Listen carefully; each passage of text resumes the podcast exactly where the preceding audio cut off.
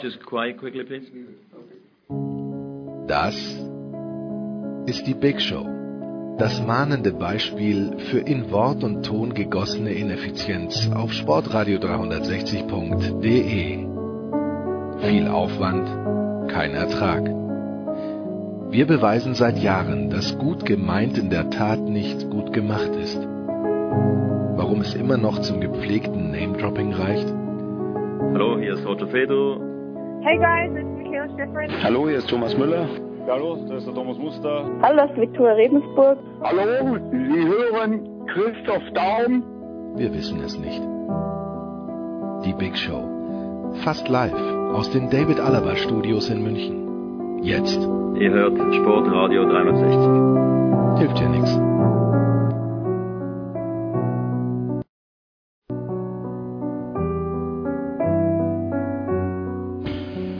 Es ist die Big Show 369, die letzte Woche, bevor ich mich aufmache zu den US Open. Nächste Woche wird dann den Großteil Nicole übernehmen, aber in der Woche geht's noch rund und wir beginnen natürlich wie jede Show, weil Fußball einfach König ist in Deutschland. Da richten wir uns sehr danach. Wir beginnen mit Fußball und wir beginnen mit einem äh, Supercup, der an Spannung nichts zu wünschen übrig gelassen hat und ich freue mich sehr, dass zwei Menschen, die mit Frankfurt tief verbunden sind, der eine, weil er dort schon immer ist und der andere, weil er dort hingezogen ist, ein paar Minuten Zeit für uns haben. Zum einen von der Süddeutschen Zeitung Johannes Aumüller. Servus Johannes.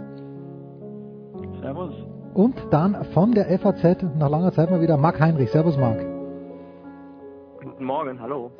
Johannes, war es denn wirklich so schlimm? Du hast in der Süddeutschen Zeitung am Tag danach geschrieben, äh, herzlichen Glückwunsch zur Meisterschaft, auch wenn die Schale erst in neun Monaten überreicht werden wird. Ja, ich habe noch vergessen dazu zu schreiben, auch herzlichen Glückwunsch zur Meisterschaft der Jahre 2020, 2021 und 2022. Das war, war mein Versäumnis. Beim nächsten Mal. Äh, und das ohne, ohne Ja, nennenswerte es es Neuverpflichtung. Ich meine, das Spiel. Ja, äh, wenn Herr Goretzka diese Show hört, dann wird er vielleicht jetzt Protest einlegen, ebenso wie Herr Gnabry beim Stichwort keine nennenswerten Neuverpflichtungen. Aber naja, es ist schon einfach ähm, Supercup hin, Supercup her, äh, natürlich immer wieder ja, ermüdend festzustellen, wie so die Saisonprognose äh, ist. Und ähm, ich meine, dadurch, dass Nico Kovac da als neuer Trainer jetzt arbeitet und äh, schon irgendwie da sagen wir, heiß ist, das jetzt auch den Leuten entsprechend zu zeigen. Und ich glaube auch, dass der noch ein paar, paar Dinge ganz gut ähm, machen wird und den einen oder anderen Spieler so motivieren wird, dass es national wieder, äh, wieder langweilig wird. Ähm, und international dann die, die, die, die große Frage ist, ob sie sich da wirklich ähm, verbessert haben. Aber ja, die Meisterschale kann man, glaube ich, wirklich schon vergeben. Marc, was, was wissen wir denn nicht über Nico Kovac, was du weißt? Ich, ich, für mich, ich habe früh gesagt, das wäre eigentlich ein logischer Kandidat, der hat bei Bayern gespielt, der spricht Deutsch, das war der Anspruch irgendwo, dass der Trainer auf jeden Fall Deutsch sprechen sollte. Und dann gab es wieder eine Phase, wo ich mir persönlich gedacht habe, vielleicht nicht, ja noch nicht glamourös genug, vielleicht noch nicht erfahren genug, aber ja, der Beginn schaut ganz gut aus und das scheint ja ganz gut zu klappen. Was, was ist denn das Geheimnis von Nico Kovac, das du in seiner Zeit in Frankfurt für uns entdeckt hast? Ja, ich glaube, also der Johannes hat es eben gesagt, das ist der beste Neuzugang des FC Bayern, diesen Trainer in diesem Sommer. Ähm, Nico Kovac ist, glaube ich, preußischer als wir drei zusammen. Er hat ein unglaubliches Pflichtbewusstsein, der ist ehrgeizig, der ist äh, strebsam, verlässlich, er ist ein Menschenfänger par excellence, er kann die, die Leute abholen, er kann das Gefühl geben, wichtig zu sein, jeden Einzelnen, damit das große Ganze irgendwie ein bisschen äh, besser zusammenzuschnüren. Ich glaube, sonst hätte das in den vergangenen beiden Jahren auch so nicht in Frankfurt funktioniert mit diesen 18 Nationalitäten, mit dieser internationalen Mannschaft. Er spricht zumindest leidlich fast alle Sprachen, die man braucht, um in Europa weit voranzukommen und sich mit den Spielern so zu verständigen, dass sie wissen, was sie wollen. Und man sieht, glaube ich, gerade in Frankfurt, was man hat oder was sie jetzt haben ohne, ohne ihn, wenn er weg ist. Ähm, die Mannschaft ist mindestens genauso international und sie haben aktuell einen Trainer, der ähm, noch nicht so den Ton getroffen hat, noch nicht die Mannschaft so erreicht, wie es Nico Kovac gelungen ist in den letzten zwei Jahren. Also die Münchner können sich freuen. Chapeau. Ich sehe es wie Johannes. Die Mannschaft wird mit ihm wahrscheinlich besser werden, austrainierter werden, fitter werden, leistungsbereiter sein. Johannes, lass uns, äh, bevor wir vielleicht zu den Beiträgen kommen, lass uns ein Wort zu Adi Hütter verlieren. Ich habe die Pressekonferenz gesehen vor dem Supercup und gut, ich weiß nicht, was ich erwartet habe, aber es war ein, ein, ein, ein Potpourri der größten Fußballfloskeln, die da abgelassen wurden, vielleicht weil der Hütter neu ist in der in der Bundesliga. Hast du schon einen Eindruck gewinnen können über meinen entfernten Landsmann, denn die Vorarlberger sind uns Steirern eigentlich recht fremd? Also mir ging es da ganz ähnlich wie dir, muss ich sagen. Äh, ich muss gestehen, dass ich aufgrund WM und Urlaubspause äh, ihn da am vergangenen Freitag zum ersten Mal erlebt habe und dann nach dem Finale das zweite Mal. Und irgendwie habe ich auch das Gefühl gehabt, also aus diesen beiden Auftritten heraus, soll man jetzt auch nicht zu viel schließen, aber wenn man, wenn man sie mal äh, beispielhaft nimmt, dann äh, fand ich schon auch, dass, dass er mit seinem ganzen Verhalten und so und, und seinen Aussagen ähm, naja, die, die Stimmung auch nicht gerade rausreißt, gerade in Frankfurt, das muss man schon sagen. Also, sondern eher ähm, die, die Stadt so, so, so weiter reinredet in, in, in das, was sich ja ohnehin gerade so hier ähm, irgendwie zusammenbraut, dass man irgendwie schon Angst haben muss, Frankfurt sei, sei Abstiegskandidat Nummer eins. Ich glaube, das hat Hütter sogar in irgendeinem Interview oder in irgendeiner Presserunde gestern auch nochmal selbst äh, gesagt. Also gut, so weit würde ich wirklich äh, nicht gehen, aber ähm, er selber ist, glaube ich, gerade von seinem Auftreten her da nicht, nicht auf dem richtigen Pfad. Marc, Marc kann das vielleicht besser beurteilen, er hat ihn in den Sommer über schon, schon, schon öfter gesehen, aber ähm, ja, ich sehe das gerade eher skeptisch, wie er, wie er agiert. Marc? Ja, also ich weiß nicht, ob ich es besser beurteilen kann. Ich habe ihn jetzt äh, länger erlebt, die letzten Trainingstage dann auch und ähm, ich finde, er ist doch überhaupt nicht angekommen. Er fremdelt noch mit dem. Ich glaube, er ist auch ein bisschen überrascht mit den ähm, Zuständen, die er vorgefunden hat. Ich glaube, die, die Abgabe von, von Kevin Prince Boateng, die war für ihn auch so ein Schlag ins Kontor, den hat, hätte er gebraucht, den hätte er wahrscheinlich als verlängerten Arm auf dem Platz unbedingt halten wollen, auch um was die Kommunikation zu den Spielern, zu diesem sehr international geprägten Team angeht. Er ist sehr zurückhaltend, er wirkt mir ähm, von der Aufgabe auch ein Stück weit geflasht so, also dieses, dieses Ankommen der Bundesliga, er spricht immer von der deutschen Bundesliga. Ja klar, deutsche Bundesliga ist nicht mehr Österreich, ist nicht mehr Gröding oder, oder Red Bull 2 oder sowas. Nee, ist einfach Frankfurt. Und in der Stadt ist eine Wahnsinnsbegeisterung. Mhm. Ich, ich glaube, dass der Sonntag, der war ähm, das eine Extrem. Diese, diese Niederlage im Supercup, das war die Eintracht so schlecht wie man sie seit langer Zeit nicht gesehen hat. Der Mai in Berlin, 19. Mai, der Sieg gegen die Bayern, das war das andere Extrem. So gut war die Eintracht auch in den zwei Jahren oder Nico Kovac nicht allzu oft zuvor und die haben in den Rückrunden sehr, sehr lausige Auftritte äh, reihenweise hingelegt. Also ähm, es ist ihm noch nicht gelungen, dem Team irgendwie eine Handschrift zu verpassen. Er hat gerade reichlich Baustellen selbst aufgemacht, finde ich auch sehr komisch, finde ich ähm, ein Stück weit auch unzeitgemäß, so mit Trainingsgruppe 2 zu arbeiten und Spielern so öffentlich quasi das Preisschild anzuhängen und zu sagen, dich würden wir gerne loswerden. Ich, ich kann mir nicht vorstellen, dass das sonderlich hilfreich ist, auf dem Transfermarkt dann Erlöse zu erzielen, die man gerne hätte. Und was mich noch viel mehr überrascht, sind so Handlungen im Umfeld des Teams, bei denen ich in den letzten zwei Jahren das Gefühl hatte, da ist die Eintracht relativ progressiv. Das begann mit Ernährungsberatung, das begann oder setzte sich fort mit Yoga, mit ständiger, wirklich ständigen Blutuntersuchungen, um zu sehen, wie belastet sind die Spieler, wann muss ich wen wie rausnehmen, wann muss ich Trainingssteuerung verändern. Ähm, Hütter hat relativ früh mit, mit einer Reihe von Mitarbeitern, die in den letzten zwei Jahren dort eine große Rolle gespielt haben, gebrochen, hat dann wurden Verträge auch ähm, beendet, vorzeitig beendet. Und das finde ich irgendwie so im, im Umfeld eines Teams, was in den letzten zwei Jahren auch körperlich so eine ganz patente Rolle gespielt hat. Ich glaube, es gab keine Mannschaft, die, oder es gab wenige Mannschaften, die so, so eklig und so physisch spielen mhm. konnten wie Eintracht Frankfurt, weil sie so fit waren. Ähm, da jetzt im Staff so die Hebel anzusetzen und da glauben zu können, auf Mitarbeiter verzichten zu wollen, finde ich persönlich überraschend und er macht sich dadurch nicht einfacher. Johannes ist für mich ein Zeichen von, von Unsicherheit, oder? Ja? ja?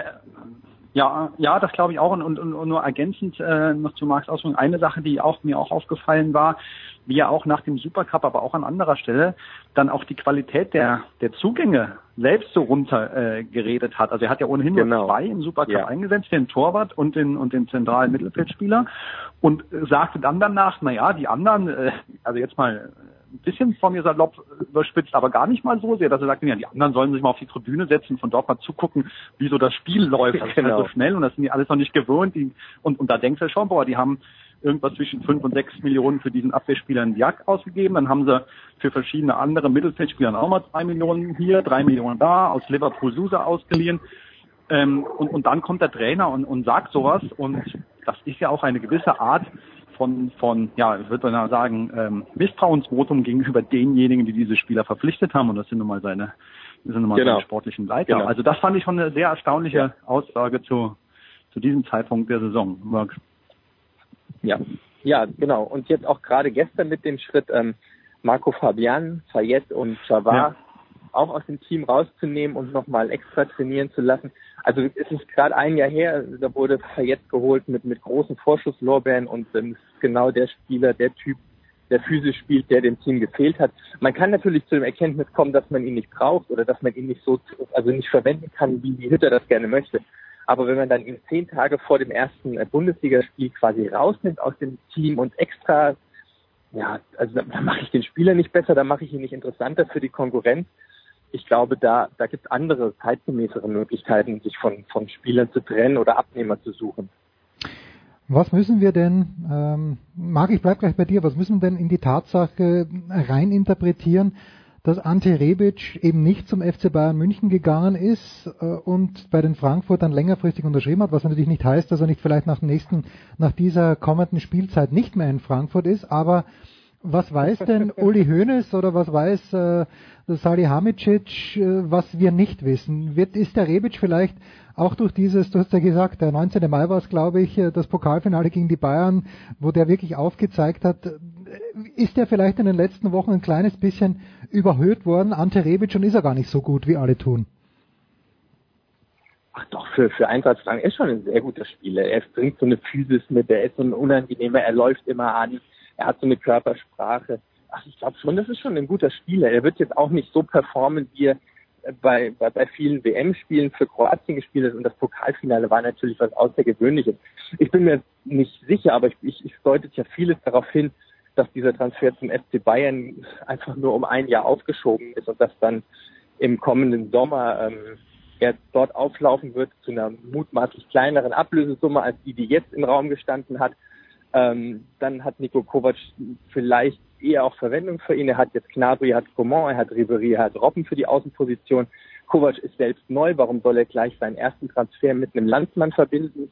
Warum soll er sich quasi Rebic an die Backe heften und dann damit auch ja ein Stück weit in Haftung genommen zu werden, wenn er nicht funktioniert? Nächstes Jahr, wenn er das erste Jahr gezeigt hat, was er kann, wenn die Bayern ähm, so performt haben, wie Nico Kovac sich das vorstellt, hat er ganz andere Verhandlungsmöglichkeiten, auch intern Transfers realisieren zu können. Und ähm, also ich glaube, die, die Überraschung war natürlich da, dass Rebic noch ein Jahr hier dranhängt. Aber zu glauben, dass er diese komplette Vertragslaufzeit erfüllt, also nee, das wird nicht so kommen. Und wer die letzten zwei Jahre unter Freddy Bobic hier gesehen hat, ich bin mir mittlerweile fast sicher, jeder Spieler in diesem Team hat diverse Ausstiegsklauseln, diverse Optionen, ob auf Handschlag oder auf welchen Konstellationen auch immer.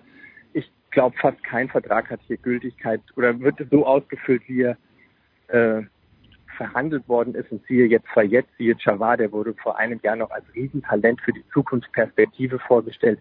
Aber Perspektive in Frankfurt hat er nicht mehr. Ja, aber was sind die Perspektiven in Frankfurt, Johannes? Ich glaube, du hast ja eh auch in einem der mehreren Stücke, die du darüber geschrieben hast, erwähnt, dass in Frankfurt er auch vor der letzten Spielzeit Weltuntergangsstimmung angesagt war und zum Glück gab es dann zwei Mannschaften, die sich gefunden haben, die noch schlechter waren als Frankfurt. Es waren mehrere Mannschaften. In diesem Jahr gibt es doch auch, äh, ich, sage nochmal, Nürnberg ist aufgestiegen und Nürnberg hat nicht die Möglichkeiten wie Frankfurt. Äh, warum ist man in Frankfurt so pessimistisch? Ja, das ist ja das, was ich eben meinte. Das so ganz nachvollziehen kann man es äh, nicht, aber es ist natürlich andererseits sind es auch gewisse Warnsignale, die man jetzt natürlich auch nicht unterschätzen darf. Ne? Also dieses 0,5, das war schon irgendwie so, das, hm. das war der Stempel darauf, ne? auf diese ganze, auf diese ganze wabernde Stimmung, dass man ja, nach der, nach dem Verlust von vier Spielern, nach dem Verlust von vier wichtigen Spielern, also Torwart, Radetzky weg, Boateng weg, ähm, Wolf weg, äh, und wen habe ich jetzt vergessen? Mascarell. Äh, Mascarell weg. Hm. Mascarell weg. Und der Fußballgott. Und, und Kovac weg, so. Da war, ja, ja Schalke wird, wird noch Freude an dem haben, glaube ich. Und ähm, ja, und der, ach so, der Fußballgott. Der Fußballgott, ja, ja, Alex Meyer, Entschuldigung. Der, der, der, der, taucht in den ganzen Listen, der taucht in den ganzen Listen schon gar nicht mehr auf. Ja. Das haben sie raffiniert verschwiegen. Ja, ähm, ja, und, und, und, die, also, und dann noch der Trainer weg und diese ganzen, diese ganzen Weggänge ähm, hatten ja eh schon diese Stimmung gefasst, so das 0-5 jetzt oben drauf, dazu diese Aussicht, oh je, ähm, wir müssen Europa League spielen. Das ist ja, bei manchen Vereinen hat man natürlich das Gefühl, das Gefühl, dass das will man gar nicht mehr Europa League spielen, weil dann hat man noch einen Wettbewerb mehr und mehr Belastung.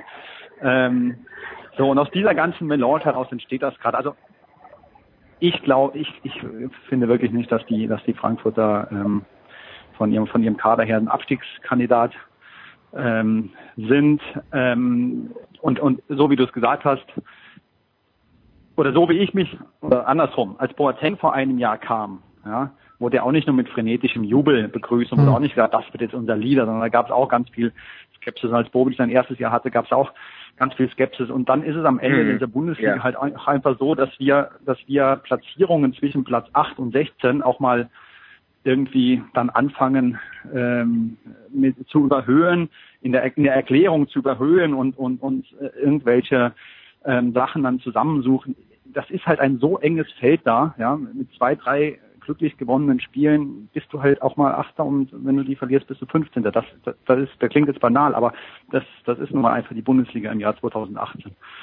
Naja, lange Rede, kurzer Sinn. Also ich glaube, es wird schon was für Frankfurt am Anfang, aber die steigen nicht ab warum äh, und wie, äh, Marc, hat sich Freddy Bobic, der in meinem Empfinden ja ein bisschen beleidigt gekommen ist, äh, vielleicht auch ein bisschen als als Notlösung gekommen ist, also nicht beleidigt äh, aus Sicht der Frankfurt, aber selber beleidigt, dass er in Stuttgart dann nicht mehr gewollt war und plötzlich emanzipiert sich er als einer der besten Sportvorstände oder Manager, wie auch immer man das betiteln möchte. Worin begründet sich das? Und wenn Johannes das Glück schon anspricht, hat Freddy Bobic einfach auch das nötige Maß an Glück gehabt. Äh, wie, wie bewerten wir denn den Bobic in Frankfurt? Ja, also er hat bestimmt Glück gehabt und hat vor allem, also ich, ich glaube, jetzt wird sich zeigen, wie, wie gut Freddy Bobic ist, weil ein, ein, ein ganz elementares äh, Teilchen dieser Kette war einfach Nico Kovac. Der hat, der hat so viel zusammengehalten, der hat so viel angestoßen, der hat so viel gepusht, der hat so viel äh, im positiven Sinne bewegt. Jetzt muss man zeigen, er hat, er hat gute Transfers gemacht, ganz klar, ganz ohne Zweifel, aber er ist immer viel Risiko gegangen. Und wenn er jetzt sagt, ihm sei nicht bange, weil wer habe vor zwei Jahren Oma Mascarell gekannt und wer habe vor, also in der Bundesliga Oma Mascarell mhm. gekannt, der spielt jetzt für, ich glaube, 10 Millionen Ablöse in Schalke und die Eintracht hat ihn damals von der, aus der zweiten Mannschaft äh, in Spanien bekommen von Real Madrid. Da muss man natürlich auch sagen, wer hat Daichi Kamada gekannt? Den kennt jetzt auch keiner mehr. Wer hat Guillermo Varela gekannt? Den kennt jetzt also die, diese, es hat auch längst nicht alles funktioniert, was hm. Freddy Bobic äh, angepackt hat. Er hat wirklich, er hat Glück gehabt, er hat die Gunst des Augenblicks genutzt und was ihm, was ihm absolut zu Pass kommt, er ist ein Teamplayer, er er gibt Verantwortung ab. Er hat ähm, einen, einen großen einen Stab aufgebaut an Leuten, denen er zu 100 Prozent vertraut. Er ist nicht mehr der derjenige, der alles alleine entscheiden will. Unter seinem Vorgänger Bruchhahn gab es das geflügelte Wort, das könnt ihr alles machen, äh, wenn ich mal weg bin. Und wer Visionen hat, ähm, der, der kann zum Arzt gehen, aber nicht in die Fußball-Bundesliga. Äh, Bobic ist ganz anders. Bobic gibt Risiko. Bobic ist, ähm, er entscheidet im Zweifelsfall sich immer für die, für die riskantere Variante. Er ist kein, aber so wie er früher Fußball gespielt hat, äh, sage ich absolut, bin ich dabei. Denn eins muss man ja auch sehen. Ähm, das, was an Belastung auf sie zukommt, ist, ähm, es ist total ungewohnt. Sie haben einen neuen Trainer, der will ein neues System spielen, er hat neue Spieler, denen er offenbar nicht so vertraut. Er hat jetzt schon viel Unruhe und er muss in der Europa League jetzt antreten. Und wenn man sieht, was das für eine Belastung sein kann für ein Team, das es nicht gewohnt ist, das hat man ja letztes Jahr in Hoffenheim gesehen. Ähm, die ja. waren zur Winterpause, da hieß es schon Nagelsmann entzaubert und die haben ja ein zweifellos besseren Kader gehabt, eine andere Struktur und hatten solche Schwierigkeiten, diese Europa League-Belastung wegzustecken. Als sie dann rausgeflogen sind aus der Europa League, lief es in der Rückrunde wirklich glänzend, sind sie Dritter geworden in die Champions League gegangen. Also ich bin gespannt, wie die Eintracht das wuppen will und ähm, deswegen bin ich bei Johannes. wird ein schwieriges Jahr. Ich sehe sie nicht als Abschiedskandidat Nummer eins, aber wird, äh, wird kein Selbstläufer. Fantastisch. Die Eintracht aus Frankfurt ja. beschäftigt uns. Der große Marc Heinrich von der FAZ und der große Johannes Aumüller von der Süddeutschen Zeitung. Herzlichen Dank. Wir machen eine kurze Pause. Big Show 369.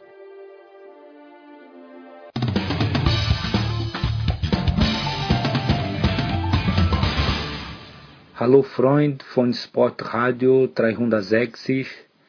Hier ist Roberto. Servus.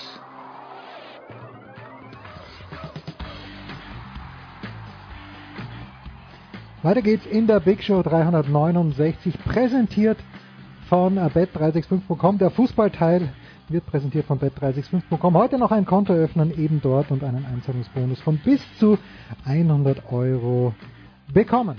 Marco Hagemann, ich freue mich so, dass er mal wieder ein paar Minuten Zeit mit hat, weil es gibt niemanden, den ich lieber mag als Marco. Ich sag dir das, ich sag dir das jedes Mal, Marco, und das ist total ehrlich gemeint. Ich freue mich total, dass du Zeit hast. Grüß dich. Ich werde rot. Ich, ich, ich bin nicht rot. Das ist jetzt keine Ironie. Rot und ein bisschen Gänsehaut habe ich jetzt auch. Hallo Jens. wir wollen es nicht übertreiben, Marco, aber ich weiß gar nicht, sehen wir uns diese Woche bei der Zone? Ich kommentiere ja Cincinnati durch bis zum Wochenende. Ich weiß, du hast letzte Woche, glaube ich, Liverpool gemacht bei der Zone. Bist du diese Woche auch im mhm. Ansatz? Sehen wir uns vielleicht irgendwo sogar persönlich? Also Liverpool habe ich nicht gemacht. Ähm, ich habe es mir mal angeguckt. Ähm, ich habe ja das äh, erste Spiel von Manchester City Ach, das bei ja. Arsenal. 2-0, ja. Äh, und jetzt am Wochenende ähm, bleibe ich einfach mal bei Arsenal, ähm, weil das ja ein spannendes Projekt ist, ne? mit neuem, neuem Trainer, ähm, Una Emery, Nachfolger von Arsene ja. Wenger. Ähm, große, große Fußstapfen, alles irgendwie so ein bisschen oder vieles auf links gedreht und neu. Äh, und die spielen, ähm, ja, die haben ein kleines äh, Aufschlagprogramm mit Chelsea jetzt. und äh, da werden sie mal getestet und Chelsea ist ja auch diese ganze unspannend äh, bis im neuen Trainer. Ja, und jetzt äh, die, die Frage an dich ist ja, also dieser Terminplaner in der Premier League, mir ist schon völlig klar, dass man gleich die Aufmerksamkeit erholen möchte, aber wenn du beginnst gegen den Meister, gegen Manchester City und dann zweite Runde gegen Chelsea, ähm, bei aller Liebe, aber freundlich ist der Arsenal nicht gestimmt. Wie siehst du das denn? Ich meine, man kann es eh nicht ändern, aber. Ja, ja, du hast jetzt auch einen anderen Verein treffen können letztendlich. Ich meine, glaube, Chelsea ist jetzt auch nicht ganz so happy darüber, dass sie am zweiten Spieltag ähm, dann Arsenal kriegen ja. oder Manchester City am ersten Spieltag Arsenal kriegen. Also ähm, zwei natürlich solche Brocken gleich am Anfang zu bekommen, ja, ist natürlich schon ein bisschen schwierig. Auf der anderen Seite ist es natürlich auch so, ähm, gerade so am Anfang der Saison denkst du ja vielleicht, okay, wir haben vielleicht noch nicht so ganz den Rhythmus, ähm, Chelsea hat noch nicht ganz so den Rhythmus oder Stimme versagt, Manchester ja. City hat nicht ganz so den Rhythmus. Also das, das, ist, das sind immer solche, solche Spiele, wo du ja nicht ganz genau weißt, okay, wie kommst du aus der Vorbereitung raus? Ähm, da kannst du dich ja äh, vielleicht sogar auch noch sogar härter treffen, wenn du plötzlich gegen ähm, den Aufsteiger Wolverhampton spielst, weil die halt keine, keine WM-Spiele abgestellt haben zum Beispiel oder nicht so hm. viele WM-Spiele abgestellt haben. Von dem her ähm, ähm, ist es vielleicht manchmal sogar gar nicht so verkehrt, ähm, wobei das äh, für, aus Arsenal sicher schon sehr verkehrt war, wenn du gegen Manchester City spielst, wenn du da das Spiel gesehen hast, wie ähm, gut die plötzlich doch schon ähm, in Form sind, obwohl äh, Pep Guardiola De Bruyne, Leroy Sané, Gabriel Jesus noch von der Bank gebracht hat. Mhm. Ähm, trotzdem lief er schon relativ rund. Ähm, ja, du musst es halt so nehmen, wie es ist letztendlich. So doof, wie es sich anhört. Ja, wie, wie muss es denn, ich habe das schon wieder ganz vergessen, aber Bernd Leno ist ja zu Arsenal gegangen und äh, siehst, du für, siehst du für den eine Perspektive im Herbst? Oder muss ich da, was mir ja keiner wünschen möchte, Peter Cech verletzen? Schwierig zu sagen. Also ähm, ich hatte echt vermutet, dass, dass äh, Bernd Leno auch dann spielen wird gegen Manchester City, ähm, so vom rein vom Gefühl her. Hm. Ähm, Una Emery ist wahrscheinlich vielleicht auch nicht so ganz wohlgesonnen gegenüber deutschen Torhütern. Er hat der Kevin Trapp ja in Paris auch rausgenommen. Ähm, also vielleicht hat er irgendwas dagegen. Gut, aber da gab es Gründe dafür, Marco. Machen wir uns nichts vor. Da, da gab es ja, wahrscheinlich gute Gründe.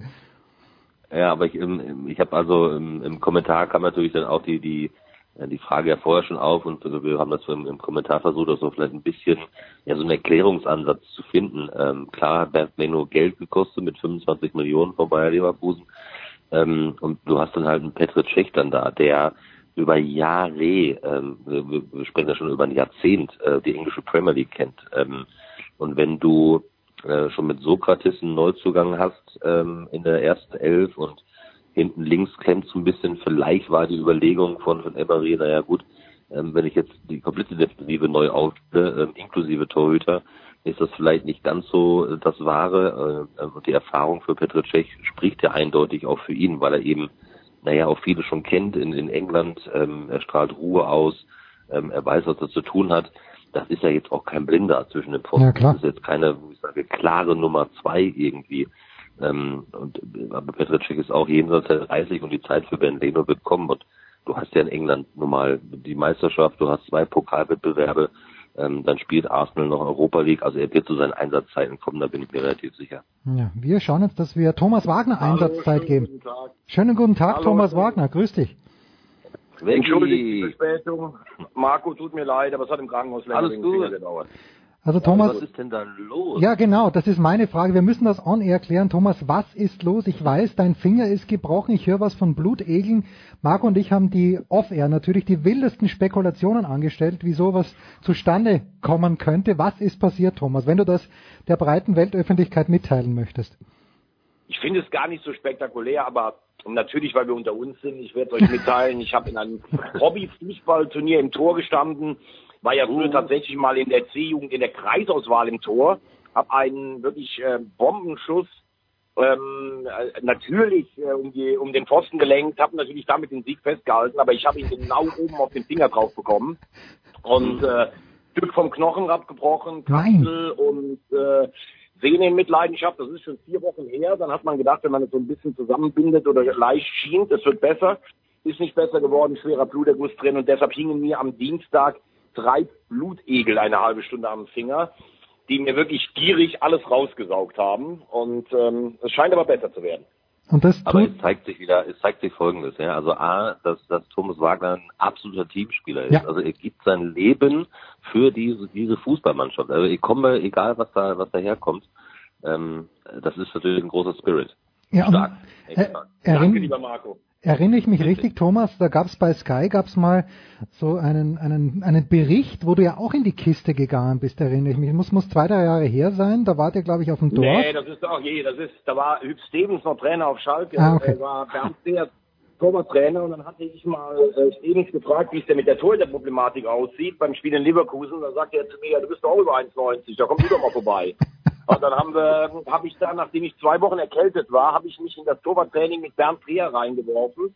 Ich habe nachher nach einer halben Stunde wirklich mit Medizinbällen über Hürden drüber springen, habe ich Blut gespuckt. War eine beeindruckende Erfahrung und ich habe gemerkt, nach rechts bin ich teilweise gefallen, wie man das als Tormann machen würde. Nach links einfach gar keine Torwartstuhle. Man hat ja seine Schokoladenseite, also wie am Bolzplatz. Und der Kollege Luciani hat natürlich auch die Fehler, die ich gemacht habe, genüsslich ausgeschlachtet. Aber ich muss sagen, es war ein großer Spaß und erinnerte mich irgendwie Wagner in Gefahr, angelehnt an Stefan Raab. Also der einzige, halten wir fest, Marco, der einzige Torwart, der tatsächlich zu was taugt bei Sky, muss dann Kai Dittmann gewesen sein. Der, der wahrscheinlich zwei Schokoladenseiten hat. Ich, ich glaube, der war ganz gut, ne? Also Kai. Ich glaub schon, Ja, ja. der hat Oberliga. Ja, Oberliga in Göttingen, glaube ich, war der im Tor. Ja, ja, genau, genau. Ja, also das äh, und Kai ist ja hier in den Studios. Ich meine, Marco ist ein wunderschöner Mann, aber wenn Kai und Thomas Wagner hier reinkommen, die sind noch mal einen halben Kopf größer, das macht schon Sinn, dass Marco natürlich der Tennisspieler ist mit seinen Nähmaschinenschritten. Wir haben das hier öfter schon thematisiert. Es ist, es ist ganz, ganz großartig. Thomas, wir haben gerade vorhin ein kleines bisschen, äh, bevor du on air gekommen bist, über über Arsenal gesprochen, über Bernd Leno gesprochen, die Perspektiven von Arsenal. Jetzt hat Stefan Effenberg äh, gestern, vorgestern nichts Neues gesagt, aber er hat es halt trotzdem gesagt, nämlich dass er davon ausgeht, dass in Europa die deutschen Mannschaften, mit Ausnahme des FC Bayern München natürlich, keine Rolle spielen werden. Und äh, es hat ein bisschen so geklungen, als ob sich das auch mittelfristig bis langfristig nicht ändern würde. Bist du auch so pessimistisch? Nicht ganz so pessimistisch, aber ich sage es ja schon länger. Die, man muss es ganz hart sagen, die Qualität der Bundesliga hat nicht annähernd was mit der Qualität in England und in Spanien zu tun. Äh, Ich sehe selbst Italien im Moment stärker und ich bezweifle auch, ob der Sechste der Bundesliga gegen den Sechsten der französischen Liga eine Chance hätte.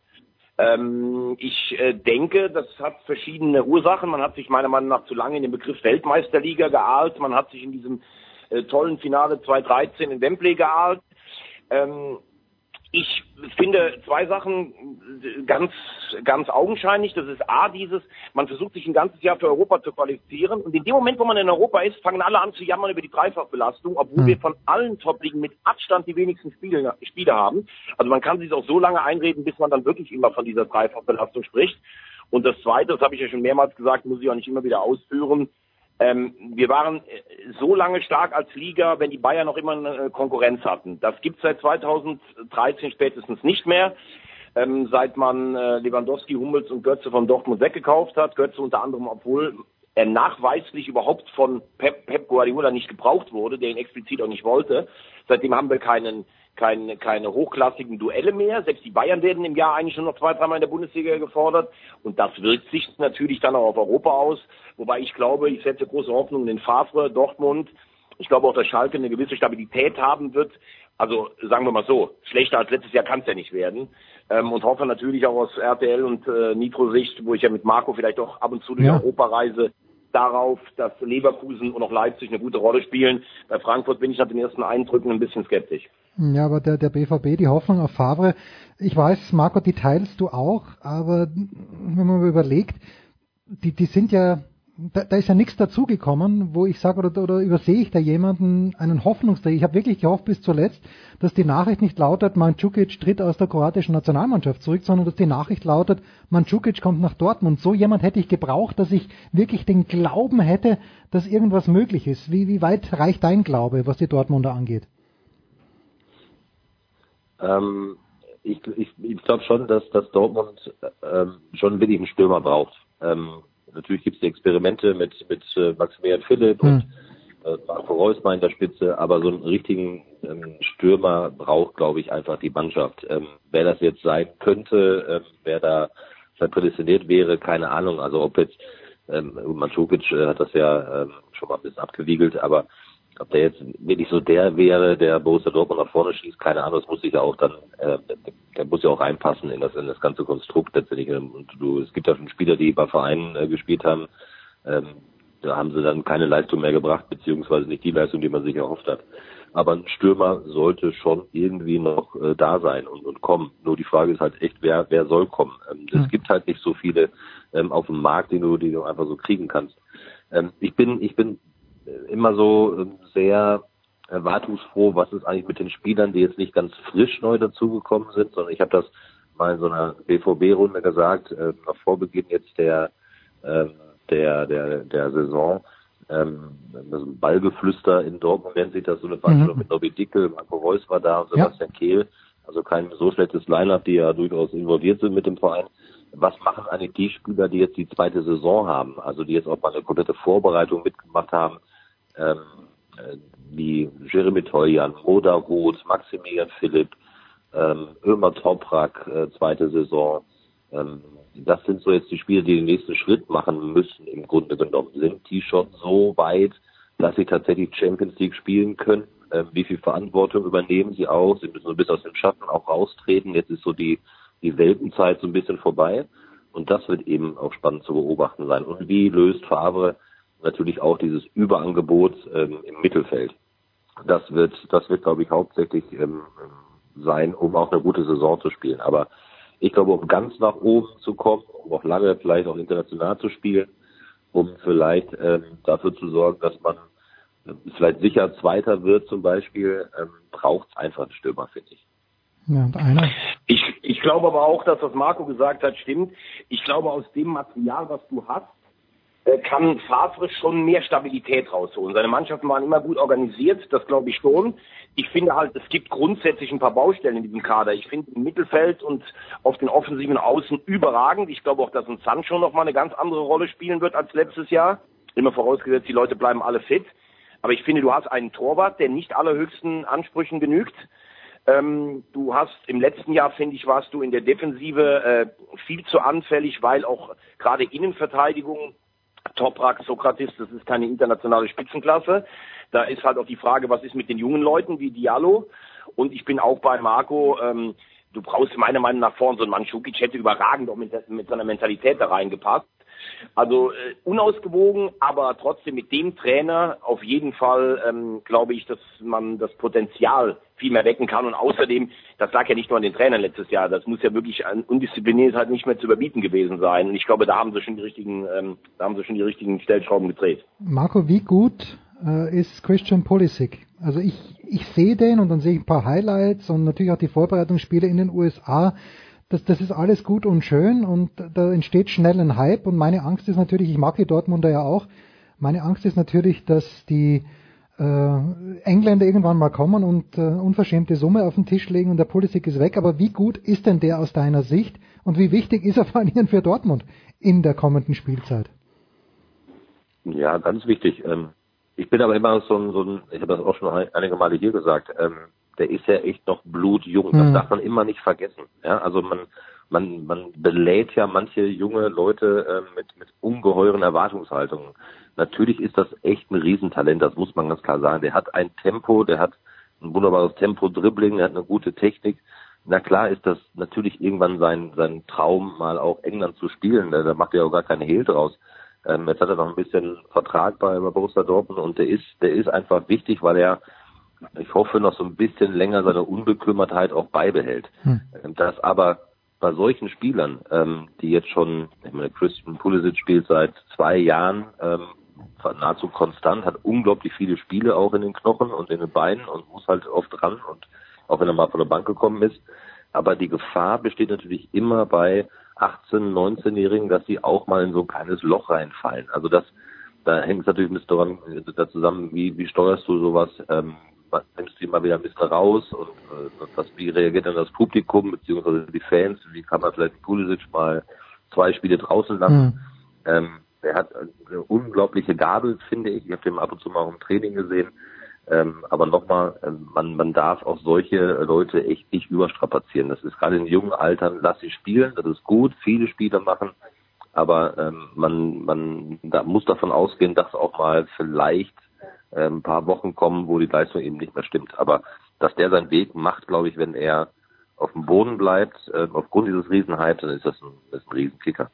Ja, also irgendwie freue ich mich schon äh, auf die nächste Spielzeit. DFB-Pokal, keine einfache Aufgabe übrigens für den BVB am Montag in Fürth. Also mit, mithin die schwerste Aufgabe für einen Bundesligisten finde ich, wenn man sich das mal so durchschaut, ähm, zwei abschließende, quasi abschließende Fragen. Thomas, an dich zuerst. Das, ist aber, das ist aber auch ganz logisch, lieber Jens. Ja, bitte. Das liegt nämlich daran, weil in dem Top 1 muss der schlechteste Zweitligist, der die Klasse gehalten hat, muss auch noch da rein. Also der ohne Relegation die Klasse gehalten hat. Das ist für, deshalb ist es eigentlich natürlicherweise der Ranghöchste, der noch da drin ist und dann auch mithin der schwerste Gegner.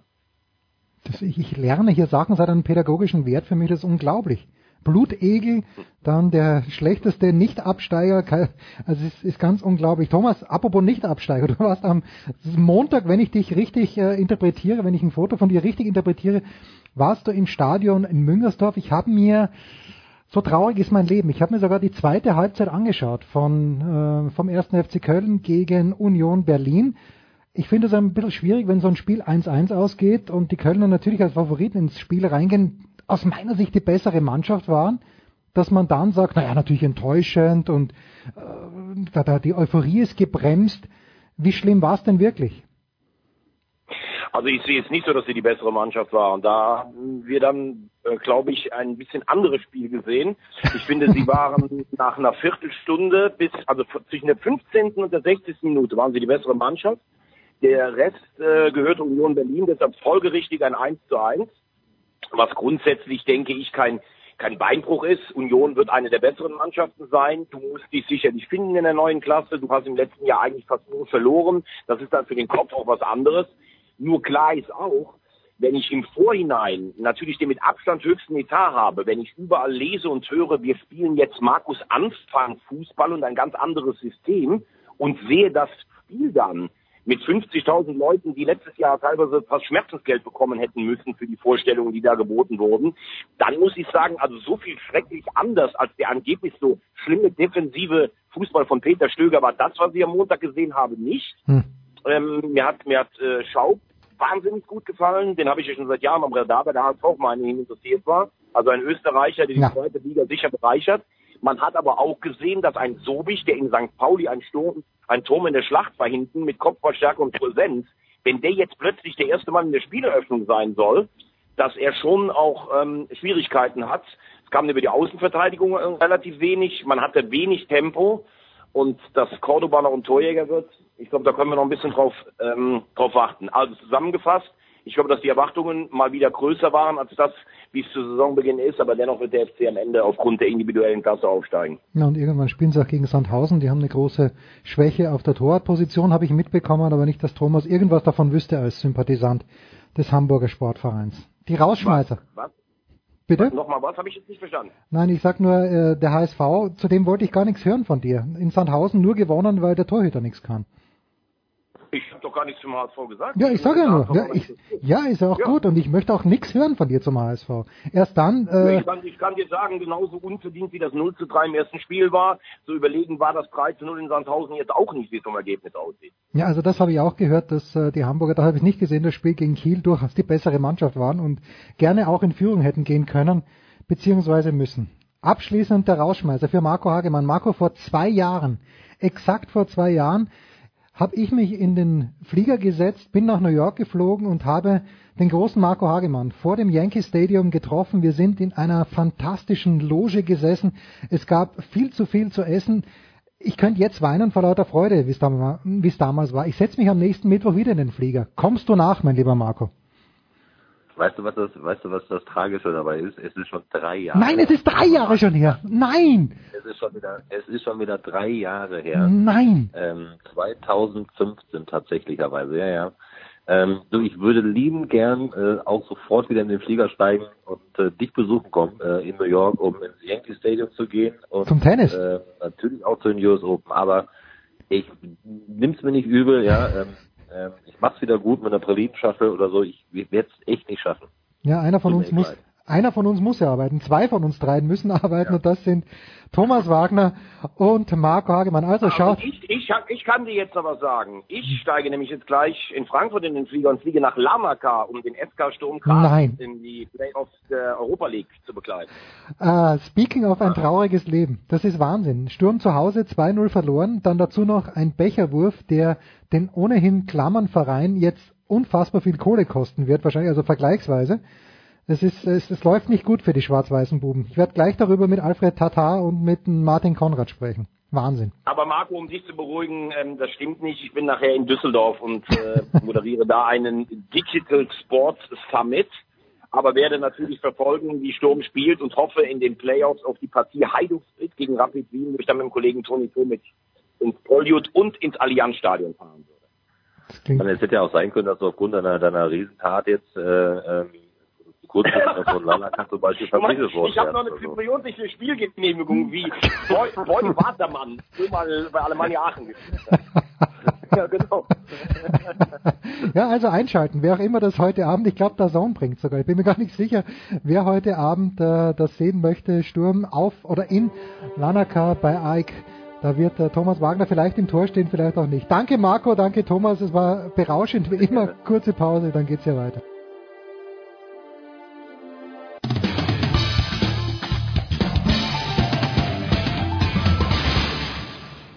Hallo, hier ist Karina Wittüft und ihr hört Sportradio 360.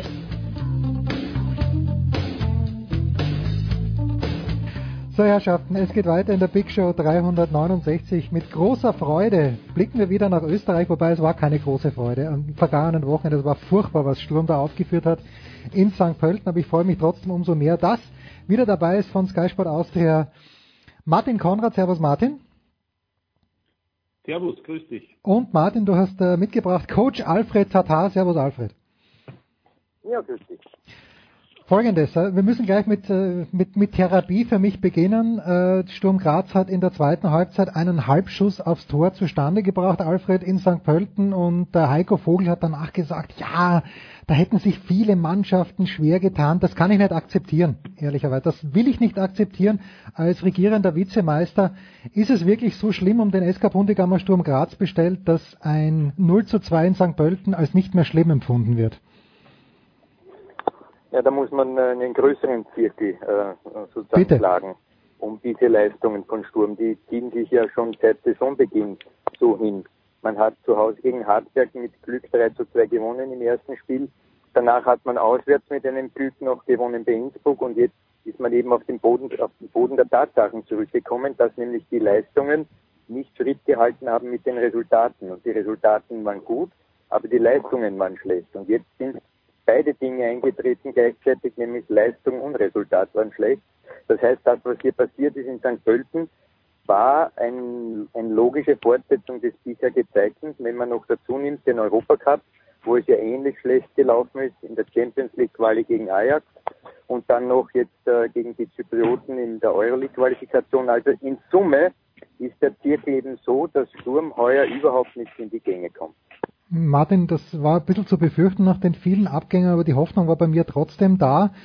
Was, was, äh, woran hakt es denn in erster Linie aus deiner Sicht? Also ich mag den Hirländer ja sehr gern, aber so richtig, wie sagt man so schön, das Heft in die Hand nimmt er auch nicht.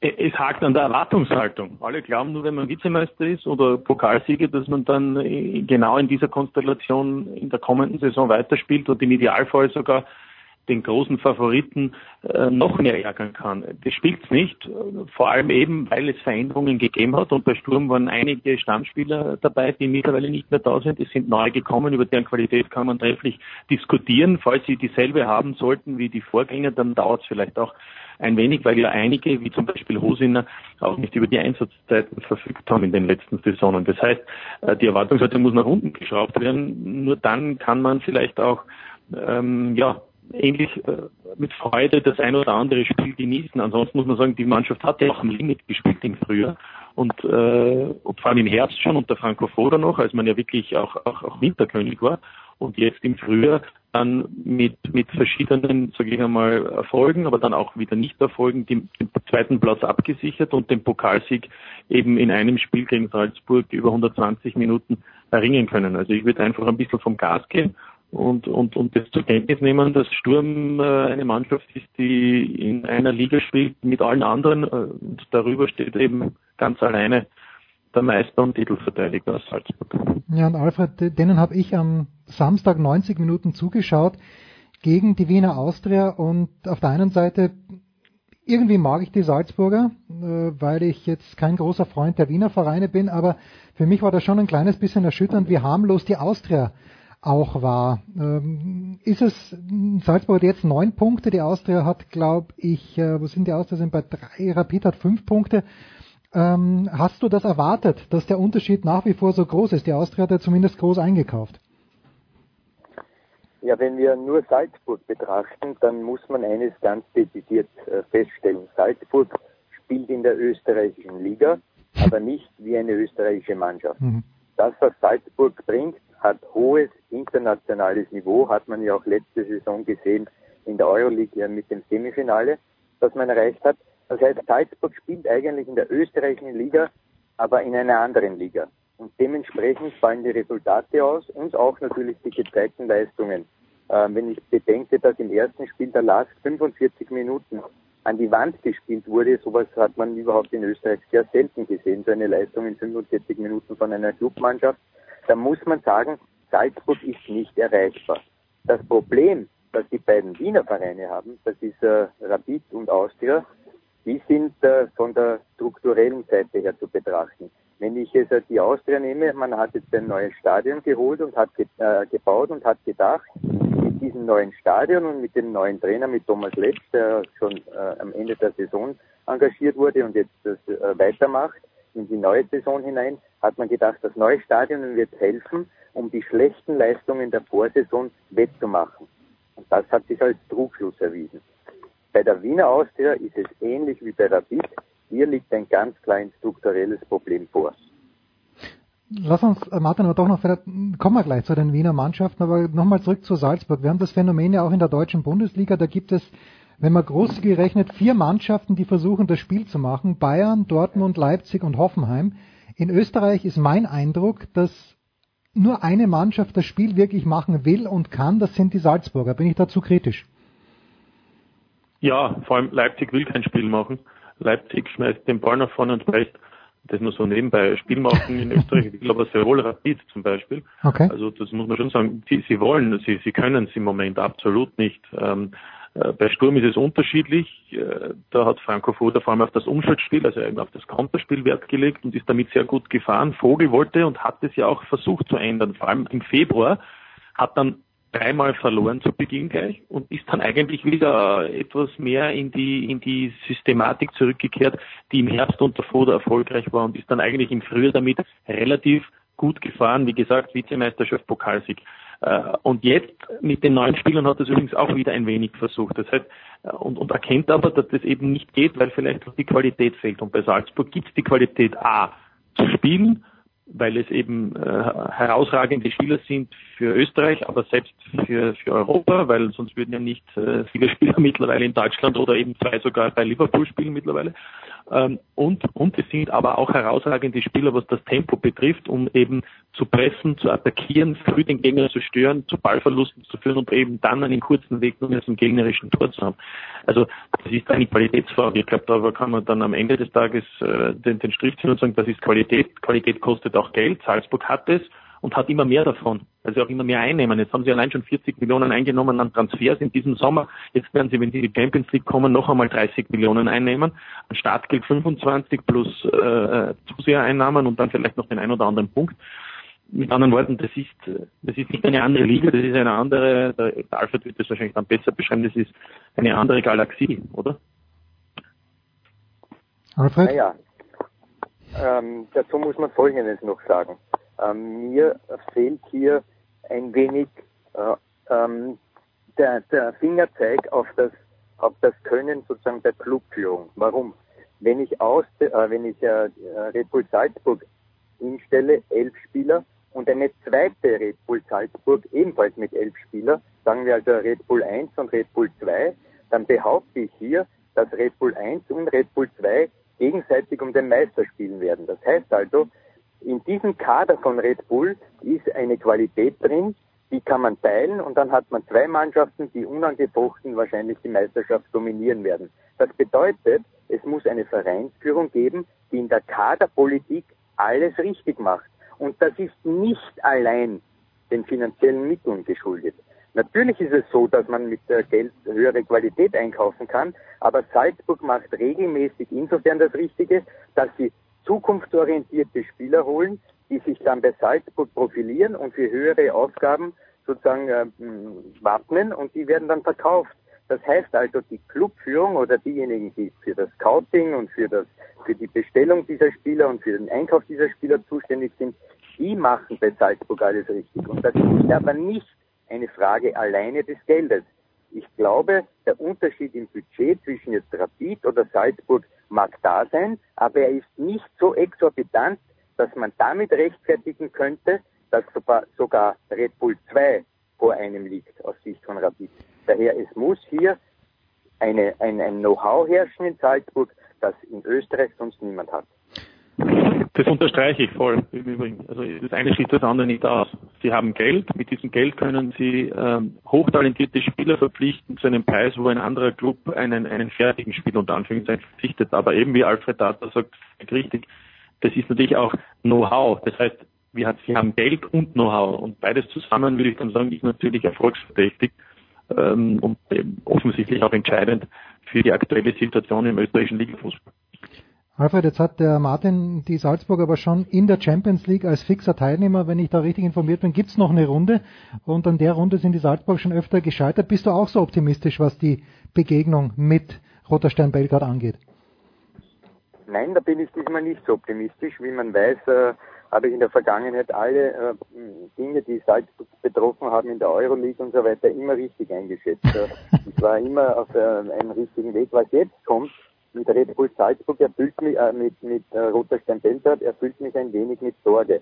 Weil Roter Stern ist eine Mannschaft, die in, in einem Spiel extreme Unruhe hineinbringen kann. Und zwar vulgo ihrer emotionalen Kapazität. Das heißt, sie können ein Spiel sozusagen aus den Fugen heben durch ihre Unruhe, die sie mitbringen, mhm. durch ihre emotionale Aufgeladenheit. Und das ist aber genau der Punkt, das äh, ist für Salzburg nicht das was Salzburg äh, gerne hat. Salzburg will eben ein ein, ein statisches, kontrolliertes Spiel haben, wo man die eigenen Ideen umsetzen kann. Wenn es hier sehr viel Wind gibt, Seitenwind, Vorderwind, Hinterwind, Rückenwind, Wind von unten, Wind von oben, das ist nicht das, was Salzburg schmeckt. Deshalb glaube ich, dass es zwei ganz enge Spiele werden und Salzburg muss wirklich eine Hochform ausspielen in beiden Partien, damit man diese Hürde schafft, auch wenn es nach, dem, nach einem oberflächlichen Blick, nach einer einfachen Aufgabe ausschaut. Ich bin da nicht äh, so optimistisch wie vielleicht alle anderen. Martin, worin, worin begründet sich dein Optimismus? Erstens, wenn Alfred Data pessimistisch ist, dann, auch wenn er bei Salzburg oft richtig gelegen ist, prinzipiell ähm, ist es ganz gut, wenn man, wenn man dann die andere Seite einnimmt, sodass das dann das andere eigentlich wird. Das müssen wir jetzt auch einmal festhalten. Vor allem, wenn er Tipps abgibt. Aber gut. Ähm, nein, im Ernst. Natürlich müssen sie zwei Spiele spielen und natürlich äh, ist Rotterdam Belgrad eine Mannschaft, die die äh, Qualität hat, weil sie Meister geworden ist in der in der serbischen Liga. Aber Salzburg wirkt im Moment sehr gefestigt, wirkt vor allem auch in der Lage, defensiv äh, stabil zu sein.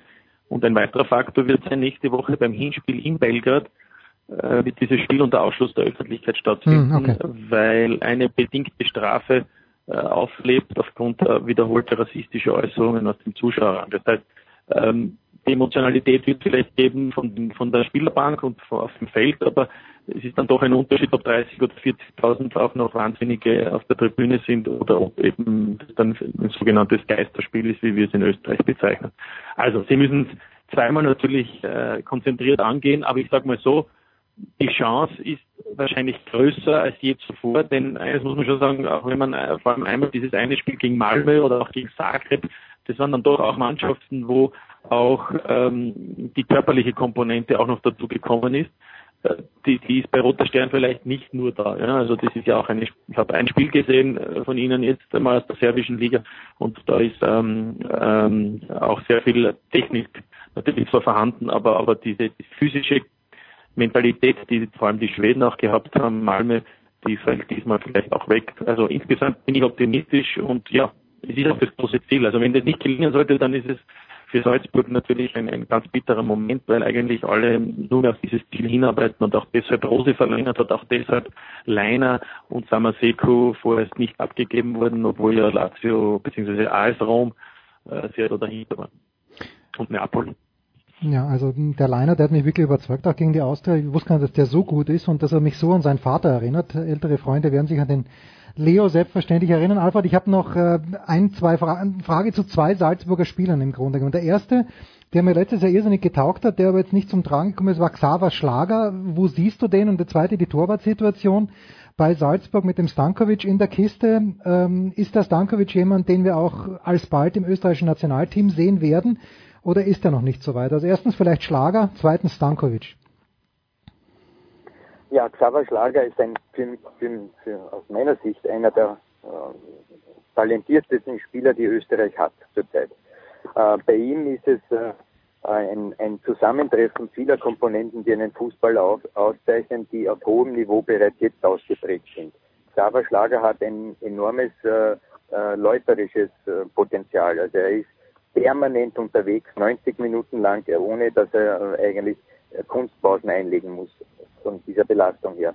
Zweitens, er hat eine enorme technische Qualität, das heißt, seine Pässe sind nicht also äh, solche an die Gurgel quasi, sondern die kommen immer dorthin, wo äh, sein äh, Mitspieler den Ball dann benötigt. Und drittens, und das ist das, was ihn besonders auszeichnet, er ist ein extrem kreativer Mann. Hm. Und in dieser Zone, wo er spielt, da in diesem offensiven Bereich, sind alle diese Dinge läuferisch, äh, Technik und Kreativität ja höchst gefragt bei einem Spieler. Und das bringt er mit. Das heißt, für mich ist Xaver Schlager ein Mann, der eigentlich nicht aufzuhalten ist auf seinem Weg nach ganz oben. Was Stankovic betrifft, äh, denke ich, dass wir in Österreich ein ziemliches Vakuum hatten über die letzten Jahre hinweg, was äh, Top-Torleute betrifft. Wir haben ähm, eigentlich nach äh, Alma, der ja verletzungsbedingt auch seine Karriere beenden musste, nicht unbedingt mehr einen Mann gehabt, der, sagen wir, unumstritten die Nummer eins ist. Und jetzt auf diesem Weg hin zu dieser Nummer eins ist eben äh, Stankovic, wenn er seine äh, Einsatzminuten kriegt, und die bekommt er ja, weil wir wissen, dass Rose gesagt hat, er wird äh, die Meisterschaft äh, auf jeden Fall spielen, während äh, Walke eben im Cup bzw. in internationalen Bewerben spielen soll. Ich denke, dass Stankovic aufgrund der Erfahrung, die er jetzt schon mittlerweile hat, im Trainingsprozess von Red Bull Salzburg und mit diesem großartigen Tormann Walke, von dem er sicherlich auch viel gelernt hat, dass er jetzt bereits reif ist für ganz äh, hohe Aufgaben, sprich auch für die Nationalmannschaft. Der war ja auch schon dabei und ich glaube, er wird unumstritten sein, die Nummer eins in den nächsten ein, zwei Jahren. Herrlich. Da kriegt man so klare Antworten. Das ist fantastisch. Von dir natürlich auch. Martin, die letzte klare Antwort, die ich jetzt einfordere, und zwar vehement. Wo werden wir an diesem Wochenende Martin Konrad hören, sehen, vielleicht sogar? Martin, was gibt's für dich? Ähm, am, am, Samstag in der Konferenz bei dem Duell der Gegensätze, Salzburg gegen Hartberg. Und am Sonntag beehre ich die Europacup-Helden in Graz. Ähm, Sturm gegen Alter. Ach, Sturm gegen Alter, das, das, und ohne, ohne, weil wir über die Torhüter sprechen, ja, Stankovic-Schlager sind ja auch ganz oben auf dem Zettel von Franco Foda für die Nations League im September in, in Bosnien. Ähm, und ohne äh, Simhandel übrigens, heute Sturm im Einsatz, der hat sich verletzt. Mhm. Gestern nicht mitgeflogen nach Zypern und ist wahrscheinlich auch am Sonntag noch nicht dabei, spielt der Schilsenau weil der, der Siebenhandel hat eine Oberschenkelverletzung. Na gut, und der Siebenhandel, ganz ehrlich, hat äh, auch nicht so wahnsinnig viel gezeigt zu Beginn des Jahres. Alfred, hast du am Wochenende frei oder wirst du äh, äh, bei, bei Talk und Tore oder wirst, werden wir dich sehen am Wochenende? Ja, jeder Fußballinteressierte möge am Samstag und am Sonntag die Natürlich. Übertragungen äh, der Konferenz ansehen, weil dann wird er mein Konterfei aus dem Fernsehen sehen. Herrlich. Ja. der Coach. Jetzt weiß ich gerade, ich habe noch eine Frage an den Alfred, fast eine persönliche Frage, aber hast du jemals beim glorreichen ASK Pumpenbauer Volzberg gespielt? Also nicht beim Verein, sondern als, als Auswärtsteam. Bist du mal in die tiefste Steiermark gekommen und hast in Volzberg spielen müssen? Äh, nein, das, dieses Glück ist mir nicht zuteil geworden. Völlig richtig. Wir, da sage ich wir, wir waren mal in der zweiten Division mit Dejan Stankovic damals, der Vater von Marco Stankovic. Das war für uns ein Erweckungserlebnis. Das möchte ich euch noch hier mit auf den Weg geben. Wie schnell der rennen konnte, wie gut er mit dem Außenriss schießen konnte, das war eine große Freude. Große Freude auch äh, der österreichische Fußball mit Martin Konrad und Alfred Tatar. Vielen, vielen Dank. Wir machen eine kurze Pause, dann geht's ja weiter in der Big Show 369.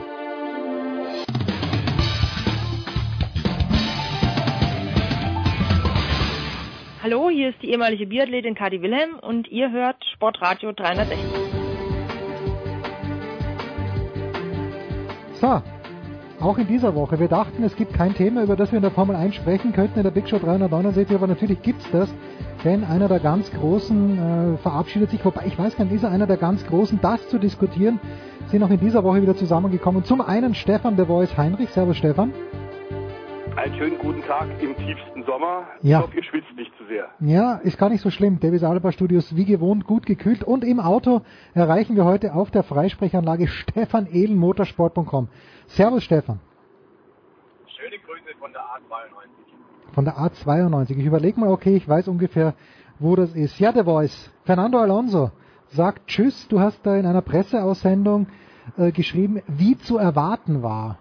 War das denn wirklich zu erwarten? Ich dachte jetzt, wo bei Red Bull ein Cockpit offen ist, dass er sie vielleicht nochmal dazu äh, motivieren könnte, dort, dort vielleicht weiterzufahren. Oder mh, hm, hätte es da vielleicht sogar nie ein Angebot gegeben, The Voice? Es sieht so aus, äh, als wäre einer der aktuell besten Formel-1-Rennfahrer der Welt tatsächlich mehr oder weniger gezwungen worden, jetzt die Reißleine hm. zu ziehen, weil er einfach vor lauter Frust über die mäßigen Ergebnisse von McLaren in den letzten Jahren und bis Ende 2017 äh, hieß es ja noch, es ist äh, der Motor, der Honda-Motor, der daran schuld ist. Jetzt dann 2018 in der aktuellen Saison wird sehr viel besser werden. Es ist nicht sehr viel besser geworden. Und er ist ganz offensichtlich wirklich leid, hinterher zu fahren. Fährt immer noch fantastische Rennen, aber dann kann er maximal einen siebten, achten Platz rausholen. Das ist ihm einfach viel zu wenig. Wie man insgesamt sagen muss, dass als erste vorsichtige Bilanz äh, wohl zu sagen ist, Fahrerlager ist sich eigentlich unisono einig. Er ist sicherlich auf dem Niveau wie Lewis Hamilton und wie Sebastian Vettel. Die Frage ist tatsächlich, ob er den Biss noch hat. Und er ist, gilt tatsächlich als, als Quertreiber. Hat ja überall immer wieder dann auch äh, Brände hinterlassen bei den Teams, bei denen er weggegangen ist. Zum Beispiel bei Ferrari hat sich da sehr unpopulär gemacht, indem er auch nachgetreten hat. Das war jetzt auch, war er politisch nicht sehr geschickt.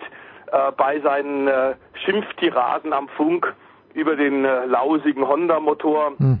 Also die meisten Fans fanden das toll, deswegen ist er einer der populärsten Rennfahrer weltweit.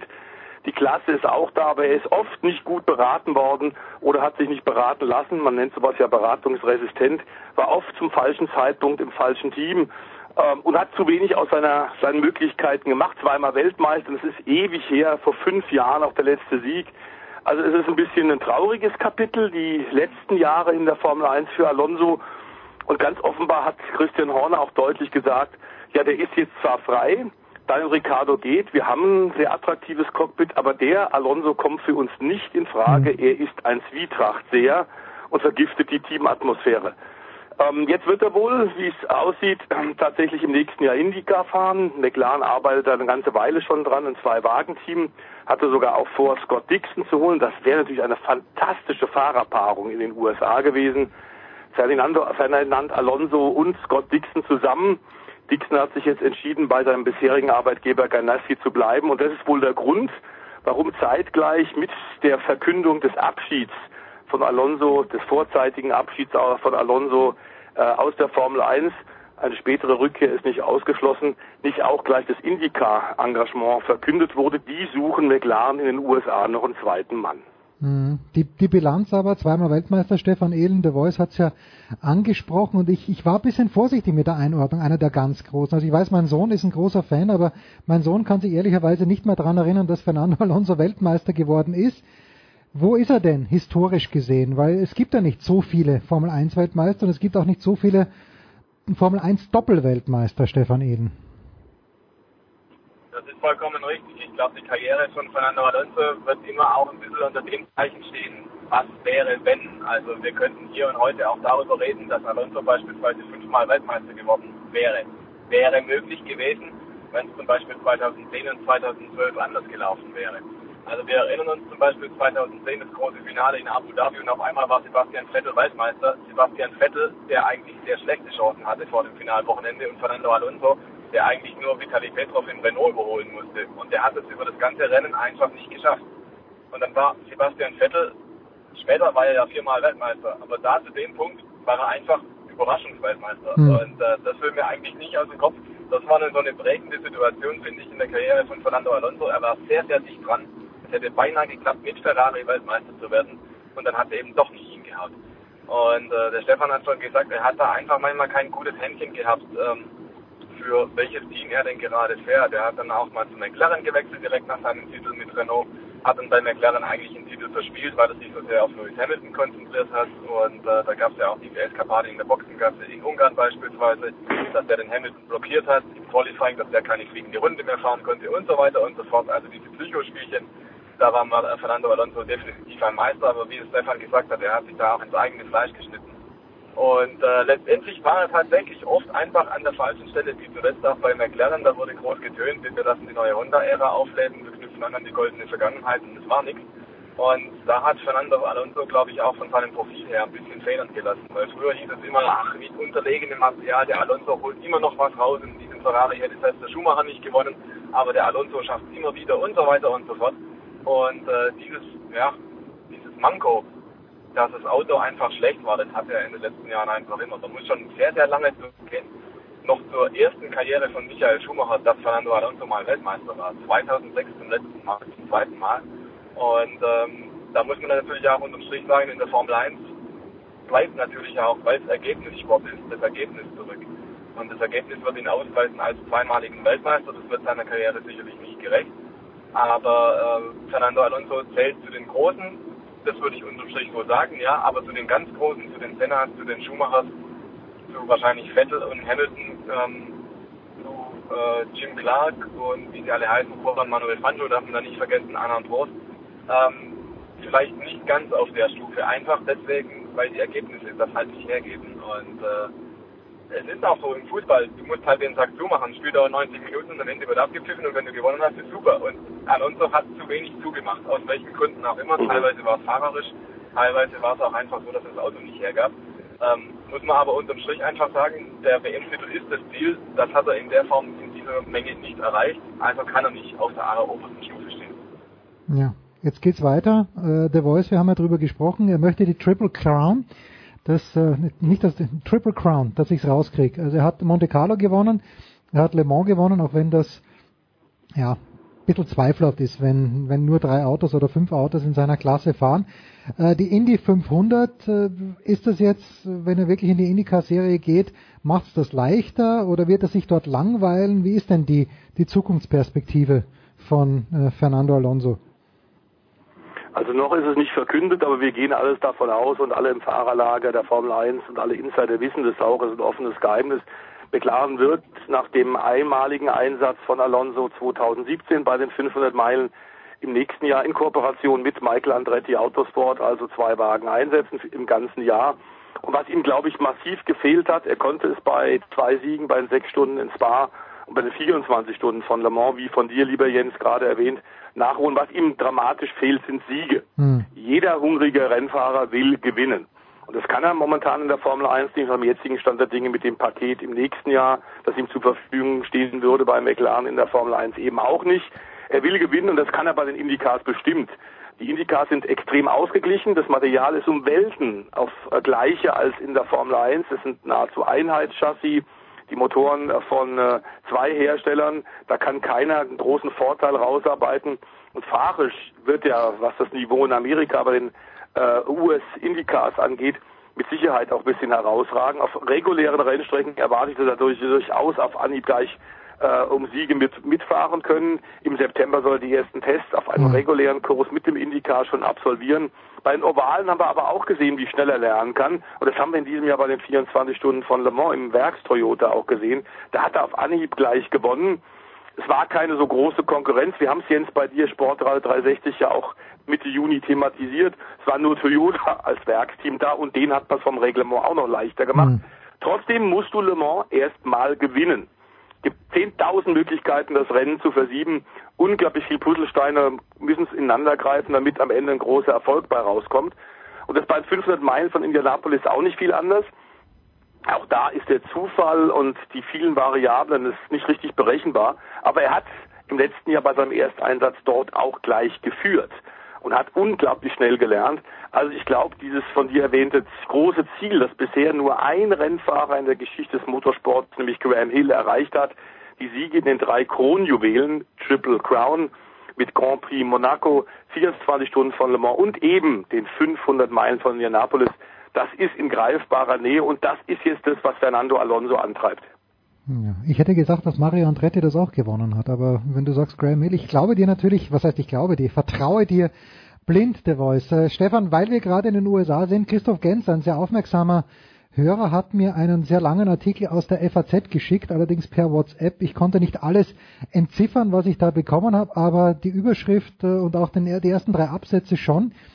Es scheint mir, als ob die NASCAR in einer Krise stecken würde. Wir haben das hier jetzt schon länger nicht mehr thematisiert, aber äh, ich spreche dich gerne darauf an.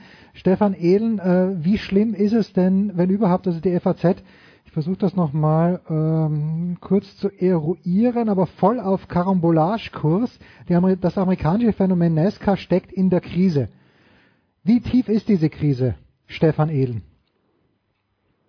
Also ganz grundsätzlich glaube ich, dass es wenn man da von der Krise redet, nicht nur eine Krise ist, die NASCAR USA hat, sondern der Motorsport allgemein. Also wir wissen alle seit einiger Zeit, setzt da ein gewisser Medienwandel ein, dass man nicht mehr einfach nur vor dem Fernseher sitzt und da seine ja, Motorsportsendung konsumiert, mhm. sondern man kann das auch auf dem Tablet tun, auf dem Handy unterwegs, ist also nicht mehr ortsgebunden. Und das Zuseherverhalten hat sich einfach verändert. Du hast mittlerweile auch On-Demand, du kannst also das Rennen anschauen, wann du willst. Und äh, das alles hat natürlich den Eingang auf die TV-Quoten. Gehen einerseits runter und auf der anderen Seite hast du aber auch, und das kann man natürlich nicht wegdiskutieren, die vollen Plätze auf den Tribünen einfach nicht mehr. Also es gibt ja Rennstrecken in Amerika, die haben eine Kapazität von 150.000, 160.000, 120.000 und die werden einfach nicht mehr voll. Jetzt kann man dann natürlich wieder den Bogen spannen und sagen, naja, die Leute haben halt inzwischen auch anderes zu tun, als vier Stunden lang irgendwo hinzusitzen auf der Tribüne und zu warten, bis da irgendwie das Rennen rumgeht. Ähm, das ist tatsächlich dieses Phänomen NASCAR, das es da über Jahrzehnte gab, ist dahingehend zurückgegangen, dass die Leute einfach nicht mehr bereit sind, so lange Zeit dann da hinzusitzen und zu sehen, dass vielleicht auch einfach gar nichts passiert und dass das Rennen recht unspektakulär wird. Also diese Geselligkeit, die man bei amerikanischen Sportarten ja gern hat, sei es jetzt Football oder Baseball, die dauern ja alle über mehrere Stunden ja. Aber dadurch, dass die Preise auch inzwischen einfach so hoch sind, dass es sich kein normaler Mensch mehr leisten kann, da ein, zwei, drei Rennen zu besuchen, zumal noch mit der gesamten Familie. Das sind alles so Faktoren, die dazu beitragen, dass auch NASCAR davon betroffen ist, dass da einfach das Interesse scheinbar zurückgegangen ist. Also an Vorortleuten ist es sicherlich auch so, dass das Wetter zuletzt nicht mehr besonders gut war und wir hatten mehrere Regenrennen und wenn ich von mir persönlich ausgehe, äh, ich war bei Formel 1 in Hockenheim, da äh, hat es auch geschifft ohne Ende. Es gab einen riesigen, riesigen Wolkenbruch, haben wir ja auch schon drüber gesprochen. Und es war teilweise schweinig kalt. Ähm, da würde ich mir auch überlegen, am Tag vom Rennen, ob ich da hingehe, wenn ich jetzt noch kein Ticket gekauft hätte. Also es sind schon so ein paar Faktoren, die da mit reinspielen. Aber NASCAR hat natürlich auch das Problem, und da kann man glaube ich nicht drüber diskutieren, ähm, da ist ein Generationswechsel im Gange. Gerade viele alte Herren, viele alte Kämpfer, viele große Sachen, Dale Earnhardt Jr. beispielsweise, Danica Patrick ist weg, Jeff Gordon ist zurückgetreten, Tony Stewart fährt nicht mehr. Und äh, die hinterlassen natürlich alle ein Vakuum. Also da müssen erstmal frische junge Kräfte nachkommen, die müssen sich erstmal noch ein bisschen profilieren, die brauchen erstmal noch ein bisschen ja, Bekanntheit, die müssen erstmal noch Leute mitreißen. Und äh, das hat die alte Generation natürlich hervorragend verstanden. Und das über Jahre hinweg. Und diesen Trend hat NSK vielleicht auch ein bisschen verschlafen, da neue Stars aufzubauen. Und in dieses Loch stoßen jetzt so allmählich dann die Youngster. Wir hatten erst vor wenigen Tagen den Sieg von Chase Elliott, das ist ein Sohn von Bill Elliott, der äh, Million-Dollar-Bill, darüber haben wir, glaube ich, auch schon mal gesprochen bei einer Zeit, der hat damals die eine Million Dollar eingefahren, also diese gab für den Gewinn von drei von vier Kronjuwelen im NASCAR-Kalender beispielsweise. Äh, das ist so einer zum Beispiel, der kann da durchaus für Furore sorgen. Der ist auch schon der beliebteste Fahrer im Feld und das war sein Papa auch. Sein Papa hält da den Rekord mit 16 Mal in Folge. Und äh, der Sohnemann, der könnte da in die Fußstapfen treten. Also es gibt Entwicklungen, um da diesen Abwärtstrend, den NASCAR da sicherlich hat, äh, aufzufangen. Aber nochmal, NASCAR steht da nicht alleine da, auch die Formel 1, auch die DTM und wie sie alle heißen.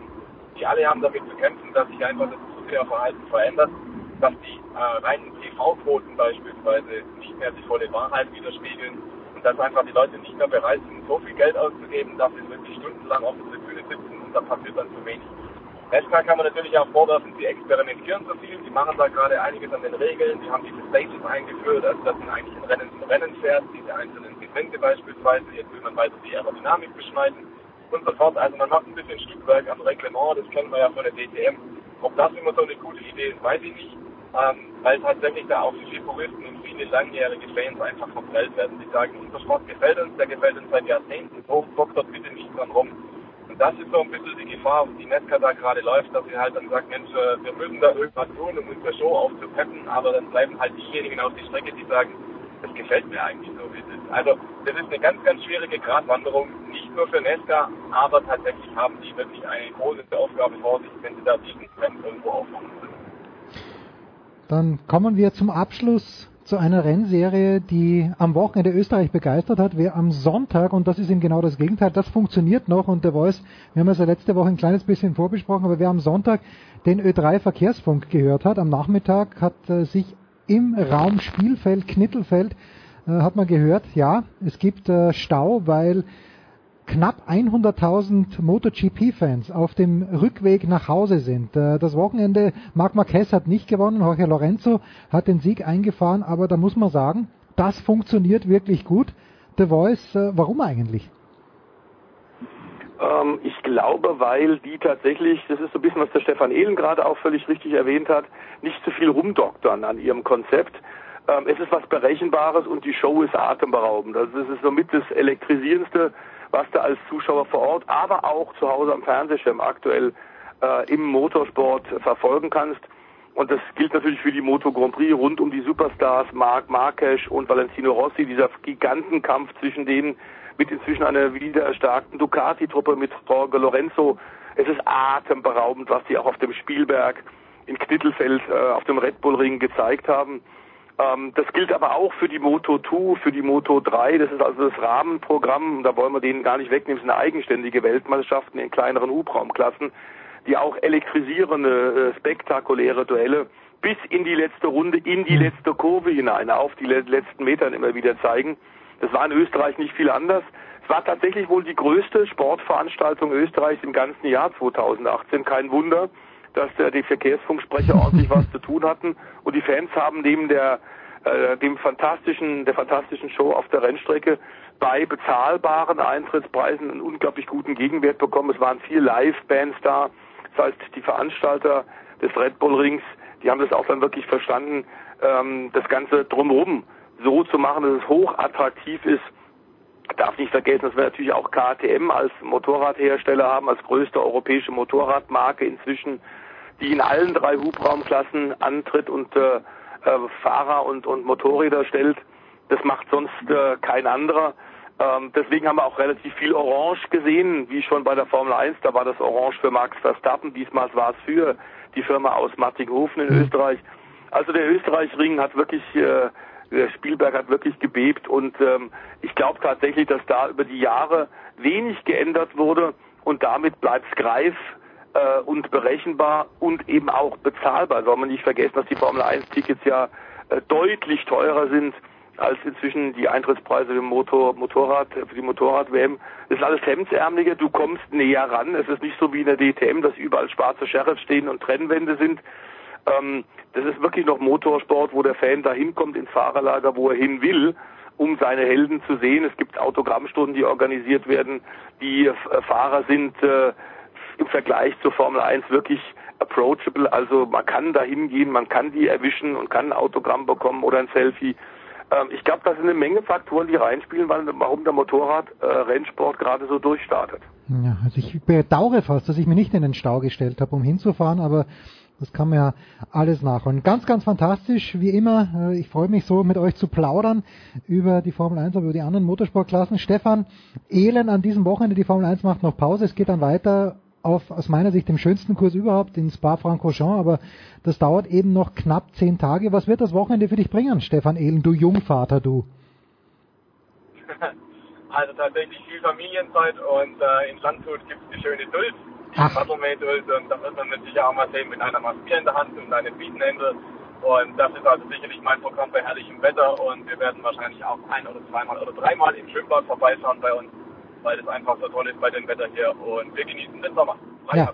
Alkoholfreies Bier in Landshut immer gerne genommen, vor allen Dingen vom radfahrenden Stefan Ehlen. The Voice, äh, du machst dich auf, wie ich hoffe, in den Urlaub. Äh, ja, nach dem Wochenende. Zunächst machen wir noch die DCR International an diesem Wochenende bei Motorsport TV. Ähm, es ist ja äh, im Grunde die inoffizielle Tourenwagen-Europameisterschaft, die ein großes Spektakel hat als Überbau über die ganzen äh, nationalen TCR-Meisterschaften, die Besten der Besten treffen sich da und nicht zu uns zu vergessen wollen wir, dass ich mich natürlich auch mit der ADAC Rallye Deutschland beschäftigen muss, der WM-Lauf ähm, in, im Saarland und in den Eifel, äh, der Eifelregion mit den Mosel-Weinbergen. Also der einzige deutsche WM-Lauf in der Rallye-WM steht an diesem Wochenende an und da wird es Riesenspektakel geben. Auch da werden wir sicherlich gut 150, 200, 250.000 Fans erwarten, die dahin pilgern werden. Ähm, und äh, das ist dann natürlich auch so, so ein Highlight, wo, wo man ein bisschen guckt, was passiert. Man kann über die offizielle Website genau mitbekommen, wer gerade welche Wertungsprüfung fährt. Da gibt es GPS-Daten. Ähm, Im großen Duell momentan zwischen dem fünffachen Weltmeister Sebastian Ogier und dem aktuell WM-führenden Thierry Neville aus Belgien im Hyundai. Also da ist viel Spektakel drin. Ich glaube auch, dass wieder äh, um Rallye-Leiter Friedhelm Kissel, dem ehemaligen Rallye-Fahrer, der sich jetzt um die äh, aktuelle Umsetzung guter, spannender Wertungsprüfung kümmert bei der ADAC Rallye Deutschland, dass dem wieder gelungen ist, fantastische Wertungsprüfung rauszukriegen. Wir wollen die Daumen halten, dass alles gut geht. Abflüge wird es geben, hoffentlich ohne Personenschaden. Vor allem wir erinnern uns an die Panzerplatte, äh, ehemalige Panzerübungsgelände der Amerikaner wo viele Hinkelsteine stehen. Ach. Und da, wenn man da mit dem Auto mit äh, 160 reinknallt, ist das eher ungesund. Also hoffen wir, dass da, da rund um St. Wendel und äh, rund um die ganzen Traditionsprüfungen alles gut geht, dass wir einen tollen Wettbewerb haben und einen, am Ende einen verdienten Sieger. Hinkelsteine gibt's wirklich. Wieder was gelernt. Ich dachte, Hinkelsteine gibt's nur aus der Feder von René Uderso in der Hand von Obelix. Großartiger Motorsportteil, wie immer. Vielen, vielen Dank an Stefan Ehlen, an Stefan The Voice Heinrich. Wir machen eine kurze Pause, dann geht's ja weiter in der Big Show 369.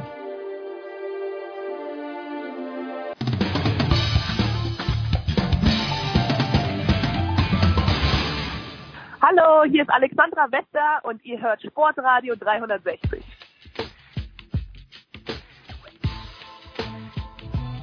So, Herrschaften, es geht weiter, der Big Show 369 und wir ziehen jetzt äh, endgültig einen Haken, wir ziehen nicht, wir machen einen Haken unter die Leichtathletik-Europameisterschaft 2018 in Berlin und wir tun das mit jener Dame, die aus Glasgow schweren Herzens nach Berlin geeilt ist, äh, weil sie gedacht hat, in Glasgow ist eigentlich schon ganz witzig, die ganze Geschichte. Aber dann Saskia Aleite von der Süddeutschen Zeitung, Sassi, man darf Sassi sagen, habe ich gehört. Also ich vielleicht nicht, ich sag's trotzdem, grüß dich nee. erstmal. Ah, darf man nicht sagen? Du, du auf jeden Fall nicht. Ich auf jeden Fall nicht, okay, gut. Äh, Frau Aleite, Sie waren in Berlin, sind äh, mit großer Freude hingefahren und ich glaube, am Ende hat's immer mehr Leute gefreut. Am Sonntag dünkte mir das Olympiastadion ja schon fast voll. Hat sich da eine richtige Party entwickelt hinten raus? Ja, auf jeden Fall. Also, hallo erstmal. ähm, am Samstag war das Stadion richtig voll. Also da waren 60.000, äh, über 60.000 Leute ähm, dort vorhanden sozusagen, anwesend, äh, applaudierend, Stimmung machend. Äh, ja, doch, also das hat sich schon sehr nach einem äh, sportlichen Großevent angefühlt. Und ich glaube, die, die meisten Menschen waren ja auch begeistert. Äh, Johannes und du, ihr habt das ja letzte Woche ein bisschen in Relation gesetzt. Äh, du vor allen Dingen auch in Bezug auf Glasgow. 5000 Leute können auch Wirbel machen. Im Olympiastadion braucht es aber so viele, finde ich, oder? Also das, das wirklich genau, alle Tribünen, genau. weil, weil es halt einfach riesengroß ist genau. Also das ist ja dann auch wieder der, der Gegensatz sozusagen, wenn du natürlich da 60, also viel mehr als 60.000 passen jetzt da angeblich auch nicht rein, wenn so eine Leichtathletik-EM ist, weil da waren halt auch noch ein paar ähm, Bildschirme, Leinwände aufgebaut und so weiter und da, das, das galt dann glaube ich schon als ausverkauft. Aber wenn dann halt da nur, naja, 20.000 drin sind, was natürlich auch noch äh, mega viel sind, die würden halt in einem kleinen, kleinen Stadion auch ausreichen, um irgendwie für eine gewisse Atmosphäre zu sorgen. Aber ja, in so einem großen Stadion verliert sich das dann halt nicht. Also von daher, ja. Ja, also die blaue Laufbahn ähm, hat sich, ich würde nicht sagen bewährt, aber sie wird auf jeden Fall drin bleiben, wenn ich das richtig verstanden habe. Jetzt in meiner Naivität, Saskia, ich habe mir gedacht, okay, Gina Lückenkämper hat ja vor der EM gesagt, sie möchte gerne zwei Medaillen haben, über 100 Metern in der Staffel. Das ist ihr beides gelungen, aber in meiner jugendlichen Naivität, ich dachte tatsächlich, dass die deutsche 4 mal 100 Meter Damenstaffel eine Chance hätte, Gold zu gewinnen. War ich da der Einzige oder gab es da auch noch andere, die das nicht ganz so realistisch eingesetzt, äh, geschätzt haben, wie es dann geworden ist? Weil es ist ja doch im Großen und Ganzen mit Bronze, es ist die Medaille geworden, könnten eigentlich alle zufrieden sein. Ja, also ich glaube, das ist schon so in dem Rahmen, äh, wie es sich äh, abgespielt hat, äh, das, was man erwarten konnte. Also klar, du kannst immer irgendwie eine blöde Staffelübergabe, Staffelstabübergabe während des Rennens haben, das kann jeden erwischen. Du kannst auch in der Quali rausgehen, wie es bei den Männern war. Also nee, ich glaube nicht, dass man hier mit äh, Gold spekulieren musste und jetzt irgendwie da Abstriche machen kann. Also das ist alles, alles so, wie ich äh, das den Möglichkeiten entsprechend einschätzen würde. Und das ist vielleicht auch mal ganz gut, wenn man dann nicht gleich ähm, allen anderen äh, Extremen davon rennt, was natürlich dann auch wieder ein bisschen Fragen aufwirft. Von daher, mhm. ja. Ja, apropos Fragen aufwerfen. Die wurden in der Süddeutschen Zeitung ja beantwortet von dir, von Johannes, von Joachim Mölter, aber irgendwie nicht von den Öffentlich-Rechtlichen. Und die Frage ist, dass da mit Heike Drexler zum Beispiel jemand herumsteht, äh, dann die Weitsprunggrube, was ja herzzerreißend nett ist auch, äh, vorbereitet, aber am Ende des Tages ist Heike Drexler halt auch jemand, der in der DDR groß geworden ist, in diesem Dopingsystem. Und ähm, da wird jetzt einfach der Mantel des Schweigens drüber gelegt. Zum Glück gibt's die Russen, auf denen die sicherlich auch genug Dreck am Stecken haben. Aber warum Warum wird das nicht thematisiert aus deiner Sicht? Weil es schon zu lang her ist, weil man nicht drüber reden möchte, gute Stimmung.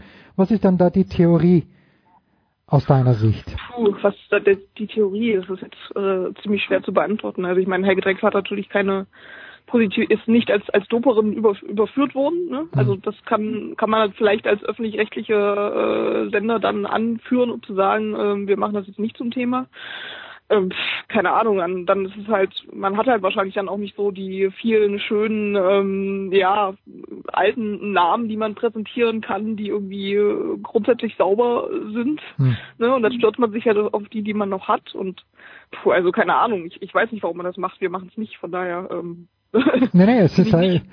Finde ich nicht, dass es, dass es da irgendwie einen Grund gäbe, ähm, ähm, das nicht zu erwähnen, aber wie, wie präsentierst du es dann, ne? Hier, das ist Heike Drechsler, unsere letzte ähm, tolle Weitspringerin, die steht jetzt in der Sandgrube, hat zwar mal gedopt, aber wir, äh, oder hat, hat nicht gedopt, das, wie gesagt, ähm, Man weiß es nicht, ja. Ähm, groß geworden, ne, um kon konkret zu bleiben. Aber da, ja, sieht man schon, welche Fallstricke sich daraus ergeben. Also es ist auch ganz interessant gewesen, dass ähm, abends, wenn jetzt die Wettbewerbe vorbei waren, oder beziehungsweise muss man nachts sagen, ähm, gab es immer noch so ein, so ein, naja, es hieß EM-Club, wo man sich äh, dann in einem, ja, in dem Hotel der deutschen Sportler sozusagen war dann eine Art äh, Buffet und, und Show und äh, Zeug aufgebaut und ähm, da wurden dann jeweils die Medaillengewinner nochmal auf die Bühne geholt und unter, unter anderem halt auch wieder Heike Drechsler, hm. ähm, um dann die Sieger zu ehren und ja, also das zieht sich dann so durch. Buffet, das heißt, es wurden, wurden dort auch Krapfen mit Händelmeier-Senf und Dijon-Senf gereicht. Äh, hat, das, hat das Buffet in irgendeiner Art und Weise an das herangereicht, was du in den David Alaba Studios bei Big Show 333 bekommen hast? Wahrscheinlich nicht. Sag nichts nee, Falsches. Senf habe ich jetzt äh, nicht gesichtet, aber ja. diverse andere Dinge. Ja. Das ja.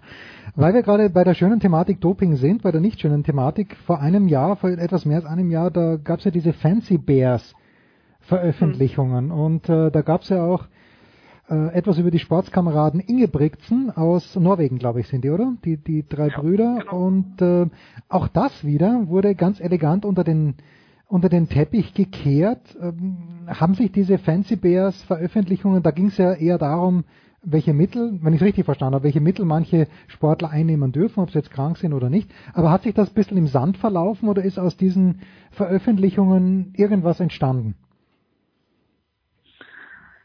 Gute Frage. Also ich meine, es wurde natürlich damals thematisiert, ähm, auch, auch sehr zu Recht. Ich meine, man konnte sich jetzt hier äh, bei der Leichtathletik EM natürlich auch wieder diverse Fragen stellen, wenn einer irgendwie stürzt in einem Finale und dann schon ja. zurückliegt und dann nochmal alles aufholt und alle anderen einholt und äh, dann zum Gold rennt. Das ist natürlich was, wo auf jeden Fall diese Fancy Bier ähm, ja, äh, Veröffentlichungen reingehören, wenn man äh, diese Geschichten dann nochmal aufgreift. Ja. Ist es fair zu sagen, wenn wir wieder zum Sportlichen zurückkommen, dass der Stabhochsprung der Herren, wenn man das ganz objektiv betrachtet, mit diesem jungen Schweden, der 6,5 Meter fünf nicht gerissen, sondern übersprungen hat mit äh, Renault Lavenue, ich krieg's eh nicht raus, aber du weißt, wen ich meine. Ist, ist es fair zu sagen, dass äh, all, wenn, wenn, wenn man in fünf Jahren auf diese Europameisterschaft zurückblickt, dass dieser Stabhochsprung tatsächlich jener Wettbewerb war, der alles beherrscht hat. Also, nein, sag mal so, der ja am meisten Erinnerungspotenzial birgt. Mm, kommt natürlich immer darauf an, woran man sich oder ja, wenn man sich jetzt nur für Deutsche begeistert natürlich, Nein. darüber vielleicht nicht. Ja, aber es ist ja, es ist ja bei bei äh, in der Wahrnehmung von von Menschen äh, spielen ja durchaus Erfolge äh, vielleicht eher oder verankern sich eher, wenn, wenn sie irgendwie mit den Leuten eh schon eine, eine Verbindung haben. Von daher wird der äh, Stabhochsprung dann wahrscheinlich eher nicht sein, aber er sollte es sein, weil da eben die ja die ähm, bemerkenswertesten Leistungen, sage ich jetzt mal, bei rumgekommen sind. Also dass zwei ähm, ja in, in einem Finale zwei Athleten sechs Meter überspringen, ist schon, glaube ich, die letzten 20 Jahre nicht passiert. Dass dann einer ähm, zweimal sogar sechs Meter überspringt, ist, hm. glaube ich, noch nie passiert. Also ja, von daher vom sportlichen Wert her sollte es der Wettbewerb sein, der da hängen bleibt. Und es war auch von der Stimmung im Stadion. Also die Leute haben das auf jeden Fall mit, mitgetragen. Und das ist ja eh so, wenn du, das ist auch schon was, was letztes Jahr bei der ähm, WM in London aufgefallen ist, wenn du ein Leichtathletik-Publikum hast, das sich tatsächlich schon mal mit dem Sport beschäftigt hat. Hm. Im Vergleich jetzt zu Rio, wo halt einfach auch viele einfach, ja, Fußballfans sind, ne, von, von der Bevölkerung ähm, dann hast du natürlich eine ganz andere Stimmung im Stadion und die können dann auch das einschätzen, wenn da Leute über sechs Meter springen. Also von daher, doch, glaube ich, wird der schon in Erinnerung bleiben. Der Stabhochsprung ist ja immer eine deutsche Domäne gewesen und Raphael Holzdeppe, ja. ähm, Weltmeister war es 2013 in Moskau, war das 2013? Ist doch schon... Das schon länger her sein, ja. Ja, schon ein paar Jahre her und auch ein lieber, lieber Freund unserer Sendung, Raphael Holzdeppe, war jetzt schon länger nicht mehr zu Gast, oder war es 2015? Ne? Müsste, müsste man vielleicht mal nachgucken, ich glaube 2013 war es. Ähm, ist das jetzt aus deiner Sicht ähm, einfach eine Wellenbewegung, dass äh, es im Moment eben nicht so gut läuft für die deutschen Hochspringer, äh, Stabhochspringer, dass sie da jetzt nicht auf Medaillenjagd gehen? Oder ist das ein tiefergreifendes Problem, Aleite, du als Hobby-Stabhochspringerin? Ja, genau. ähm, also ich glaube gerade bei Raphael Holzdeppe, der hatte auch mit ein paar Verletzungen zu kämpfen, was jetzt ja. im Vorfeld der ähm, EM war. Aber ich meine, das ist ja bei Sportlern eh oft der Fall, sage ich jetzt mal. Ne? Und wenn ich das halt immer immer wieder einholt, ich glaube, es war jetzt auch schon das dritte Mal, dass er irgendwie Salto Nullo fabriziert hat ähm, und gar nicht weitergekommen ist, mhm. das ist dann natürlich was, ja, wo, ja, was schwierig ist, ne? Wenn du als Leichtathleter Geld verdienen willst. Also weiß ich nicht. Ja. Ich würde mir jetzt keine großen Hoffnungen machen, dass da irgendwie nächstes Jahr eine WM-Medaille im Stabhochsprung bei rumkommt. Mhm. Aber wir wissen ja, was solche, was solche Sätze fabrizieren. Ja, nächstes Jahr pass auf. Immer, genau, da wird man drauf festgenagelt, nächstes Jahr beim Weltmeister Raphael Holzdeppe. Nein. Ja, das würde man ihm wünschen, ich, natürlich. Ich, bitte? Natürlich. Das, das würde würd man auf jeden Fall wünschen wenn er in diesem in diesem sechs Meter Kreis mitspringen kann, das wäre natürlich äh, ja famos, sag ich mal. Aber man hat ja gesehen, dass es wie gesagt auch ohne deutsche Beteiligung einfach ein sehr anständiger, toller Wettkampf sein kann. Ja, und das ist eben schön, wenn du sagst Leichtathletik-Publikum, weil das ist ja die große Theorie, die dahinter steckt und die Einschaltquoten waren ja auch mehr als in Ordnung, gerade für die Leichtathletik, auch weil es natürlich zur Primetime gekommen ist, weil relativ wenig Konkurrenz war. Aber das finde ich dann schon schön zu sehen, dass eben ein Stabhochsprung-Wettbewerb ohne deutsche Beteiligung die Leute begeistert. Aber das hängt ja. wahrscheinlich wirklich damit zusammen, wie du sagst. Äh, Fachpublikum. Wir brauchen ja, mehr Fachpublikum. Also das merkt man dann ja auch nicht nur da, sondern auch, ja beim, auch beim Hochsprung. Und also, ne, wenn die Latte dann liegen bleibt und die Leute können einschätzen, dass das eine, eine hohe Höhe ist sozusagen, oder beim Weitsprung, keine Ahnung, dann klatschen die auch für die anderen. Also hm. Ich werde mich übrigens nicht am Namen des deutschen Hochsprung-Europameisters versuchen. Nee, nee, mach dir da, mach dir da keine, keine Hoffnungen. Schade. Ja, eben. äh, wenn man jetzt diese ganze, diesen Sommer zusammenfasst, also diese Geschichte mit den mehreren Europameisterschaften, ich habe da doch relativ viel gesehen. Also ich habe eigentlich am wenigsten gesehen und das tut mir ein kleines bisschen leid von den Turnern, weil mhm. das natürlich auch eine olympische Kernsportart ist. Volker Kreisel war für die Süddeutsche dort und es kam auch aber vielleicht immer zu Zeiten, wo ich dann mich doch lieber draußen herumgetrieben habe. Aber ich habe vom Schwimmen recht viel gesehen. Ich habe vom Triathlon einiges gesehen, interessante Wettbewerbe selbstverständlich. Vom, von der Leichtathletik habe ich sehr viel gesehen. Dieses ganze Konzept jetzt, äh, die ARD klopft sich selbst auf die Schulter, tolle Geschichte, super Quoten, als ob es nur darum gehen würde. Jetzt weiß ich nicht, ob äh, es der Joachim war oder ob du das warst oder von wem ich es gelesen habe, aber der Kommentar war schon, dass gerade in Glasgow, und wir haben ja letzte Woche ein kleines bisschen drüber gesprochen, äh, dieses Olympia-Feeling ist jetzt insofern nicht aufgekommen, als es wenig Austausch gab unter den Athleten. Muss das so sein? Also muss mehr Austausch her? Oder war es aus deiner Sicht gut so, wie es war? Mm, ja, also ich glaube, das sind zwei verschiedene, also man guckt da jetzt auf, von, von zwei verschiedenen Perspektiven drauf, was dieses Olympia-Feeling angeht. Also für den Zuschauer zu Hause ist es natürlich eine Art Olympia-Feeling, weil er halt einfach sich vom Fernseher setzen kann und halt äh, jetzt zwei Minuten Schwimmen bekommt, dann wieder irgendwie ein Turnfinale mhm. und dann irgendwie zur Leichtathletik, ne? Für die Leute vor Ort ähm, ist es natürlich, also in, in Glasgow, wenn die deutschen Schwimmer ist das ähm, ja ihnen selbst überlassen. Aber ich glaube, es war auch gar nicht ihr eigener Anspruch, von den Sportlern dahin zu reisen und ein Mini-Olympia zu haben. Hm. Also die sind, glaube ich, einfach dann auch sehr froh, wenn sie halt diese Präsenz haben, die sie sonst nicht hatten, was jetzt ein, ja, was Fernsehübertragung angeht. Also ich glaube, dass es nicht unbedingt der Anspruch der Sportler selber ist, ein Mini-Olympia da, da, zu kreieren oder irgendwie so, so eine Stimmung zu haben. Aber klar, wenn man sich jetzt überlegt, es gibt ja irgendwie auch schon ähm, ja, Anwärter für Hamburg habe ich, ge ja, Hamburg hab genau, ich gehört, ja, ne? Genau, Hamburg oder halt auch Berlin oder auch, keine Ahnung, auch, auch so, ja, Ruhrpott-Region, also so ganze Regionen, sage ich jetzt mal, ne?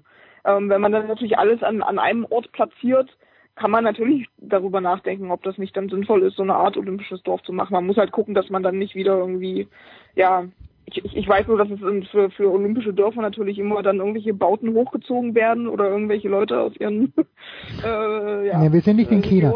Wir sind nicht in China. ja, aber deswegen meine ich, ne, da muss man gucken, wie das logistisch äh, zu bewältigen ist.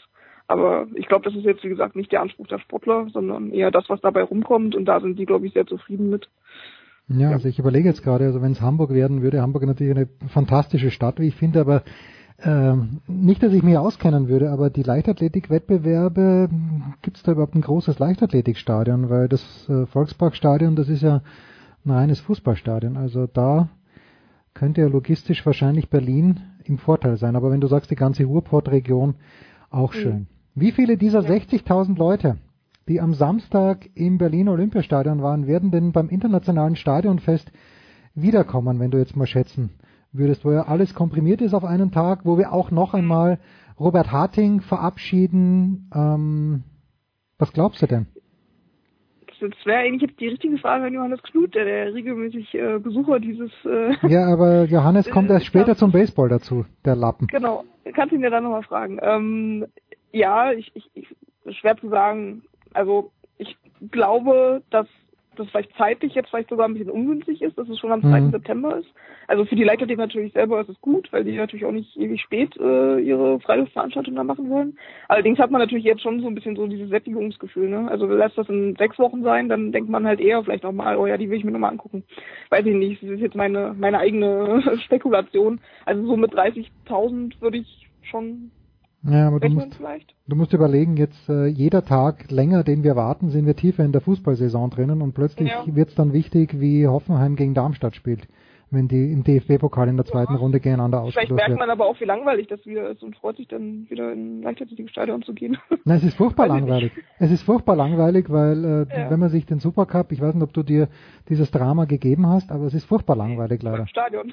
Ah, stimmt, du warst ja zu diesem Zeitpunkt im Stadion, aber ja, es ist, ist leider, leider so, dass äh, die Langeweile droht wieder, aber am Ende des Tages ja. bin ich ja auch jemand, der sich dann vor den Fernseher hinsetzt und sich das anschaut. Ja, ist ja auch okay, es kann ja auch jeder, jeder machen, wie er will, aber wie gesagt, es geht ja dann auch darum, gehe ich ins Stadion oder nicht und also ob ich mir jetzt, ich weiß jetzt nicht, was da parallel im Berliner Olympiastadion an Fußball äh, in dieser Zeit gezeigt wird und ob man den wirklich sehen will. Also das ist ja dann auch mal was anderes, ob du jetzt die Wahl hast, keine Ahnung, zu einem höherklassigen Bundesligisten zu gehen oder halt ja, also erstens, du weißt, bei Sportradio 360, wir sind große Freunde der Förster von Union Berlin und äh, die Hertha, die, die nehmen wir so nebenbei mit. Für uns die Hertha jedes Jahr ein Abstiegskandidat und dann schrammen sie immer knapp an der Europa League vorbei. Abschließende Frage, Frau Aleite.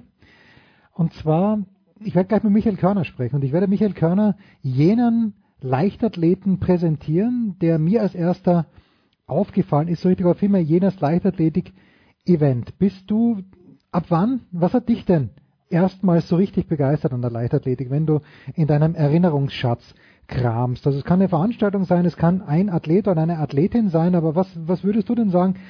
Und ich merke, du bist ja begeistert für die Leichtathletik, aber seit wann ist das so? Wer, wer trägt dafür Verantwortung? Das ist eine schwierige Frage. ja. Ich helfe dir ein bisschen. Ich, ich sage dir das Gleiche, was ich Körner gleich sagen werde. Für mich Helsinki 1983, wo du nur ein, ein vager Gedanke war es deiner damals noch sehr jugendlichen Eltern, die wahrscheinlich damals erst vier Jahre alt waren. Aber Helsinki 1983, erste Leichtathletik-WM, Carl Lewis, Daley Thompson, das, das waren so meine ersten Helden. Okay. Nee, ich habe ehrlich gesagt nicht so die großen Namen im Kopf, die ich da irgendwie als Kind, äh, ja, weiß ich nicht, äh, so wahnsinnig ähm, präsent hatte. Ich weiß nicht, dass bei uns, also Dessau. Ja. Die, die Sportstadt, Sportstadt Dessau, ja, möchte ich immer ins Feld führen.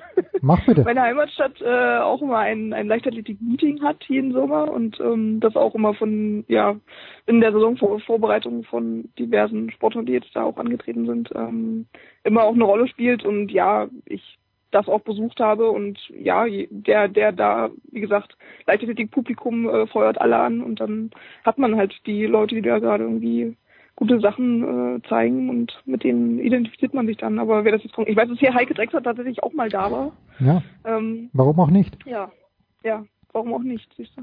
Die gute Aber Heike nee, ich kann, kann dir jetzt da keine tolle Story erzählen von irgendwelchen Leuten, die ich angemeldet hätte. Tim ja. Lobinger war damals noch Stabhochspringer. Was macht Tim Lobinger jetzt? Preisfrage? Der ist, der ist sehr krank.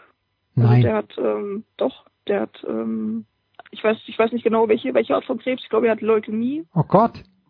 Ja. Das wusste ich nicht. Nein, ich dachte, dass äh, das letzte, was ich von Tim Lobinger gehört habe, war, dass er de, de, die Fitnessabteilung von äh, ja, Rasenball Leipzig.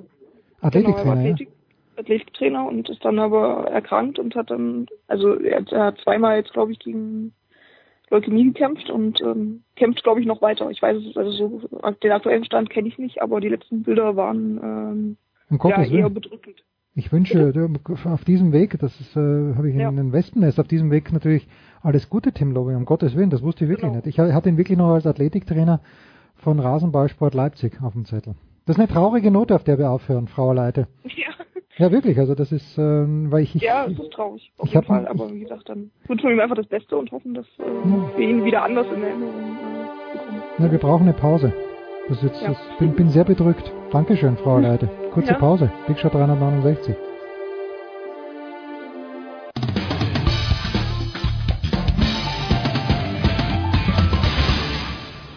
Hallo, da ist der Dominik Diem und ich höre Sportradio 360.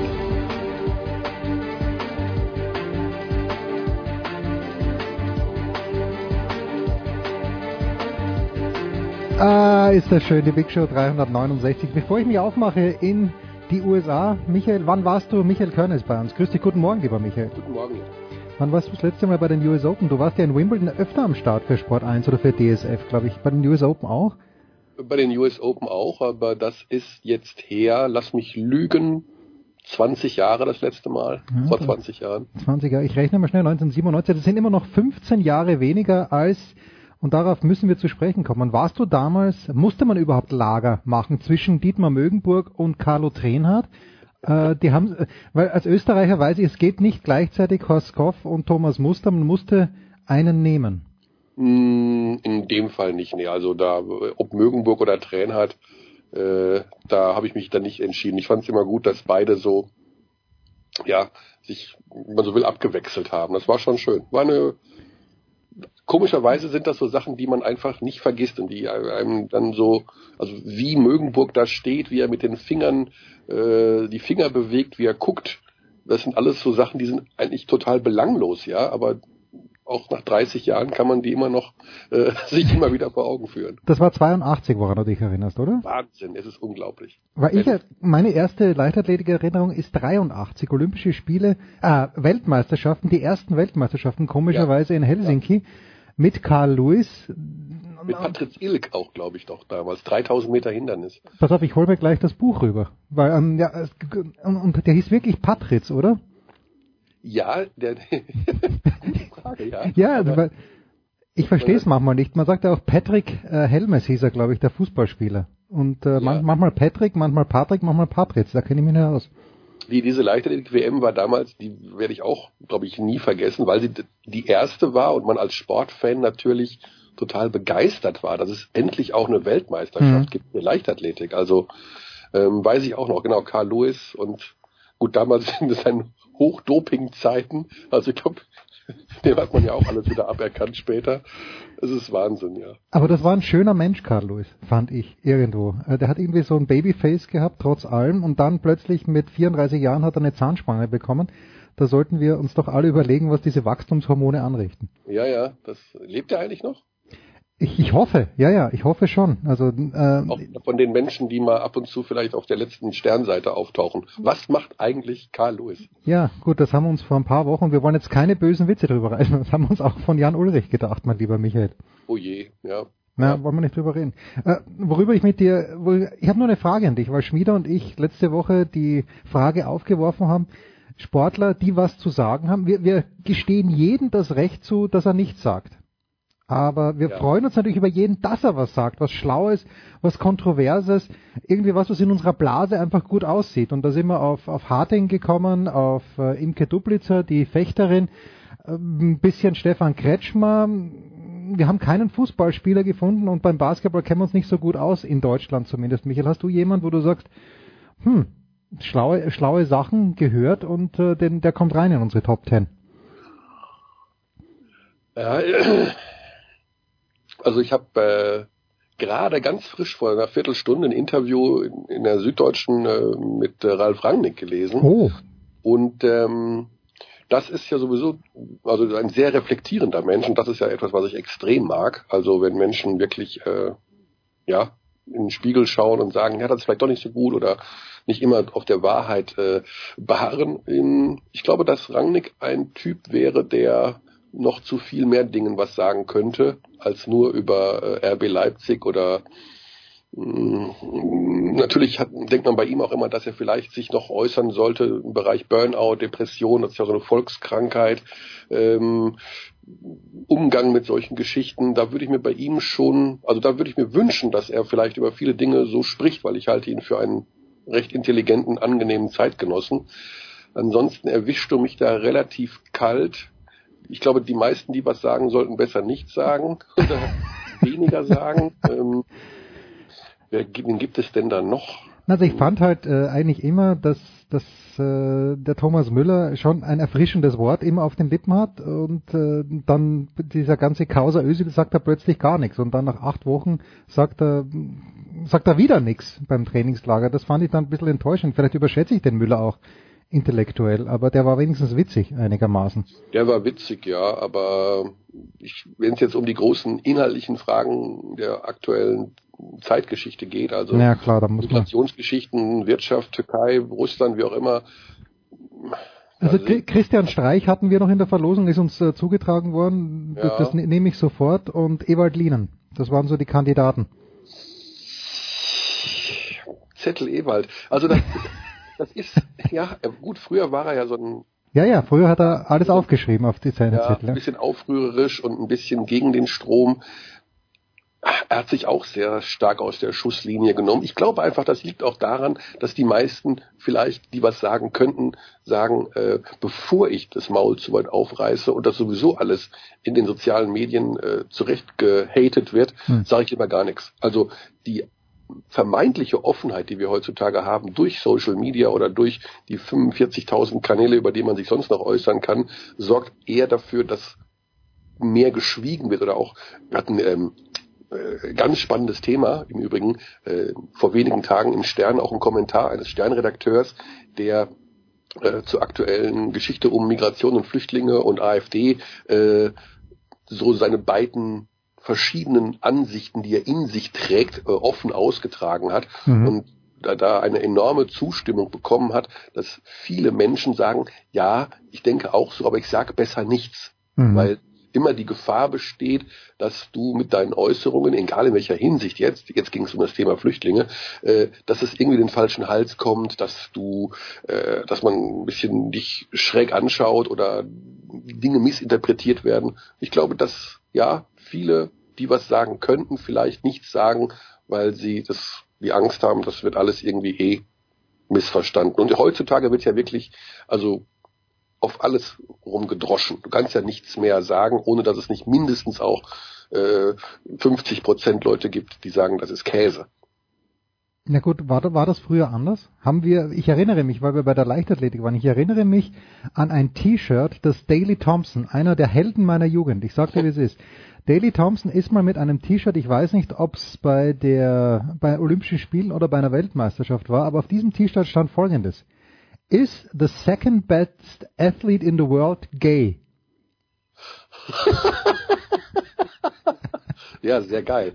Also, ich meine, es ist im Grunde genommen großartig, aber seit mindestens 15 Jahren würde man dafür äh, vielleicht sogar mit Recht mit den Ohren an irgendwo angenagelt oder an den Pranger ja. gestellt werden.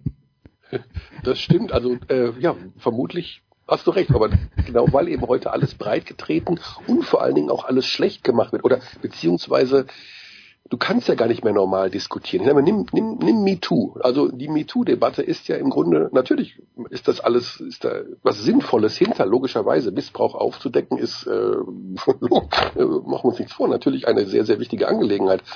Es sorgt aber andererseits auch dafür, dass Männer, wie auch immer, sich zurückziehen, schweigen, dass sie äh, Dinge für sich behalten. Ähm, Detlef Buck, auch das aus der aktuellen Süddeutschen übrigen, äh, hat äh, eine Sexszene jetzt gedreht, der Regisseur, und meinte, er wusste nicht, wie er sich verhalten sollte, ob er mhm. jetzt mit Anwälten kommen muss ans Set, äh, äh, kann man überhaupt noch das drehen, was er davor hat, oder ist das dann schon wieder ähm, Missbrauch, beziehungsweise wird die weibliche Sexualität beleidigt, oder wie auch immer. Also Dinge können ja gar nicht mehr gerade gerückt werden oder angesprochen oder vernünftig ausdiskutiert werden und auch bei MeToo, sagen wir mal ganz ehrlich, würden wir jetzt hier an dieser Stelle bei deinem Sportradio wirklich uns darüber austauschen, wie wir über diese Debatte denken? Würden wir nicht. Nein, würden wir nicht, aber ich erinnere mich an dich, wo du hier gesagt hast, äh, vor, vor MeToo schon, und ich glaube, du warst Äh, damals haben wir noch Mitarbeiter der Woche gewählt, wir zwei, in irgendeiner Art und Weise. Und äh, du warst, glaube ich, bei Alba Berlin und bist dort, oder was, irgendwo beim Basketball jedenfalls. Und da hast du gesagt, das ist mir jetzt wurscht, aber ich nominiere jetzt die hübschen Damen, weil ich lasse mir nicht verbieten, wenn ich sage, dass Damen hübsch sind, als meine Mitarbeiter der Woche, also die irgendwie dich dort äh, betreut haben als, äh, als Gastgeberinnen.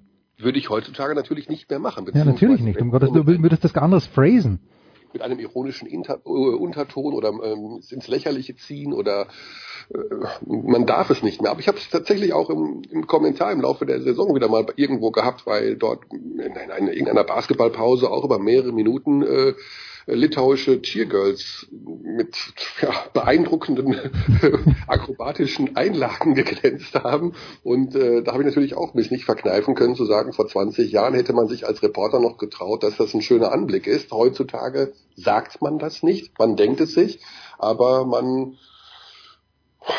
würde es nicht aussprechen. Und das ist irgendwie irgendwo ist es ein bisschen seltsam. Andererseits ist es wahrscheinlich auch richtig, weil man sonst den Damen nicht den Respekt entgegenbringt, den man ihnen entgegenbringen sollte. Also alles schwierig. Es ist schwierig geworden. Wobei ich an dieser Stelle sagen möchte, also ich war jetzt schon länger nicht mehr beim FC Bayern Basketball, aber die cheerleadenden Damen, äh, ich habe wieder vergessen, irgendwas mit All-Stars heißen, das Munich Cheer All-Stars, glaube ich, ähm, die ungefähr im Alter meiner ältesten Tochter sind. Äh, und das hat mir schon beim ersten Mal, als ich es gesehen habe, bisschen Unbehagen bereitet, ganz ehrlich, wie die da unten ja. herumturnen. Einfach nur als Vater hat mir das Unbehagen einer Vater einer Tochter. Alter für öffentlich auftretende Cheergirls, ist das so richtig? ja, und zwar 32 bitte. wo, wo sie dann wirklich selbstbestimmt sind. Regt dich das eigentlich, also mich regt es ja nicht auf, äh, ich, ich, ich kratze mir da nur manchmal am Kopf, aber wenn plötzlich äh, bei einer Leichtathletik Europameisterschaft bitte, wohlgemerkt Europameisterschaft, wo die Besten der Welt fehlen zwar, aber äh, wo, wo, wo dann doch gute Stimmung ist in Berlin und am Ende waren ja auch wahnsinnig viele Leute im Stadion, aber ich, ich, ich wundere mich dann immer, wer dann plötzlich aller Leichtathletik-Fan ist, wenn ich so in meiner Blase schaue. Also ich weiß natürlich, dass Buschi sich jeden Scheiß anschaut und Buschi nehme ich das auch ab, aber es gibt auch viele andere Leute, die ich sonst nur mit Fußball in Verbindung gebracht habe, die plötzlich ganz unglaubliche Leichtathletik-Fans sind. Muss mich das aufregen, Michael? Na, das muss sich nicht aufregen. Also Fakt ist ja, dass man ansonsten die Leichtathletik ja kaum zu Gesicht bekommt. Ja, ich meine, das ist wahr. Wo, wo läuft das denn? Deutsche Meisterschaften? Wurde das jemals gezeigt? Golden League, Diamond League? Ich weiß nicht, wie das alles mittlerweile heißt. Äh, irgendwo zeitversetzt auf irgendeinem Kanal, ich weiß es nicht, wird jedenfalls nicht publik gemacht. Also ich denke mal, dass das sicherlich, also ein Zeichen der, ich habe mich ja auch dazu geäußert bei Twitter, dass ich das irgendwie lustig oder schön fand. Also das ist eher, das wird mich doch, warum soll ich das aufregen? Weil du, du suchst jetzt das Haar in der Suppe. Nein, ich suche nicht, das ist das gleiche wie, naja, früher mal war es so, 2006 bei der Fußballweltmeisterschaft, davor hieß es plötzlich, also von vielen Bekanntinnen, aus, äh, ja, Fußball ist einfach scheiße und dann plötzlich ist die Fußballweltmeisterschaft im Land und alle hängen hier mit Deutschlandfahnen auf der Backe herum. Ja, und ja, ja, sowas irritiert mich dann.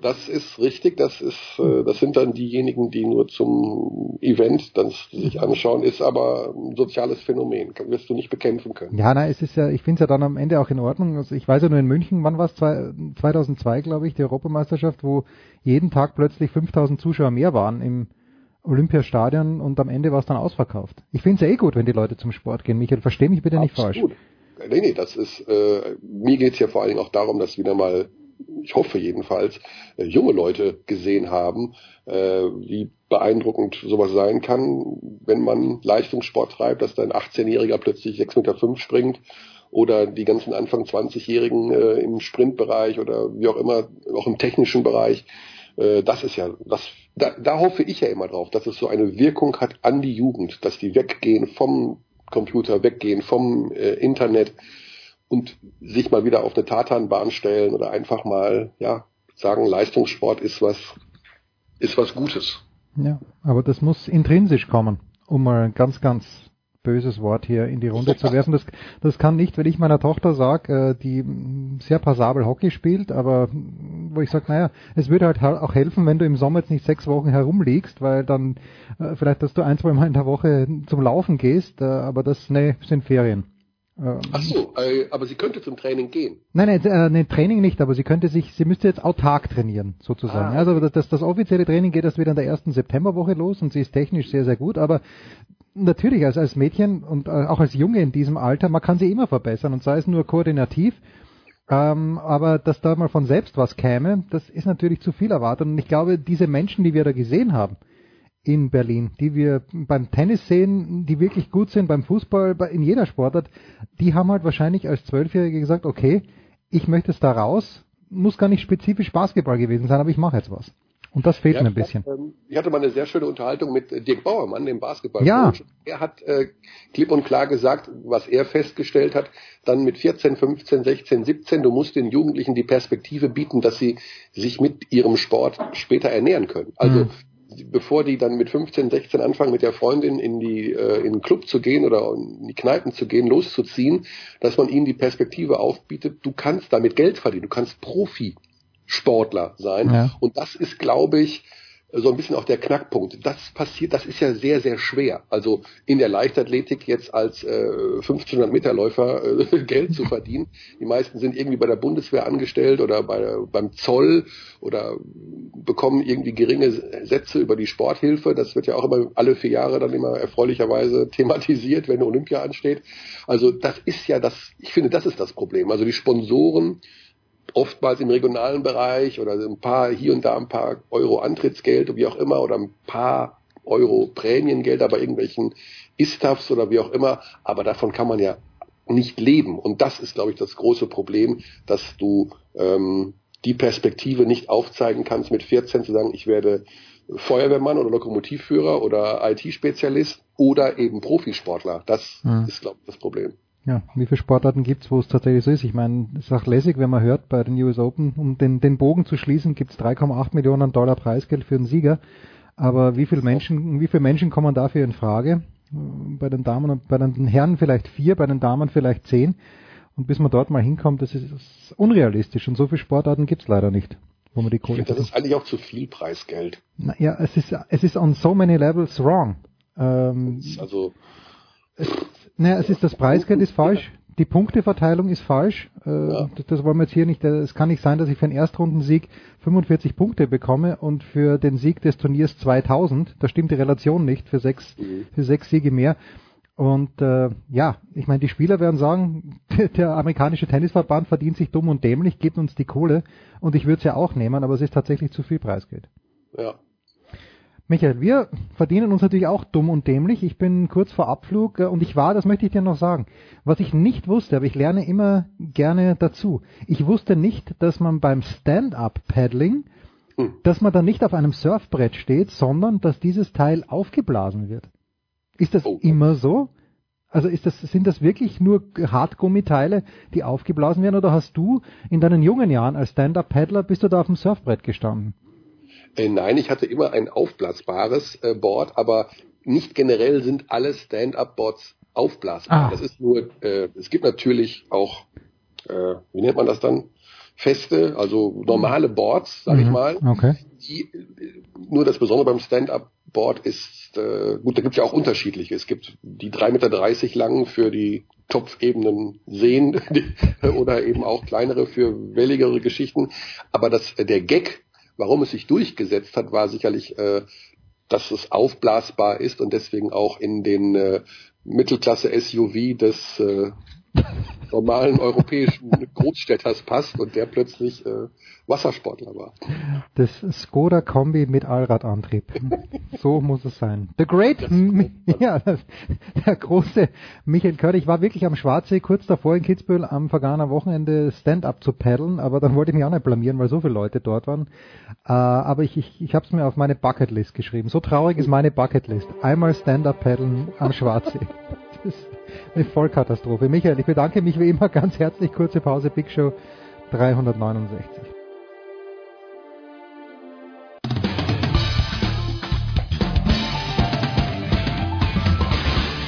Hier ist Jörg Spiegelburg und ihr hört jetzt Sportradio 360.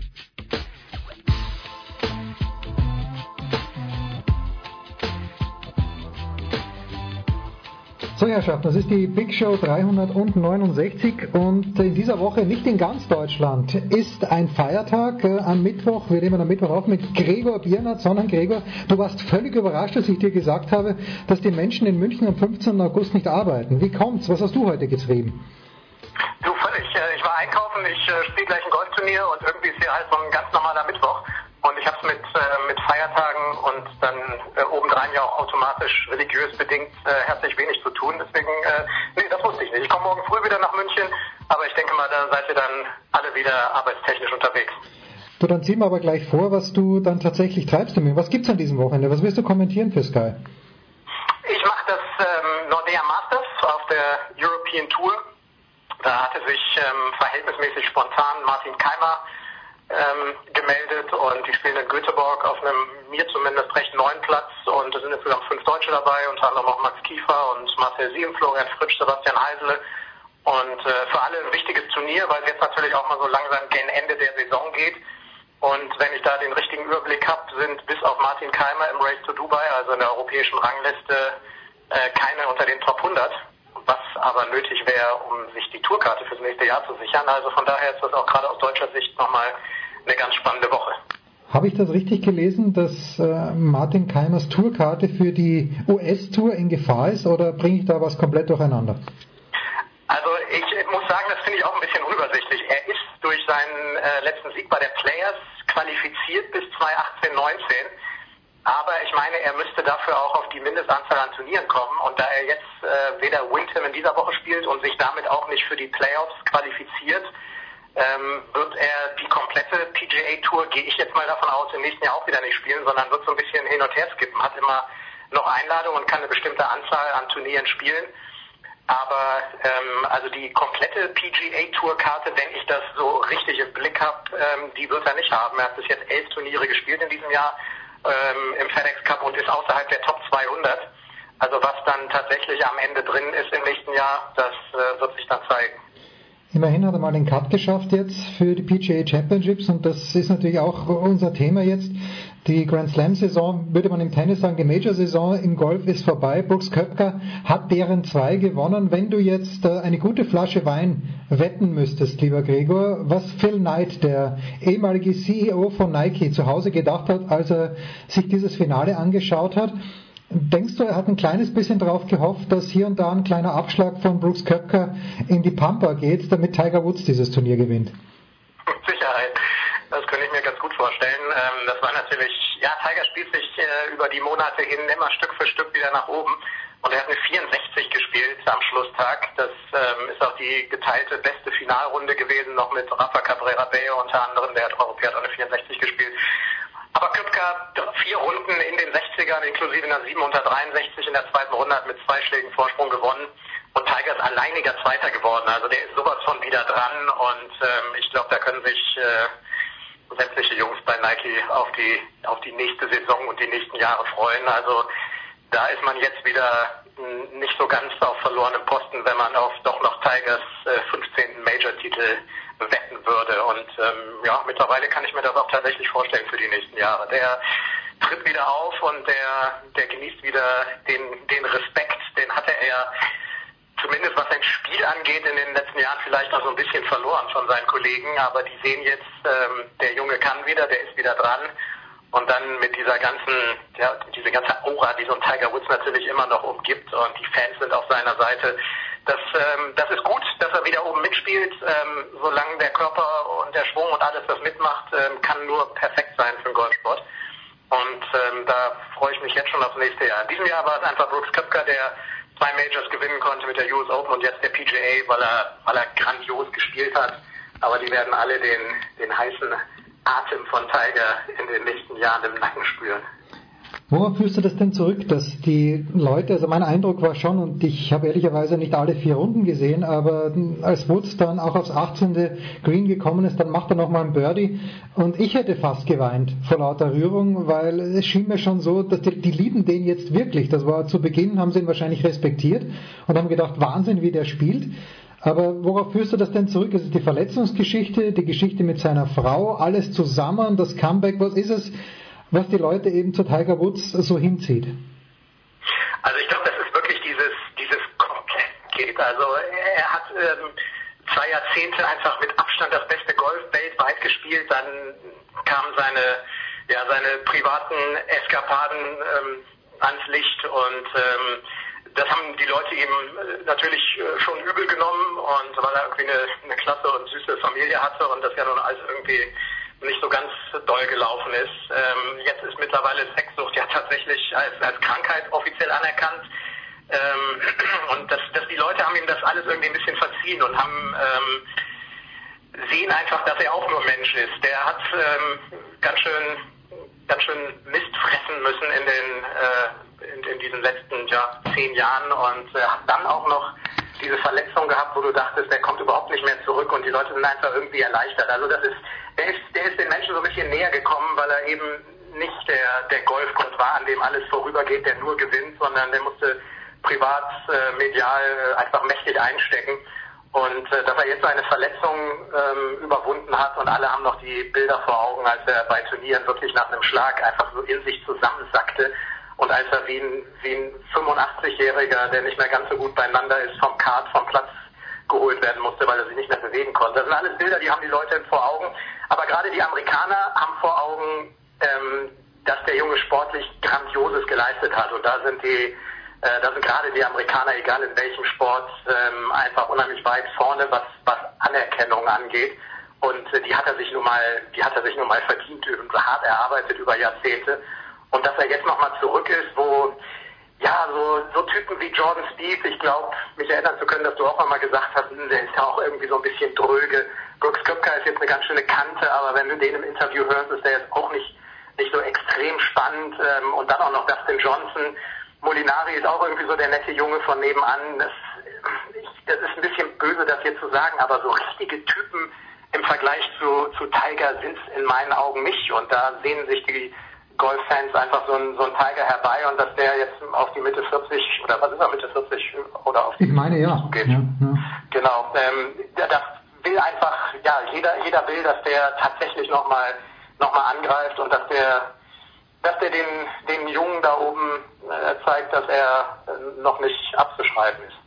Du hast einen Namen erwähnt und wenn wir auf dieses Jahr zurückblicken bei den Majors, dann würden wir vielleicht sagen, dass der Sieg bei The Open von Francesco Molinari ein herausragendes Ereignis war. Ich finde übrigens, und da kannst du mich jetzt gerne korrigieren, ich finde, dass Molinari nach diesem Sieg einen sechsten Platz nachlegt bei den PGA Championships. Das ist fast gleich hoch zu bewerten, oder lehne ich mich da zu weit aus dem Fenster, Gregor?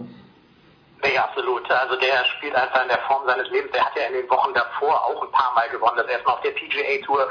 Dann hat er das Aushängeschild der European Tour, das größte reine European Tour Turnier mit der BMW PGA Championship in Wentworth gewonnen. Eine Woche später ist er Zweiter geworden in seiner Heimat bei der Italian Open, auch nur knapp hinter Torbjörn Olesen. Also der spielt einfach, wenn man das vermutlich über die letzten Monate betrachtet, das äh, beste Golf von allen weltweit, weil er einfach, auch wenn er nicht gewinnt, oben mit dabei ist und wie du gesagt hast, jetzt bei der PGA Championship ähm, auch schon wieder geteilter Sechster, das, äh, das ist einfach eine, eine Riesenleistung und wenn man sich die Scorekarten anschaut, das ist so konstant. Auch Molinari hat vier Runden in den 60ern gespielt. Er hat einfach nicht nur keine Aussetzer, der ähm, der, der spielt einfach so, so wahnsinnig konstant im Moment seinen Stiefel runter, scheint ein super Nervenkostüm zu haben und ist einfach, der ist einfach in der Form seines Lebens im Moment. Jetzt sagst du, das ist ein sehr netter Kerl. Es gibt ja in diesem Jahr noch eine recht spannende Veranstaltung vom 28. bis zum 30. September, nämlich den Ryder Cup. Ich habe immer so den Eindruck beim Ryder Cup, da kommt dann Sergio Garcia, da kommt dann äh, Ian Poulter, da kommt dann Rory McIlroy. Ist Francesco Molinari jemand, der hat ja auch schon gespielt, Ryder Cup, aber ist das jemand, der ein Team so ein bisschen vorantreibt? Brauchen die überhaupt jemanden, der ein Team vorantreibt? Wie siehst du denn den Molinari im Ryder Cup und den Ryder, Ryder Cup generell? Also Molinari, ähm, klar ist der in der Form äh, und wenn du den im Vierer an deiner Seite hast, dann, äh, dann weißt du schon mal, okay, von dem gehen jetzt irgendwie nicht viel Fehler aus. Äh, der hat auch mit seinem Bruder, mit Eduardo, schon mal einen World Cup gewonnen. Also Team, Team spielen kann er. Und ähm, ich, ja, jeder, jeder, der gut in Form ist, bringt so ein Team automatisch ähm, nach vorne. Und jetzt nicht nur, nicht nur von den Ergebnissen her, sondern die fühlen sich dann, man verlässt sich auf so einen auch so ein bisschen als, als äh, Mitspieler und äh, auf, auf Molinari kann man sich einfach im Moment verlassen. Da weißt du, da, du hast eine echte Bank einen, der auch im Matchplay richtig gut unterwegs ist. Und äh, automatisch äh, spüren die Mitspieler das und ähm, ich will nicht sagen, da geht ein Druck dann von einem selbst weg, aber klar, desto, desto stärker man insgesamt als Team auftritt, umso breiter ist die Brust, mit der jeder Einzelne da dann in Paris auf dem Platz wackeln wird. Äh, von daher, solche, solche Jungs, die so in Form sind, das äh, ist natürlich kein Geheimnis, die, die braucht jedes Team. Wirst du, äh, wird jemand von Sky, vielleicht nicht du, wird jemand von Sky vor Ort sein beim Ryder Cup?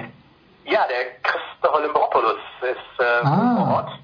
Und genau, und ähm, stand jetzt Adrian Carlo und ich werden dann aus München kommentieren.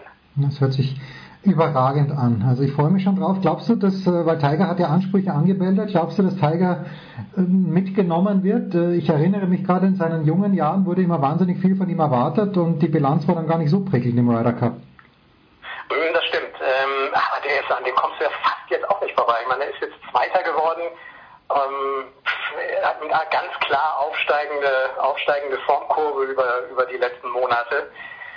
Tja, also dem kein, kein Captain's Pick zu geben, das wäre das wär schon fast ein bisschen mutig. Ich bin gespannt, also auf die amerikanischen und auch auf die europäischen Captain's Picks, was sich äh, Thomas Björn da auch einfallen lässt, wen er mitnimmt. Ich würde im Moment tatsächlich mal auf, auf Tiger tippen. Es sind vier Picks und ein Tiger Woods, der, der wieder richtig gut unterwegs ist, nicht mitzunehmen, das wäre schon, das wäre schon ziemlich mutig. Und ich kann mir auch vorstellen, so ganz frei machen können, kann sich dann so ein Captain auch nicht von der, von der aktuellen ähm, Stimmungslage der Golffans und der Golfindustrie. Ich meine, so, so ein Zeiger beim Ryder Cup, der zieht dann vermutlich weltweit, gerade außerhalb ähm, Europas und den USA, ähm, noch mal ein paar mehr Zuschauer mit sich. Also äh, der asiatische Markt ist ein riesengroßer. Da habe ich mich mit einem mit einem Kollegen, der die Asian Tour Turniere kommentiert, mal unterhalten und das hätte ich gar nicht gedacht. Aus Singapur kommt er und hat gesagt, äh, dass der Ryder Cup auch in Asien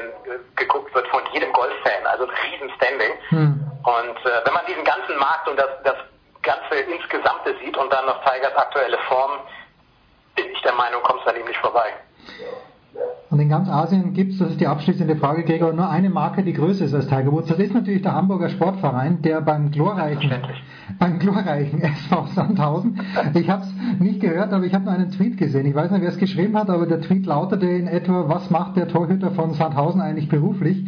Ich weiß es nicht. Ich habe die Tore nicht gesehen, aber ähm, jetzt ist die Hürde Sandhausen genommen. Damit äh, war damit war nicht zu rechnen, aber es war auch nicht zu rechnen mit dem 0 äh, zu 3 zu Hause gegen Kiel. Ab wann bist du denn beruhigt? Am 33. Spieltag, wenn es vier Punkte Vorsprung gibt auf Platz 3? Vermutlich, vermutlich tatsächlich erst dann. Ähm, boah, das wird irgendwie echt eine äh, ne, ne interessante Saison in der zweiten Liga. Ich habe mir auch den FC gegen Union angeguckt. Oh, das, war mühsam. Eine halbe Stunde. Ja. Ui, das ist, äh, die spielen irgendwie auch alle ganz schwungvoll und, und können kicken. Ähm, und da hätte ich jetzt den HSV auch nicht als klaren Favoriten gegen die beiden gesehen. Das hat sich dann in der zweiten Halbzeit alles in allem ein bisschen, äh, ein bisschen relativiert. Aber also grundsätzlich mal, dieses Kielspiel habe ich tatsächlich gar nicht gesehen, aber wenn ich höre, dass wirklich äh, auch die neutralen Zuschauer sagen, gut, die können natürlich auch mal locker 3-0 führen, das ist das alte Lied der letzten Jahre, dass der HSV keine Tore schießt, dann geht so ein Spiel natürlich völlig anders aus. Dass sie sich in der, dass in der zweiten Halbzeit dann so eingebrochen sind, das ist eine Sache. Da haben sie sich sicherlich in Sandhausen rehabilitiert. Ich würde sie jetzt aber ganz gern auch nochmal ein Tor aus dem Spielverlauf herausschießen sehen. Ja. Denn das waren natürlich zwei Totalgeschenkte vom Sandhäuser Keeper. Und ähm, gut, der Kopfball von Van Rongelen, der war nett äh, aus der Ecke heraus, aber man, man muss in der zweiten Liga und dann gegen Sandhausen auch irgendwie mal mit ein paar schönen Spielzügen vielleicht ein Tor schießen. Ich hoffe, das kriegen wir noch hin, aber grundsätzlich finde ich total klasse, dass wir die jüngste Mannschaft haben in der Liga mit knapp unter 23, glaube ich. Und da habe ich im letzten Jahr schon gesagt, wenn die sich jetzt, sollten sie absteigen und eine junge Truppe zusammen kaufen, die auch noch nicht so eingespielt ist, denen verzeihe ich immer hm. mehr so eine Leistung wie gegen Kiel, als wenn da Jungs sind, die zweieinhalb, drei Millionen verdienen und ähm, und sich dann hängen lassen und nicht erkennen, äh, dass es an der Zeit ist, sich da wirklich den Hintern aufzureißen. Also das ist eine junge Truppe, da wird es ein paar Rückschläge geben, aber ich finde jeden einzelnen von den Spielern cool. Ich glaube, die haben, jeder Einzelne hat, hat sein Talent für seine Positionen und für das Geld, was sie gekostet haben, äh, finde ich auch clever eingekauft soweit. Und von daher bin ich ähm, noch eigentlich ganz zuversichtlich. Ich frage mich allerdings, warum sie heute sich irgendwie ja. vom DFB-Pokal die Bayern nach Hause holen, da fangen sie sich dann heute wieder so eine Klatsche ein wahrscheinlich und dann ist das Selbstvertrauen wieder völlig im Keller. Aber ich gehe mal davon aus, da bleibt auch ein bisschen Knete für den Verein übrig und die brauchen sie ja nun verdammt dringend. Tja, denn es kommen ja im Schnitt nur 55.000 Zuschauer nach Hamburg. Was da äh, finanziell die letzten Jahrzehnte abgelaufen ist, das möchte ja wirklich keiner wissen. Großartig. Nee, Gregor Biernat, wir entlassen dich. Ich bin jetzt mal drei Wochen nicht da, drei Big Shows, aber vor dem Ryder Cup spätestens werden wir natürlich wieder plaudern. Danke dir, Gregor. Kurze Pause, Big Show 369.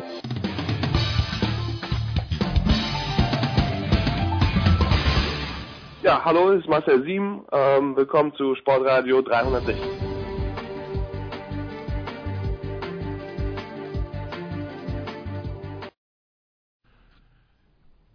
Big Show 369 bei Sportradio 360. Hier sind die Außenstudios in Malta. Hier ist der Exkurs zum Football. Erst German Football League, dann NFL und äh, ja, die Stammrunde zum Football. Zum einen Andreas Renner von der Sohn. Hallo Andreas. Hallo. Ich weiß auch gar nicht, ob du quasi in der Show mitgekommen bist nach Malta. Aber im Zweifelsfall bist du es nicht? Nee, nee, äh, also ähm, nach allem, was ich weiß, gut. bin gut. ich diesmal nicht beim Fußball dabei. Gut, also gut, dass wir das geklärt haben und definitiv nicht beim Fußball dabei Christian Schimmel von der Draft.de. Hallo Christian. Dabei ist da so viel Kreisklassen, Kreisklassen Regionalliga-Kompetenz vorhanden. Hallo in die Runde. Ja, aber irgendwie während der Fußball-Sommerpause, Christian, war dieses kleine Turnier in Russland und da konnten wir halt, mussten Prioritäten setzen und da war halt die Kreisklasse Westerwalden zweiter Sieger gegen die WM in Russland.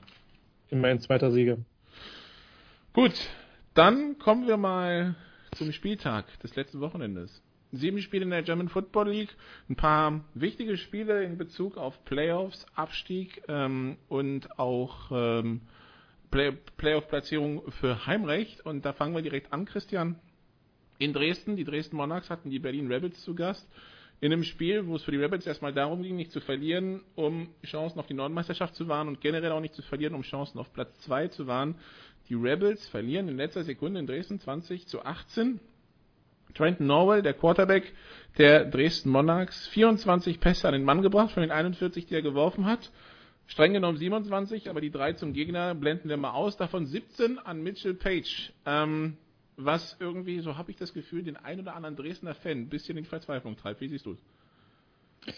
Das ist ja schon die Rede das ganze Jahr mit Norwell, dass der den Ball zu oft zum Gegner wirft. Ähm, die erste Interception war offensichtlich eine Misskommunikation mit einem, mit seinem Receiver, wo er tief wirft und der Receiver quasi stoppt. Die anderen sind dann eher auf Reads oder Präzision zurückzuführen. Hier hat das jemand in einem einschlägigen Forum beschrieben, entweder er wirft auf, auf Page oder er wirft zum Gegner oder ganz weit weg. Und wenn man sich die Statistiken anschaut, so wahnsinnig weit weg ist das nicht. Wir sehen jetzt am Wochenende 17, 17 komplettierte Pässe zu Mitchell Page für 244 Yards und einen Touchdown. Der Rest zusammen sieben äh, Receptions für äh, 53 Yards und ein Touchdown. Ähm, und mit mit äh, Majak und Schallo und Genau sind ja nun auch wahrlich keine Blinden äh, da im Receiving Corp der der Monarchs. Ähm, wenn du mir vor dem Spiel gesagt hättest, Dresden macht macht äh, äh, ja diese Menge an Punkten mit mit 20, hätte ich gesagt, das reicht nicht gegen Berlin. Aber die Defense hat einen guten Job gemacht, nachdem man im Hinspiel gewaltig verprügelt worden ist. Und hat die Rebels bei 18 gehalten. Und die sind zwar ja, kurz vor Schluss in Führung gegangen, das hat aber nicht gereicht. Also ich, ich, ich denke halt, äh, die, diese Interceptions, äh, das ist ja kein Problem aus diesem Spiel. Ja? Äh, das Hinspiel haben sie auch verloren, weil äh, haben sie sogar verloren, weil Norwell so viele Interceptions geworfen hat. Er hat jetzt 18 geworfen in elf Spielen und wir wollen nicht vergessen, da sind eine ganze Reihe von Spielen dabei gegen Gegner, die deutlich schlechter sind. Ähm, das heißt, die vielen Interceptions kommen dann halt auch zustande in den Partien gegen die stärkeren Gegner und davon wird es halt in den Playoffs noch ein paar mehr geben und ähm, da bin ich halt wirklich skeptisch, ob das, äh, ob das dann reicht. Also er hat 18 Interceptions geworfen mit 375 Passversuchen, sind die zweitmeisten in der Liga. Justin Sottelaire hat zwar zwei Interceptions mehr geworfen, der hat aber auch 150 Passversuche mehr. Und äh, das heißt, prozentual ist Norwell der, äh, der mit Abstand die meisten Interceptions in der Liga wirft. Und irgendwie, Andreas, höre ich da ein bisschen raus, also so viele Interceptions und vielleicht auch ein bisschen sehr starker Fokus auf einen Receiver. Ich meine, das sind ja drei Viertel der Pässe, die, auf, die er dann gefangen hat. Ähm, für die Playoffs klingt, also ich meine rauszuhören, dass du da nicht so ganz optimistisch klingst in Sachen Dresden.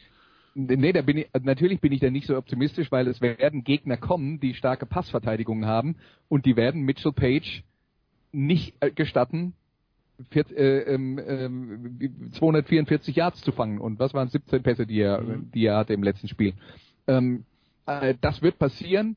Äh, ich denke, Schwäbisch Hall kann mit äh, ähm, Raheem Wilson äh, einen vorweisen, der die Möglichkeit hat, äh, ihn äh, aus dem Spiel zu nehmen. Äh, Braunschweig wird das können mit Darius Robinson. Frankfurt hat sogar zwei oder drei Cornerbacks, die das können. Das ist also äh, ja, also Norwell muss bis zu den Playoffs definitiv andere Optionen finden. Und ich weiß auch nicht, ob die Interceptions nur daherkommen, dass er immer versucht, zu Page zu werfen. Äh, da sind, glaube ich, noch ein paar andere Probleme mit dabei. Äh, deswegen will ich das jetzt gar nicht mal so äh, sehr auf diese Mitchell-Page-Geschichte ähm, schieben, weil der hat das Spiel halt auch dann quasi im Alleingang gewonnen. Gegen Berlin. Genau. Und die, die Dresdner, die jetzt also neun Siege, zwei Niederlagen haben, vor den Rebels, die sieben Siege und drei Niederlagen haben, den direkten Vergleich, den haben die Rebels gewonnen. Das heißt, ähm, wenn am Ende Bilanzgleichheit sein sollte, dann wären die Rebels gegen die Mon äh, vor den Monarchs. Aber auch nur dann. Die Braunschweiger setzen sich klar in Köln durch. Kiel schlägt Hildesheim, Potsdam schlägt Hamburg. Damit gilt für Hamburg übrigens, sobald äh, sie ein Spiel nicht gewinnen oder Hildesheim eins gewinnt oder sie nicht mit 13 Punkten, nee, mit mindestens 14 Punkten im Rückspiel gegen Hildesheim gewinnen, sind sie als Achter fest in der Relegation drin. Das ist so viel zum Norden. Im Süden, ähm, ja, da sieht es jetzt auch zappenduster aus für zappenduster aus für, für Stuttgart, Andreas, weil München schlägt Kirchdorf und damit sind es jetzt nicht mehr vier, sondern fünf Punkte Rückstand auf Kirchdorf und Ingolstadt. Und das sieht jetzt schwierig aus. Ähm, nächste Woche Ingolstadt must win, aber selbst dann wird also sie müssen jetzt drei gewinnen von vier verbleibenden und ähm, bisher waren es zwei, jetzt sind es drei, jetzt wird's übel. Noch übler als so schon. Ja, und wenn man dann sieht, äh, erster neunter Heimspiel gegen äh, gegen Frankfurt, das wird ein ehrgeiziges Projekt, wenn sie wenn sie das gewinnen, gut in München. Äh, möglicherweise geht es dann für die Cowboys nicht mehr um so viel, aber in Marburg sind sie definitiv auch keine Favoriten. Ähm, also das, da fehlt mir echt die Fantasie. Geht denn was, Christian, deiner Meinung nach für, für in Ingolstadt, für die Scorpions, die Ingolstädter, die ja jetzt auf einen alten Bekannten setzen auf Quarterback, nämlich Cedric Townsend. Den kennt man noch zum Beispiel von den Allgäu Comets oder ganz früher von den Franken Knights. Ich weiß nicht, was ich mit Ingolstadt machen soll. Ähm, vom Kopf her hat Andreas zu 100% recht. Normalerweise muss es das eigentlich gewesen sein. So, ich glaube nicht, dass Kirchdorf noch einen Punkt in dieser Saison holt. Die spielen in Frankfurt gegen Frankfurt in Hall. Mhm. Sehe ich nicht. Ja. Auch wenn sie die, ja. ambitioniert, ja. Genau. Ja. auch wenn sie die, auch wenn sie die Halle im Hinspiel hart gespielt haben. Da, darf man nicht vergessen. Das war 0 zu 9 zur Pause. Aber ich glaube halt nicht, dass die da punkten. Hall vielleicht noch am ehesten, weil die dann schon Südmeister sein könnten am letzten Spieltag und vermutlich sind. Ähm, in Ingolstadt geht was, weil Ingolstadt dieses Jahr an schlechten Tagen wie ein GFL 2 Team aussieht. Ähm, an guten Tagen immer noch wie, wir hätten eigentlich in die Playoffs mitspielen müssen, Dukes, was sie nicht waren. Marburg ähm, ist das Problem, dass sie die auswärts spielen. Marburg heimstark, auswärts schwach, wird schwierig, aber nicht unmöglich. Äh, Frankfurt keine Chance. Und München, wenn sie so im Hinspiel spielen wie im Hinspiel, auch keine Chance. Wenn sie ihr Bestes spielen, vielleicht hängt, hängt dann auch davon ab, ob die Cowboys noch eine Playoff-Chance haben.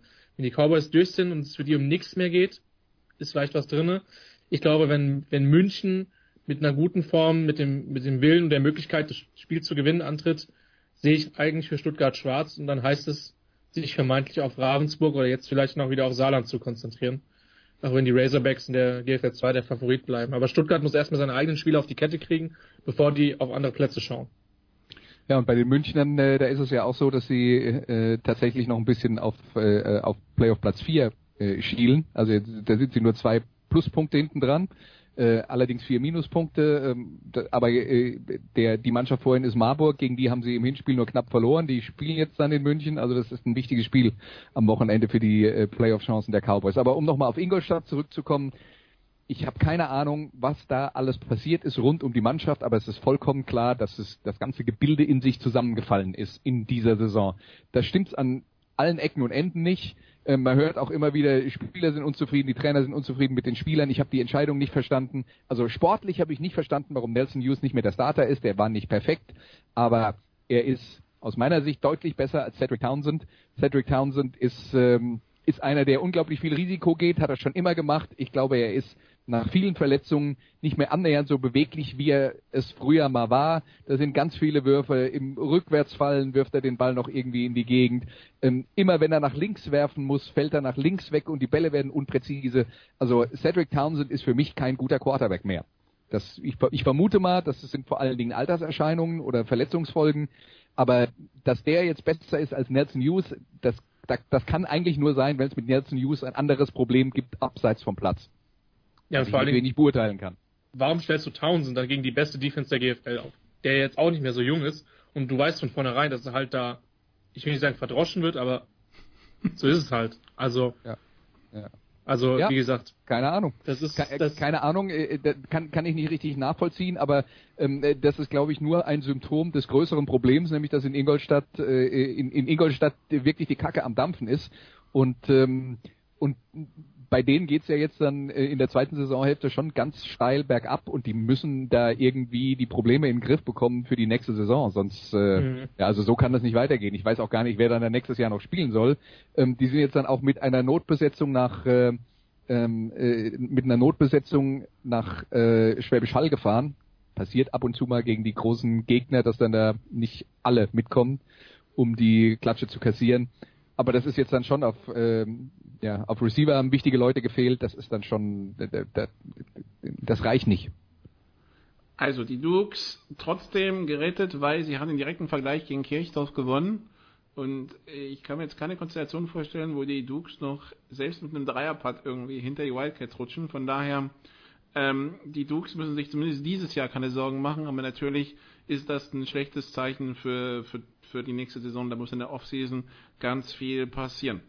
Was allerdings interessant ist, ist der Kampf um die Playoff-Plätze 3, 4 und 5. Ähm, ich glaube, Frankfurt könnte man wahrscheinlich schon auf zwei setzen. Ähm, Christian, die Frankfurter waren jetzt zu Gast in Marburg am Wochenende. Wir erinnern uns an ein Hinspiel, das mit 63 zu 7 nicht ganz so knapp ausgegangen ist, wie man sich vielleicht auf Marburger Seite ganz besonders gewünscht hatte. Ähm, jetzt ein 19 zu 26, wo man Frankfurt geärgert hat, aber am Ende doch verloren hat. Ähm, jetzt mit ein paar Tagen Abstand, wie bewertest du dieses Spiel, Christian? ja, ich bin mittlerweile der Meinung, dass sich Marburg echt ärgern muss, dass sie es nicht gewonnen haben. Weil da waren so viele verpasste Chancen. Ähm, der, das, das, der Field Goal Versuch, der dann in einem Fake endete kurz vor der Pause, der nicht funktioniert hat.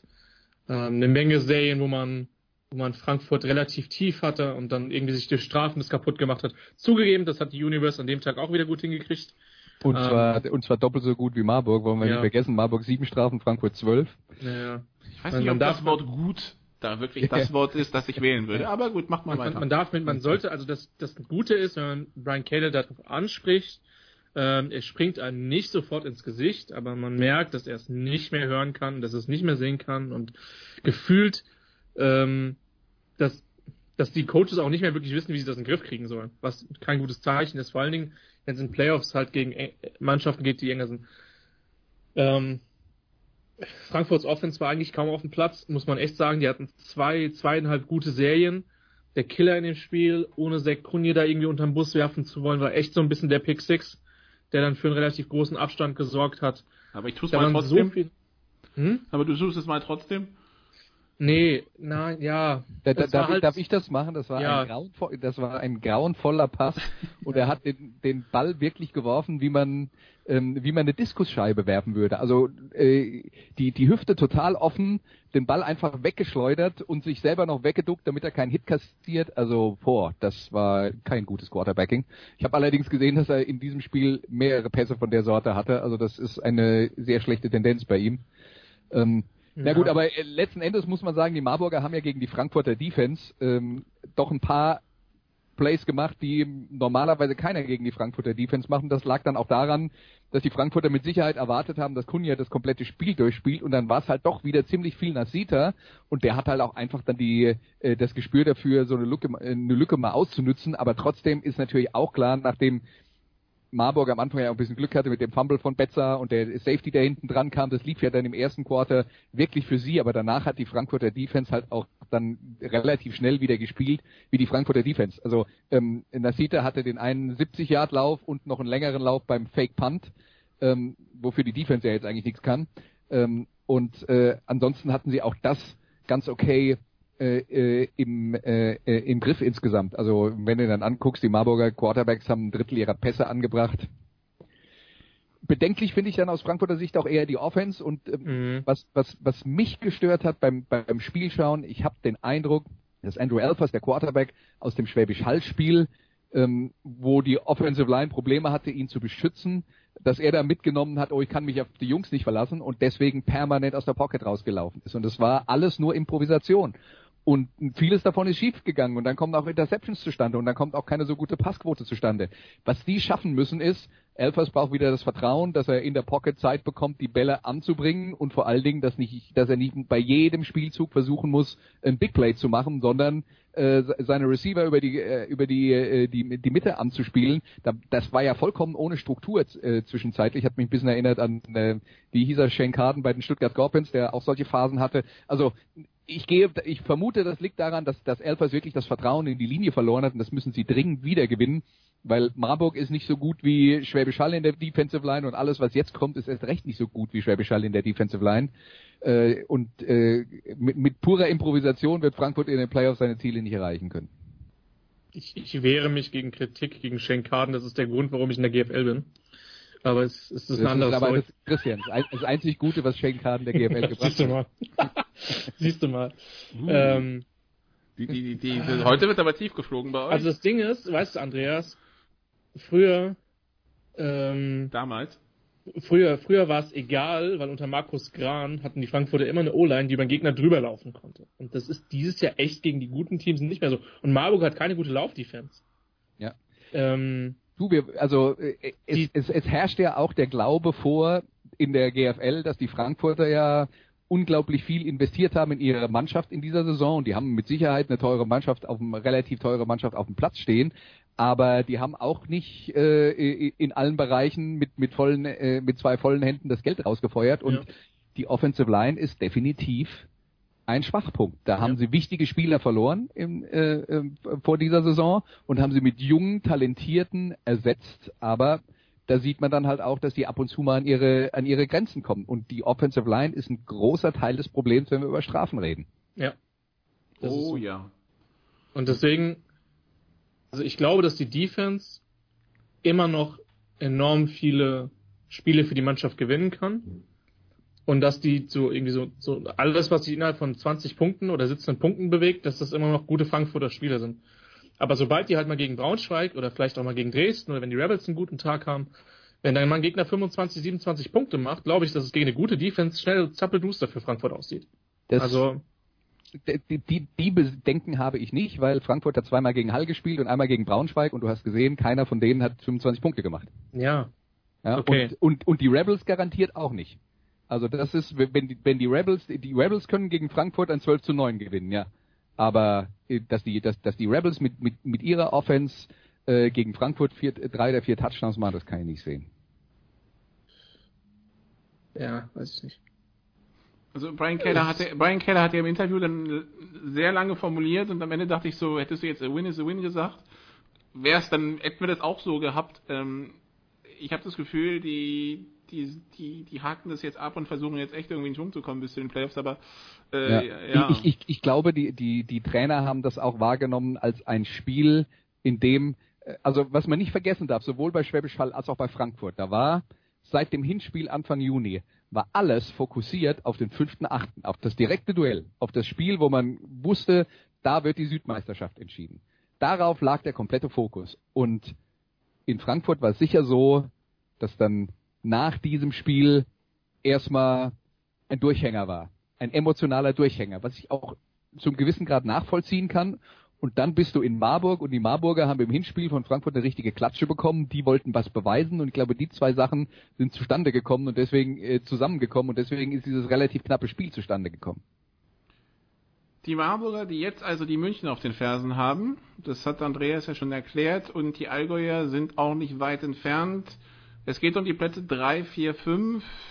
Andreas, alle drei Teams haben ein paar Stärken, aber auch ein paar offensichtliche Schwächen. Äh, wer macht für dich da das Rennen? Ja, also äh, aus Münchner Sicht, ich, ich weiß, dass das die Motivation ist, dass, äh, dass äh, der äh, Coach dann auch äh, immer den Hashtag, wie ist es, äh, äh, to, to the Playoffs oder irgendwie sowas bei allem, was er äh, in den sozialen Medien äh, postet, dabei hat. Das finde ich gut. Ich finde es auch toll, dass die Cowboys geschafft haben, sich vom letzten Platz so nach oben zu arbeiten, dass sie diese Chance noch haben. Aber man darf natürlich nicht vergessen, dass die schon sieben Niederlagen auf dem Konto haben und äh, die, die Marburger und die Kemptner an der Front deutlich besser aufgestellt sind. Das heißt, selbst wenn München äh, zum Beispiel die Marburg Mercenaries schlägt, wird es trotzdem noch ein schwieriger Weg. Aber äh, Marburg spielt noch einmal gegen Hall, ne? Also da, ja. da würde ich jetzt keinen Marburger Sieg einplanen. Nee, äh, das sicher auch nicht, aber Marburg ist auch eine Mannschaft, die auch Hall mal ärgern kann, weil im Hinspiel in Hall haben sie das auch ganz gut geschafft. Ähm, aber äh, natürlich, Hall ist Favorit ist es trotzdem, äh, also ähm, die die ähm, die Münchner haben eine Chance. Das ist jetzt erstmal äh, das Positive dabei. Ich, ich glaube, das wird schwer, die die restlichen Spiele alle zu gewinnen. Ähm, ja, aber was ich halt noch nicht so richtig abschätzen kann, ist das Duell zwischen Marburg und Kempten. Äh, einfach deswegen, weil die Kemptener ja jetzt nach dem Trainerwechsel noch in einer Umbauphase sind und was dabei rauskommt, äh, muss man glaube ich erstmal abwarten. Also tue ich mir schwer, ähm, da eine Prognose abzugeben. Und was man natürlich bei dem Rennen um Platz äh, drei und vier im Süden auch nicht vergessen darf, ist, es gibt andere Mannschaften, die dafür plädieren, dass Frankfurt Universe aufgrund der Insolvenz äh, noch Punkte abgezogen bekommt. Je nachdem, wie viele das sind.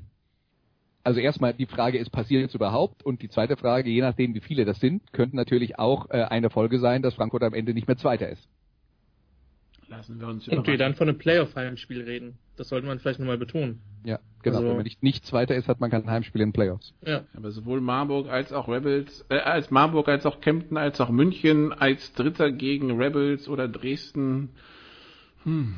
Nun ja, sehe ich jetzt nicht, also würde ich jetzt nicht unbedingt mein Geld auf das Südteam setzen. Aber gut, das nur am Rande. Dann machen wir eine kurze Pause hier und dann sprechen wir mal so im Ansatz über eine Liga, die jetzt gerade in der Vorbereitung steckt und dann Anfang September in die Vollen geht über die NFL bis gleich.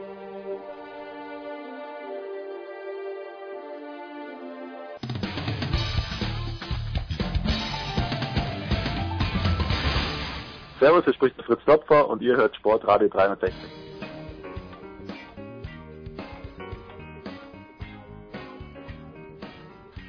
Big Show 369 bei Sportradio 360. Wir sprechen jetzt über die NFL. Saisonstart Mitte September, aber es gibt schon viel, über das wir uns unterhalten können mit Andreas Renner und mit Christian Schimmel. Und Christian Schimmel war gerade im Vorgespräch am, am Schwärmen über den Seahawks Panther.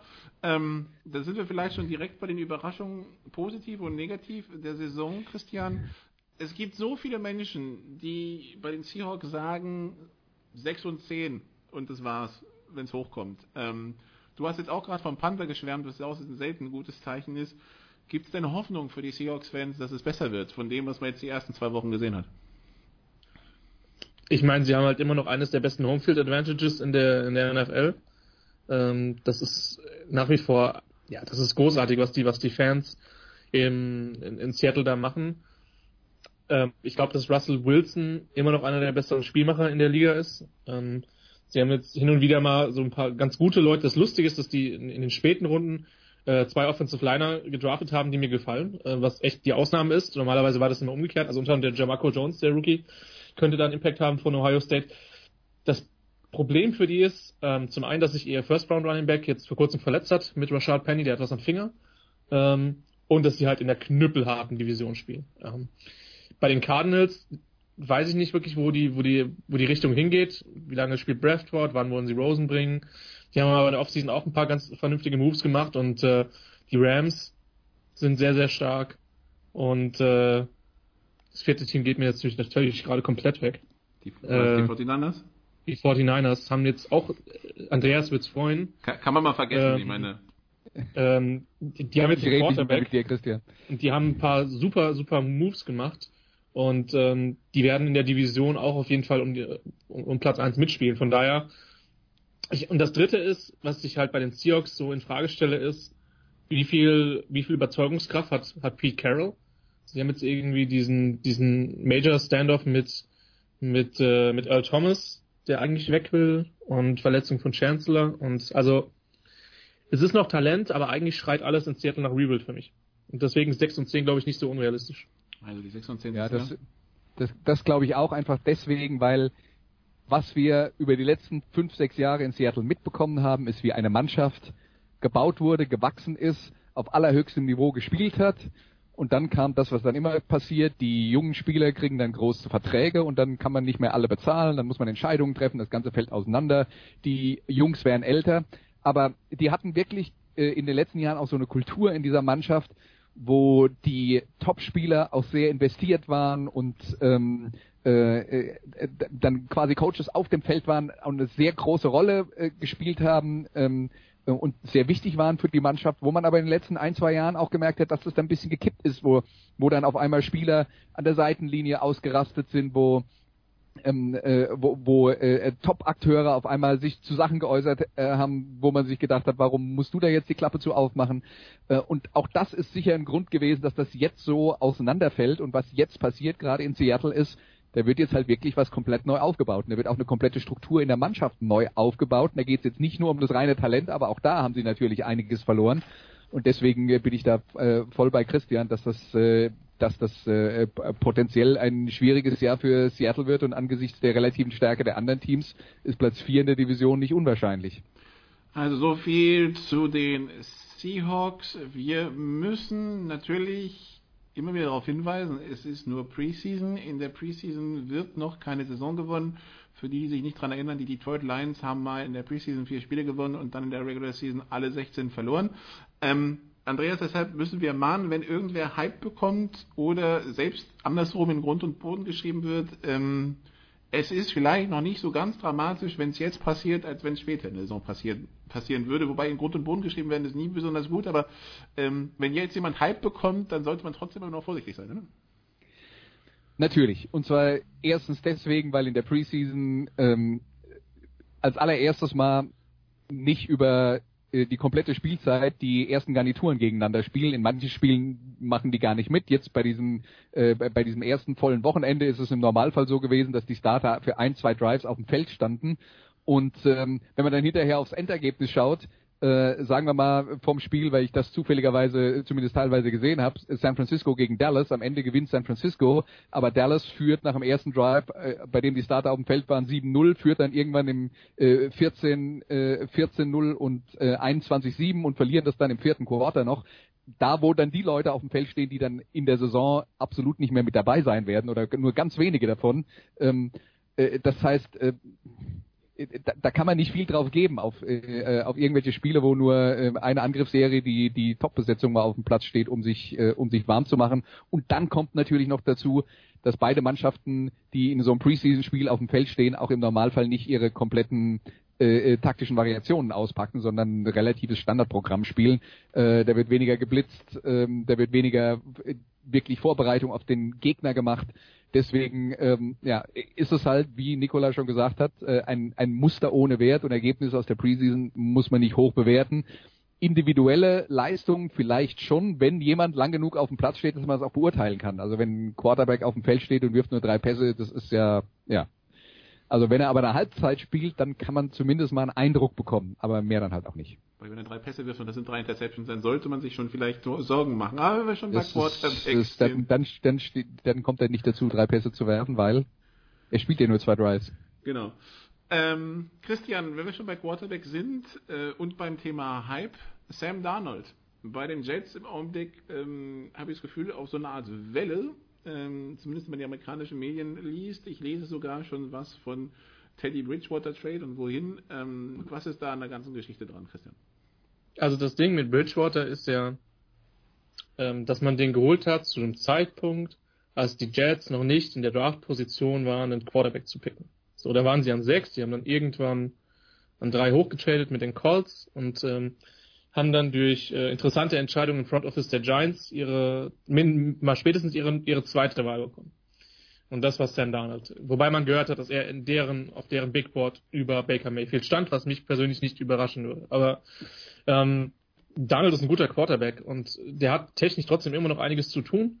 Der wird aber früh in der NFL Erfolg haben, weil er einfach eine Präzision hat, die wenige Quarterbacks dem, aus dem College mitbringen. Und der hat ein Mindset, zumindest von dem, was man bei USC gesehen hat, was wirklich gut war. Der ist in der letzten Saison da richtig verdroschen worden, ähm, weil die Offensive Line, drei Starter sind vor dem Jahr weg. Ähm, der kann mit Druck gut umgehen. Und äh, auf den ist viel Kritik eingeprasselt, weil seine Saison nicht ganz so überragend war wie sein Richard Freshman Jahr 2017, 16. Ähm, aber das lag halt an den Umständen zum großen Teil. Und deswegen bin ich gespannt. Und Bridgewater galt halt relativ früh als Trade-Objekt, weil früherer First-Round-Pick hat dann für Minnesota ein paar sehr, paar sehr gute Spiele auch gemacht, hat es in die Playoffs geführt, dann kam diese fürchterliche Knieverletzung vor zwei Jahren. Ähm, und ich werde meinen Teddy Bridgewater auch diese Saison noch nicht, noch nicht ablegen, mein Bias. Sehr, also bei den Sofa-Quarterbacks, sofern ich dazu nochmal eingeladen werde, ähm, werdet ihr, ihr das hören. Jetzt ich glaube nicht. nach wie vor. Jetzt nicht mehr. Jetzt nicht mehr, schade. Egal.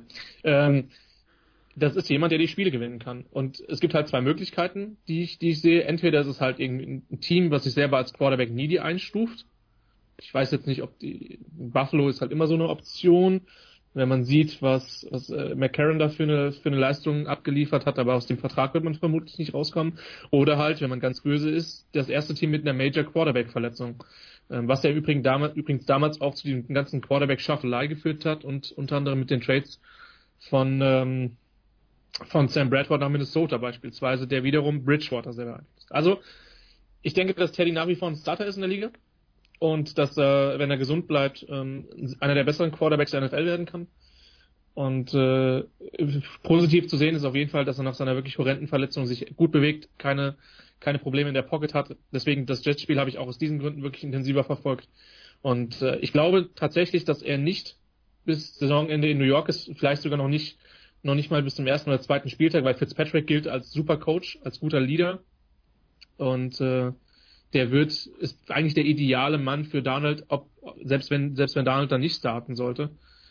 Von daher, ich bin wirklich. Reden wir jetzt von McCown. McCown, ich hau die jedes Mal durcheinander. Das passiert mir auch in Okay. unserem Podcast. Also das, das, das wäre jetzt die Geschichte, die ich noch anmerken wollte. Äh, Ich glaube nicht, dass Sam Darnold und äh, Teddy Bridgewater sich um den äh, Starterjob in New York streiten, sondern dass Josh McCown, der kein großer Name ist, aber in den letzten Jahren immer wieder äh, wirklich äh, gute Leistungen gezeigt hat, auch in der vergangenen Saison. Wir wollen nicht vergessen, die Jets vor der vergangenen Saison waren so eine Mannschaft, von denen Leute äh, gesagt haben, oh, die, die werden vielleicht kein einziges Spiel gewinnen und dieser McCown hat sie in, eigentlich in allen Partien drin gehalten, nicht nur er alleine, aber das ist schon äh, das ist schon einer, der auch im höheren Alter noch obere Mittelklasse ist und vor allen Dingen einer ist, der mit allen gut zurechtkommt und der, und das hat Christian jetzt eben äh, auch schon angedeutet, eben äh, auch alles tut, um äh, junge Quarterbacks zu fördern. Im, Alter von 38 oder so weiß er mit Sicherheit auch, das geht nicht mehr so lange. Aber ich könnte mir gut vorstellen, dass die Jets trotzdem mit McCown in die Saison gehen, weil der gut genug ist, um mit ihm zu gewinnen. Apropos, weil vorhin die Sofa-Quarterbacks Thema waren, bei der Hitzewelle, nach der Hitzewelle mussten wir die Sofa-Quarterbacks alle einzeln vom Sofa abkleben. Das Sofa muss restauriert werden und das dauert ein bisschen, deshalb die Sofa-Quarterbacks gibt's wieder, aber erst in der Woche vor dem Saisonstart, weil ich schon mehrfach gefragt wurde. Also, das ist die Situation bei den Jets. Ähm, wenn wir so ein bisschen weiterhin durch die Liga streifen und gucken, Andreas, einen noch, den ich mir gar keinen Reim machen kann im Augenblick, ist John Gruden, ähm, bei dem man das Gefühl hatte, den ganzen, das ganze Frühjahr durch und auch ein Teil des Sommers, ja, der, der scheint doch relativ oldschool unterwegs zu sein. Also ähm, 1998 eher als 2018. Jetzt gab es jetzt äh, gab es beim Monday Monday Quarterback habe ich gesehen zumindest ein Segment, wo, wo ein bisschen versucht hat, das Ganze richtig zu stellen. Trotzdem wäre ich aus der Sache nicht schlau. Bist du schlauer geworden, Andreas? Ja, also ich glaube, wir, der, der, der Punkt bei der ganzen Geschichte ist, dass wir uns äh, es zu leicht machen, wenn wir eine Schublade haben mit New School und Old School und dann kommt dann jemand rein und da ist er dann da drin und zwar für immer. Ähm, der, das entscheidende Argument in diesem Monday Morning äh, Quarterback Artikel war ja auch, äh, John Gruden war mal definitiv New School, als er angefangen hat Ja. und äh, ist immer noch äh, Äh, also der war ja sozusagen das Äquivalent zu Sean McVay äh, ähm, heutzutage, also der der progressivste Denker äh, auf der Trainerposition. Wenn dann 20 Jahre vergehen, muss das nicht mehr äh, der Fall sein. Also wir erinnern uns vielleicht auch an die Trainerkarriere von Felix Magath, der jahrelang jahrelang das Nonplusultra im Trainergeschäft war und dann so schnell weg vom Fenster war, weil er dann auf einmal komplett überholt war. Äh, wie auch immer, also John Gruden hat da sicher was äh, zu beweisen. Was er, glaube ich, nicht tun wird, ist ähm, Möglichkeiten seiner Mannschaft zu helfen mit neueren Analysemethoden, dass er die unter den Tisch fallen lässt. Ich glaube, es ging dann letzten Endes nur darum, dass er äh, gesagt hat, ähm, wir, wir haben alle Möglichkeiten, aber wir wollen die halt so ähm, analysieren, damit wir nur das davon verwenden, was uns äh, tatsächlich weiterbringt. Äh, und er hat gesagt, nicht alles, was Neues ist, deswegen zwangsläufig auch gut. Und das ist jetzt auch keine, keine steile These. Ja? Also ja, können wir uns, glaube ich, eigentlich alle darauf einigen. Aber natürlich wird es interessant, was der äh, was der in Oakland macht. Äh, da wird man vor allen Dingen auf die äh, Entwicklung vom Quarterback schauen, von Derek Carr. Ähm, äh, und dann im Zusammenspiel mit den Receivern. Wir dürfen nicht vergessen, die Raiders waren zwei, drei Jahre das heiße, junge, neue Team, von dem man erwartet hat, dass es bald Super Bowl-Niveau haben wird und die sind im letzten Jahr vollkommen abgestürzt. Und eins der Probleme ist, dass die Defense nicht besonders gut ist und äh, daran hat sich jetzt grundsätzlich erstmal noch nicht so viel geändert. Also die haben da immer noch Baustellen, äh, vor allen Dingen in der Passverteidigung, da müssen sie erstmal zeigen, dass sie, äh, dass sie äh, da auf NFL-Niveau sind. Ansonsten wird Derek Carr vielleicht in jedem Spiel über 40 Punkte produzieren müssen, wenn sie gewinnen wollen.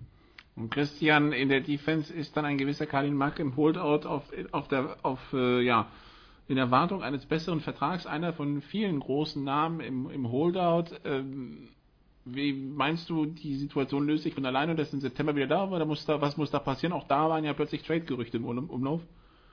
Es wäre super, wenn Mac aus der Division verschwinden würde, als Chargers-Fan. Ähm. Wir, wir, wollen eine objektive Beurteilung. Äh, normal darfst du so einen Spieler niemals ziehen lassen. Punkt. Ganz simpel. Und deswegen glaube ich da auch nicht dran, dass sie ihn traden. Und jetzt, jetzt kein Disrespect bitte für Offensive Line oder Defensive Backs, aber so ein Pass, okay, Offensive Line nehme ich vielleicht raus, aber Defensive Backs oder Linebacker oder Running Backs, aber eine Konstante, die wir in den letzten Jahren der NFL hatten, du brauchst ein, besser zwei sehr gute Pass Khalil Mack ist einer der besten Pass-Rusher, der auch den Run ganz gut verteidigen kann. Äh, ganz gut ist ein bisschen untertrieben, der den Run sehr gut verteidigen kann. Ähm, wenn du den ziehen lässt, dann machst du in Oakland alles falsche Punkte. So, und das, ich kann mir das nicht vorstellen. Das ist, vor allen Dingen, wenn du nächstes Jahr nach Las Vegas gehst. Dann hast du mit Derek Carr, dann hast du mit, mit Mac, dann hast du vielleicht mit, mit Leuten wie Amari Cooper, vielleicht noch einen Jordy Nelson. Ähm, du brauchst auch ein paar Gesichter, Marshall Lynch offensichtlich, sofern der nächstes Jahr noch spielt. Ähm, du brauchst auch ein paar Gesichter, um so eine Mannschaft irgendwo ankommen zu lassen, vermarkten zu können. Natürlich triffst du jetzt keine, hältst du jetzt nicht einen von denen im Roster, wenn die schlecht sind. Aber Mac ist einer der Figuren, mit denen man sich in letzten als Raiders-Fan, denke ich, identifizieren kann. Deswegen sehe ich nicht, dass sie den ziehen lassen. Und also wenn sie es tun würden, würde ich es für einen großen Fehler halten. Andreas hatte, glaube ich, schon still zugestimmt am Anfang. Ja, da muss man nichts mehr zu sagen. Nee, das wird nicht passieren. Dann haben wir noch Le'Veon Bell, der im Augenblick äh, nicht im Training Camp ist, und Aaron Donald von den Rams. Ähm, bei Bell wird es dann wahrscheinlich, ich weiß nicht, das klingt so komisch, dass es dann am Ende des Jahres wahrscheinlich auseinandergeht, weil irgendwie hat man das Gefühl, die passen zueinander, die Bell und die Steelers, Andreas, aber irgendwie werden die sich, warum auch immer, da nicht einig. Ja, bei diesen ganzen äh, Holdouts ist es, äh, wir, wir wissen doch, wie das Spielchen funktioniert. Die Spieler haben letzten Endes nicht viele Argumente auf ihrer Seite und nicht viele Druckmittel auf ihrer Seite, aber sie können sagen, ich bin im Trainingslager mit dabei. Und ähm, das ist auch alles schön und gut, solange nur das Trainingslager läuft. Wenn dann die reguläre Saison läuft, dann bekommen sie einen Gamecheck weniger, wenn sie das Spiel verpassen. Und ein Gamecheck, also das muss man dann vielleicht auch mal äh, noch mal erklären, weil das vielleicht nicht alle wissen. In der NFL wird wirklich jeder Spieler pro Spiel bezahlt. Also wenn einer eine Million bekommt und die haben äh, pro Saison und die haben 16 Spiele, dann bekommt er für jedes Spiel einen Check über ein Sechzehntel von einer Million. So. Und äh, das ist dann bei auch bei einem Khalil Mack, selbst wenn er einen neuen Vertrag haben will, schon eine substanzielle Summe. Und wenn der kriegt übrigens fast eine so, Million pro Spiel, das, das, ist der Unterschied. Genau, ja. Ähm, aber äh, wenn äh, solange er nur im Trainingslager nicht mit dabei ist, hat er ja kein, tatsächlich keinen großen Schaden, aber sobald dann äh, die die Schecks nicht reinkommen für die äh, regulären Saisonspiele, da geht's dann ans Eingemachte und dann enden diese Holeouts eigentlich immer. Also, Deswegen. Ja, mal gucken, ob Levin Bell und Aaron Donald oder Khalil Mack da äh, durchziehen oder sich doch ähm, wieder in letzter Sekunde einreihen. Ähm, ja, Verletzungen gab es auch, zum Beispiel Derek Geis von den äh, vom Footballteam in Washington mit Kreuzbandriss raus fürs Jahr. Der frisch gedraftete Running Back Olaf Nordwig hat schon die weiße Flagge gehisst, Christian, das wissen wir. Schauen wir kurz noch auf die Deutschen ähm, die da im Augenblick in der NFL rumhüpfen. Böhringer auf Thailand bei den Bengals, Eseala als Fullback bei den Ravens. Die haben Practice Squad sicher. Theoretisch, wenn ich es richtig verstanden habe, ginge sogar mehr. Ähm, meinst du, da geht irgendwie mehr für einen der beiden? Schwierig, also Eseala hat zumindest einige Snaps als, als Blocker gesehen in, in, in zweiten Preseason-Spielen, hat sich da nicht mal doof doof eingestellt. Übrigens eine der Konstanten der Preseason, John Harbour blitzt und John Harbour will in der Preseason gewinnen. Ähm, bei Böhringer ist es so, ähm, wenn man sich den, den Roster der Bengals anschaut, das ist halt mit, mit Crowded noch echt untertrieben. Ähm, zumal sie mit Tyler Eifert da echt einen sehr guten haben. Dahinter die Tiefe ist qualitativ vielleicht nicht ganz so überragend besetzt, aber man darf nicht vergessen, dass der junge Mann eine komplett neue Position lernen muss und der ja auch in der GFL letztlich nur ein Jahr Erfahrung als Wide Receiver hatte. Ähm, von daher eine gute Chance, sich da weiterzuentwickeln. Bei den anderen muss man gucken. Also Edebali ist jetzt auch bei dem, bei dem, bei dem Team, was, was defensiv unheimlich tief ist. Ähm, und ein solcher. Der eine Solcher ist bei den 49ers, der andere, glaube ich, bei den Bucks. Wenn ich es noch richtig ja. auf dem Schirm habe. Ja. Also das sind halt auch Spieler, die sich vor allen Dingen, vor allen Dingen Erik, äh, Mark, die sich vor allen Dingen in Dallas über Special Teams ausgezeichnet haben. Das ist ein, ist ein guter Anfang, denn das musst du, wenn du am, am hinteren Ende des Rosters bist, aber ähm, es wird für alle relativ schwer. Ich denke, das kann man schon sagen. Und äh, nachdem dann entsprechend Björn Werner nicht mehr in der Liga sind, Sebastian Vollmer aufgehört hat, äh, ist, denke ich, von denen, die da sind, Kasim Edebali, denke ich, die, die größte Hoffnung, der ja auch im letzten Jahr bis zum Schluss, wenn auch bei verschiedenen Teams, noch auf den jeweiligen Rostern stand, sei es bei den Rams oder sei es bei den Lions. Und dann noch Equanimous St. Brown nicht vergessen, ne?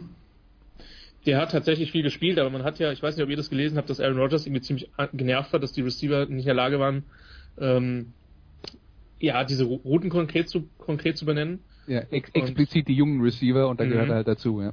Und sie haben halt drei Leute, drei Leute gedraftet. Der Marcus Waldes Scantling ist ein sehr interessanter Spieler, der auch viel Zeit auf Special Teams gesehen hat mit Size Speed Project. Der hat sich auf jeden Fall im ersten Preseason-Spiel schon vorgetan. Jamon Moore ist so ein kleiner Favorit von mir, weil super Roadrunner.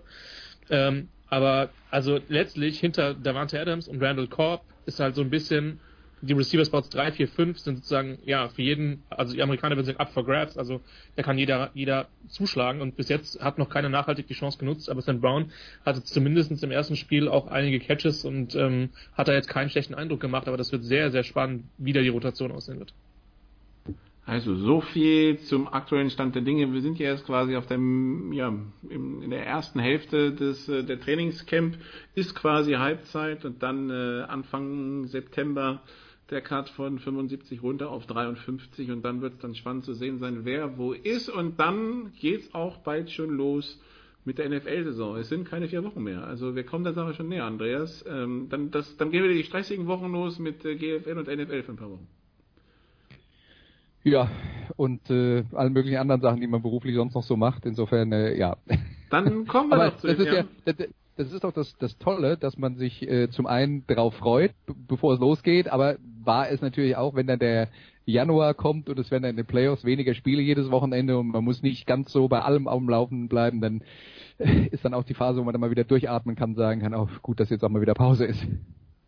Ähm, ja, aber ich finde es immer anders. Ich finde es immer so, Ah, jetzt ist äh, jetzt äh, also ich, ich finde immer so den, den, letzten Spieltag der regulären Saison, wo du weißt, es geht dann runter von äh, 32 auf 12, ist immer so, ja, okay, jetzt geht halt der gemütliche Teil der NFL-Season los, aber irgendwie fehlt dann was. Also geht mir dann so. Pff, ihr seid herzlich, ihr seid herzlich eingeladen, intensiv in die Draft Coverage einzusteigen. Ähm, Ach komm, das, aber macht, danke. das macht echt viel Spaß. Und Ja, so ja. viel, jemand, der selbst so viel Football gesehen hat wie ihr zwei, ist, hat da besicht mit Sicherheit viel Kompetenz und Gutes sozusagen. Das ist aber tatsächlich bei mir um Weihnachten rum, weil das immer so die Zeit ist, wo halt so, so Draft, also neben der, den College Football Bowls, aber wohl eigentlich auch viel Draft abarbeite. Ähm, aber ich weiß nicht, ich, mir geht das dann schon auch eher so, dass, es, dass ich ein bisschen wehmütig bin, weil man dann von den Spielen ein bisschen weggeht.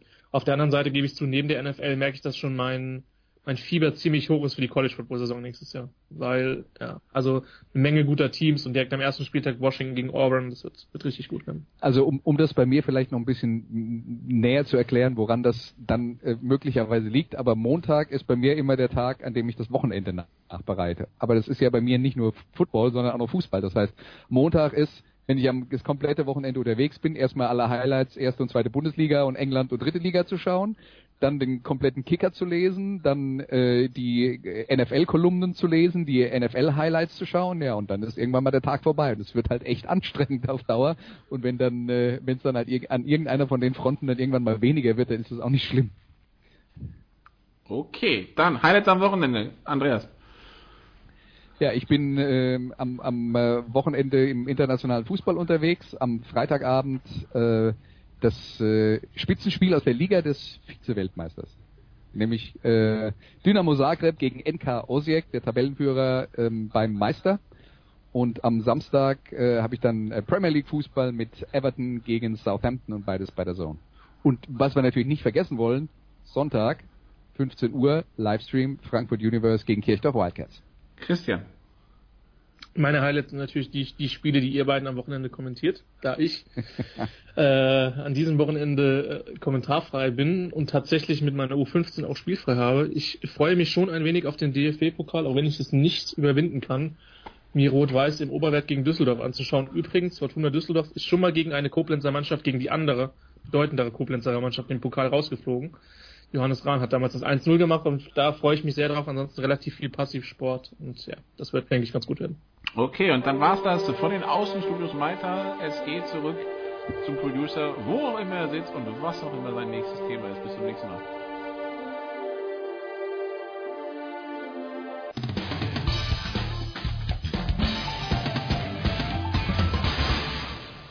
Hier ist Dominik Klein, Nationalspieler vom CAW Kiel und ihr hört sportradio360.de.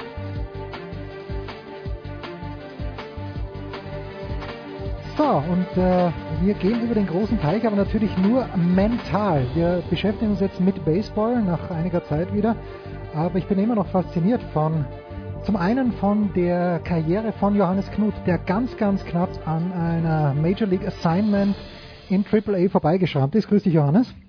Guten Tag. Ja, ich habe es hab, immer geschafft, einmal in Regensburg zu spielen, in der zweiten Liga. Also nicht mit, sondern gegen Regensburg, aber immerhin. Immerhin, und das ist das Stichwort, denn in Regensburg wieder mal dabei Kai Gronauer, der Chefcoach der Regensburg Legionäre. Servus, Kai. Hallo Jens, hallo alle. Pass auf, der Johannes, der hat tatsächlich hier in München Baseball gespielt. Wenn jetzt äh, dir jemand sagt, du schau dir mal den Knut an, starker Mann, Outfielder, Leftfield, wie würde das denn ausschauen, wenn der nach Regensburg kommt? Was, worauf würdest du achten, ähm, wenn, wenn Johannes Knut bei dir aufschlägt und sagt, ich kann was? Oder generell, ich kann was. Was muss ich leisten, damit ich in der ersten deutschen Baseball-Bundesliga spielen kann? Ähm, auch äh, bei uns, bei uns sind natürlich die Ansprüche ein bisschen höher. Ne? Also ich möchte natürlich schon sehen, dass, dass der Ball, wenn er getroffen wird, äh, dann auch hart vom Schläger weggeht zum Beispiel äh, oder eine, eine saubere Wurfbewegung ausgeführt wird, äh, athletisches Auftreten, also dass man, äh, dass man schnell läuft, ähm, gute, gute seitliche Bewegung auch hat ähm, und, und natürlich auf der Defensivposition äh, sicher ist beim, beim Ballfangen. Also das sind so die wichtigsten Sachen, auf die es mir beim ersten Eindruck erstmal so ein, äh, ankommt. Ne? Hast du Strichliste gehabt, Johannes, und abgehakt, oder? Top, top, top, top, top. Wann, wann fährst du nach ja. Regensburg? alles alles äh, nicht nicht erfüllbar. Nein, also das ist natürlich ähm, so ein bisschen, dass äh, die zweite Bundesliga in Deutschland ist natürlich schon noch so ein bisschen, ähm, da, da ist der Abstand und dann zu der ersten Liga doch schon äh, einigermaßen groß, beziehungsweise dieser Sprung, das ist schon, das merkt man dann auch, wenn man mal so ein Erstligaspiel mitkriegt oder dann auch ähm, in der zweiten Liga spielt man ja ab und zu gegen auch Erstligaspieler beziehungsweise Erstliga-Pitching, das ist auch nochmal ein ganz anderes Niveau und das, das kann man jetzt nicht mit zweiten Ligen in anderen Sportarten vergleichen. Das ist schon, äh, ist äh, schon auch beachtlich natürlich dann, wie sich die erste Bundesliga sich entwickelt hat, aber das wäre vielleicht auch mal eine Frage. Kai, du, du hast ja die erste Liga verlassen, warst eine Weile in Amerika und bist jetzt zurückzukommen. Wie hast du das denn so den Unterschied erlebt? Äh, das ist ein Riesenunterschied. Ich bin, ich bin ja auch in den sieben Jahren äh, am Ende am, am Ende von den Minor League Saisons bin ich ja immer wieder nach äh, Deutschland gekommen und habe dann mhm. entweder für Solingen äh, mitgespielt und habe dann noch ein paar paar Spiele ja erlebt. Ähm, aber wirklich in den, in den sieben Jahren, da, da ist vor allem an der, an der Spitze so viel besser geworden. Also wenn man äh, die Top-Vereine wirklich anguckt, äh, da stehen, stehen acht, neun Spieler wirklich in der, in der Line-Up, die, die ein super Niveau haben. Äh, es fehlt da noch ein bisschen an der Dichte. Also auch natürlich nicht nur in den Top-Vereinen, dass halt die zweite Garde noch nicht so stark ist, sondern halt auch in der Liga, dass, dass es meistens doch schon auch innerhalb der ersten Liga einen ganz großen Unterschied gibt äh, der Spiel, Spielniveaus. Oder was du jetzt gerade angesprochen hast mit der zweiten Liga sogar, unsere, unsere zweite Mannschaft ist mit einem Durchschnittsalter von 16,6 Jahren oder so, ist die äh, Südmeister geworden bei sich in der Tabelle. Ähm, da, die spielen gegen normale Herrenmannschaften und da, ist, da merkt man dann natürlich auch, ähm, dass das Niveau noch nicht da ist, wo es, äh, wo es sein sollte. Wie ist es denn, wenn man sich jetzt mal die Tabelle in der deutschen Bundesliga ansieht? Wie ist ein 34 zu 0 Rekord von Bonn zu erklären? Haben die, spielen die einfach eine Saison, wo ein Rad ins andere greift? Haben die so überragende Werfer? 34-0, ich meine, hier und da verlierst du einfach ein Spiel, weil dein Gegner einen Lauf bekommt, aber die Bonner offensichtlich nicht, Kai. Ähm, die Bonner haben über, über die letzten Jahre hinweg schon immer eine, eine Top-Mannschaft an den Start gebracht und die haben sich jetzt nochmal äh, vor der Saison verstärkt mit einem der, der besten Pitcher aus der Südliga. Ähm, ich ich habe leider noch kein Spiel aus der Nordliga gesehen. Ich, ich kann es also schlecht einschätzen. Mhm. Ähm, von früher her, da wurde halt immer so ein bisschen gesagt, die Nordliga ist in der Breite nicht so stark wie die, wie die Südliga. Und äh, vielleicht sieht es halt auch so ein bisschen jetzt danach aus, dass ähm, in der Nordliga halt doch der Abstand zu den zweiten, dritten und vierten Plätzen ähm, doch ein bisschen größer ist. Äh, ja, wieder und, und bei uns in der, in der Südliga das Niveau doch ein bisschen ja, gleicher ist zwischen den Mannschaften. Abschließende Frage noch äh, zu euch. Ihr seid im Moment auf dem zweiten Platz in der Zwischenrunde. Genügt das äh, im Moment den Ansprüchen? Wie viel Luft habt ihr noch nach oben? Ähm, wir haben verdammt viel Luft nach oben. Also wir haben äh, wir, wir haben äh, ja eine ähnlich junge Mannschaft. Ich meine 16,6 Jahre haben wir nicht wie die zweite Mannschaft, aber im Vergleich zur ersten Bundesliga sind wir glaube ich mit Stuttgart zusammen die Mannschaft, die die meisten U21 und hm. U23 Spieler stellt.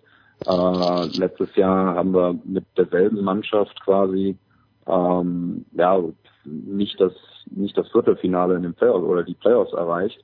Ähm, wir haben schon einen gewaltigen Sprung nach vorne gemacht, äh, wollen das aber auch weiter fortsetzen und ja, der zweite Tabellenplatz äh, sieht schön aus im Moment, ist aber auch verdammt knapp. Also wir haben nur zwei Spiele Vorsprung auf den auf den zweiten, eins auf den auf den dritten.